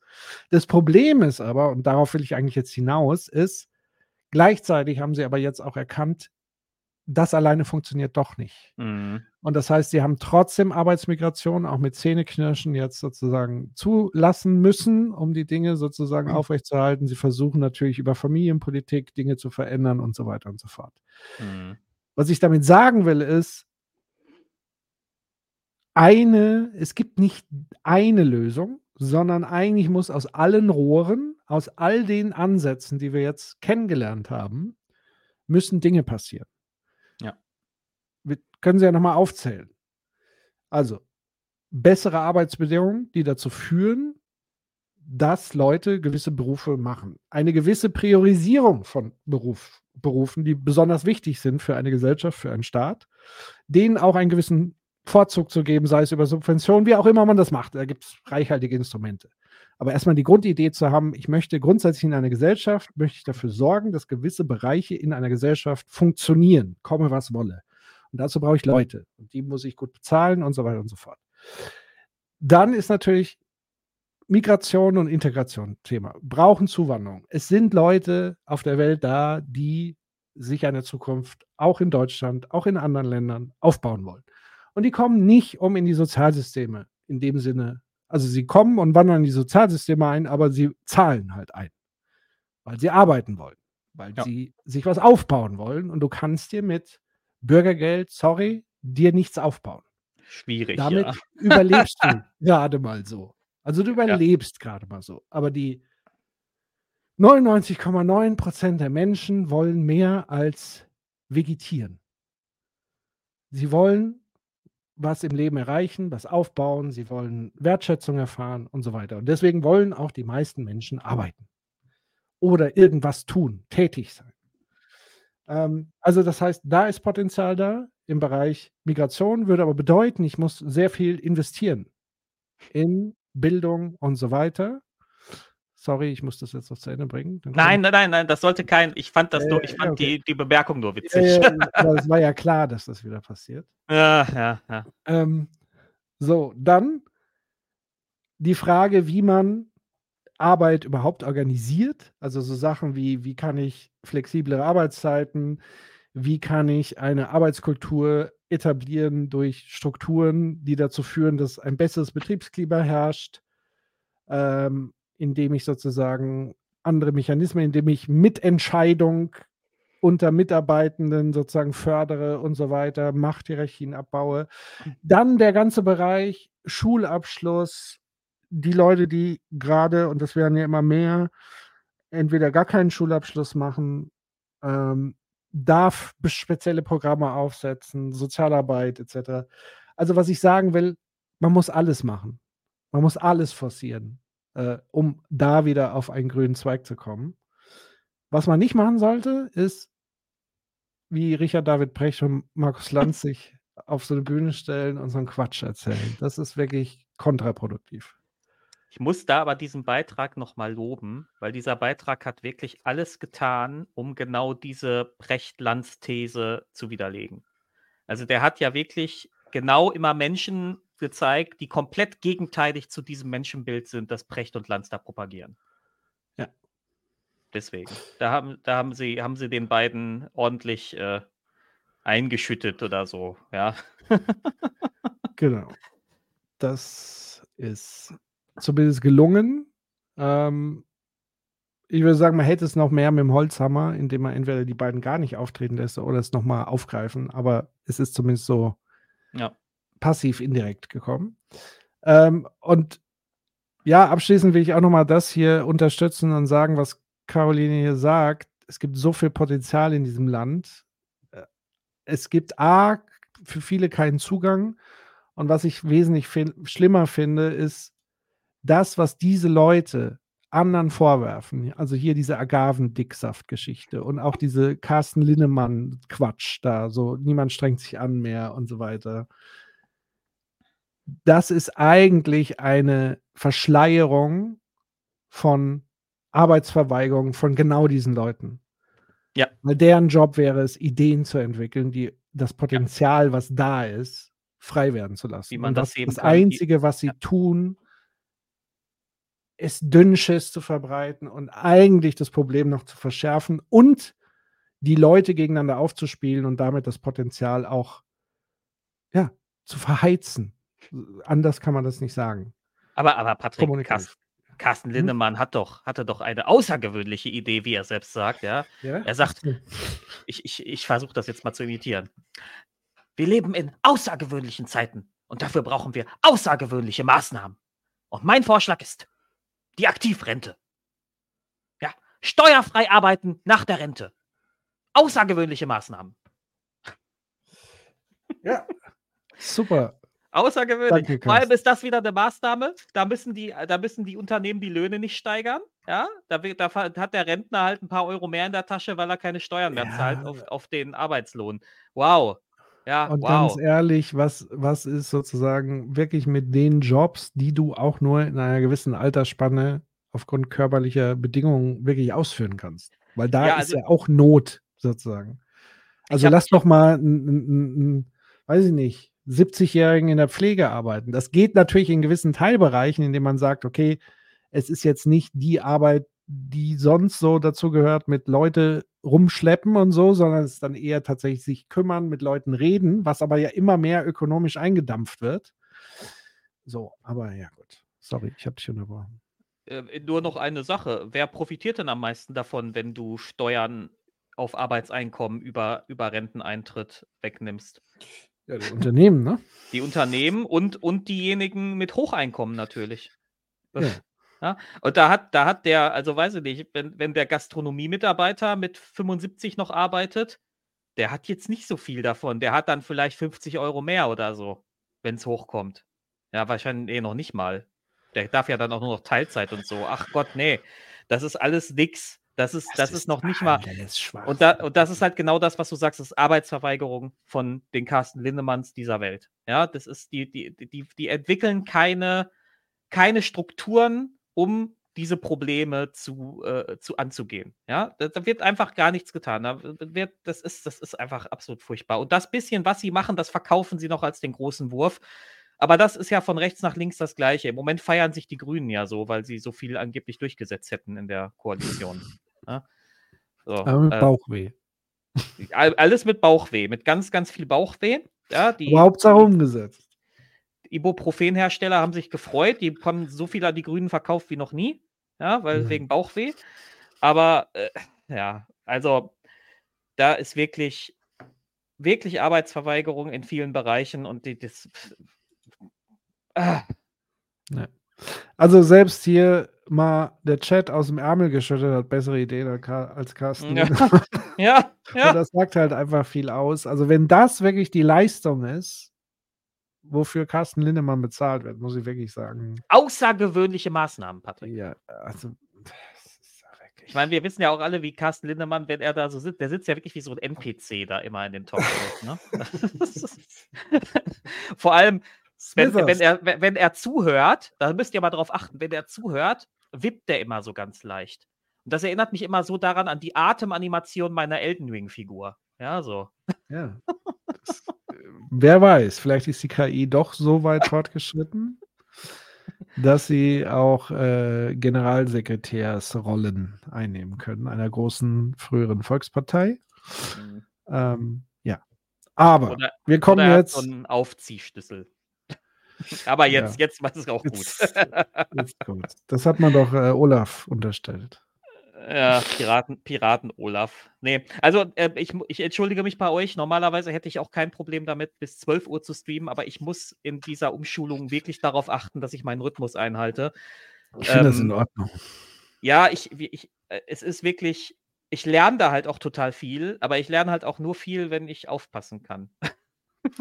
Das ist richtig und das ist ja auch ein Plädoyer dafür, dass man vielleicht hätte bei der Kindergrundsicherung äh, auch etwas investieren hätte sollen, weil genau das, was du gerade sagst, wenn ich in Armut lebe, dann wird es mir signifikant schwer, schwerer fallen, noch zusätzlich zu lernen, weil Ja. ich sozusagen viel mehr damit beschäftigt bin, meinen alltäglichen mein alltägliches Leben auf die Reihe zu kriegen und alles, was dann an Folgeproblemen drumherum passiert. Und ähm, das ist halt auch so ein Beispiel, ja, für eine bodenlose Frechheit, da diese Kindergrundsicherung so mies zu verhandeln und am, am Ende sogar noch die überraschende Verhandlungsmasse, die, womit man gar nicht mehr gerechnet hat, dann nochmal in E-Fuels zu finanzieren oder in Mhm. zusätzlich in die äh, Steuerbefreiung von äh, in dieses Wachstumschancen. Also das ist also wirklich, das ist unglaublich. Unglaublich, was da abgeht. So. So, ja, Ja. ja, vi- vielen Dank. Jemand schreibt viel Erfolg, aber läuft super mit der Umschulung. Und ich habe auch echt Glück. Ich habe super Dozenten, ich habe eine super Klasse. Es ist wirklich, also einfach, es ist sehr, sehr gut. War eine sehr gute Entscheidung, das zu machen. Ähm, aber gut, liebe Leute, Ja. wir, ich glaube, wir verabschieden uns jetzt, ne? Exakt. Äh, wer mag, kann gerne noch im Discord vermutlich äh, weiter chatten im Sprachchat. Ich schicke hier nochmal die äh, Discord-Server-Einladungsadresse. Ich klinke mich aber tatsächlich auch aus, weil ich morgen auch früh aus äh, raus muss, früh ausschlafen muss, hätte ich fast gesagt. äh, und Ihr könnt aber gerne weitermachen. Ich weiß, Dorpinsel und so weiter ist am Start. Geht da gerne äh, rein und quatscht weiter das Thema. Und ich schicke jetzt hier nochmal die Einladung. So, zack, zack, zack. Zack. Und bitte kommt gerne vorbei. Da gibt es auch noch andere Sachen. Im Moment läuft sogar ein kleines exklusives Critical-Format meinerseits was ihr nur im Discord im Moment abrufen könnt. Also ein Videoformat, wo ich täglich News, fast täglich, oder ich nehme es mir vor, äh, äh, Tagesnews sozusagen lese, einordne, weil ich das sowieso mache und dann teile ich es direkt. Äh, von daher schaut da gerne mal rein, werdet Mitglied, vernetzt euch mit anderen, diskutiert weiter. Ankündigung, nächste Woche geht es hier weiter im Stream. Am Mittwoch um 20 Uhr werden wir einen äh, neuen Gast begrüßen können, nämlich der liebe Mick, Mick Klöcker, den der eine oder andere oder die eine oder andere kennt und auch ausdrückliche Empfehlung, der Neben der Spur Podcast, der sich sehr mit Außenpolitik und so weiter befasst. Äh, mit ihm und Nicole ist auf jeden Fall dabei, ähm, werden wir das junge Naiv-Interview mit dem Migrationsforscher Chut, ich habe seinen Nachnamen nicht parat, äh, werden wir gemeinsam drauf reacten, hinterfragen, weil da steckt dann auch einiges Ideologisches drin, was wir mal einordnen müssen, vor allen Dingen mit dem Wissen, was sich MIG im Punkto EU-Außengrenze, Politik und Praktiken wirklich ausgiebig drauf geschafft hat. Wie gesagt, hört euch den Podcast an. Er hat eine eigene komplette große Folge zu Frontex beispielsweise gemacht und, und sonstiges.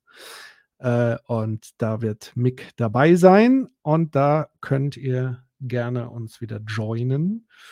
Ja, und ansonsten schauen wir mal, wie es dann sonst so weitergeht. Hab's noch nicht gesehen. Ist der Gast based oder eher nicht?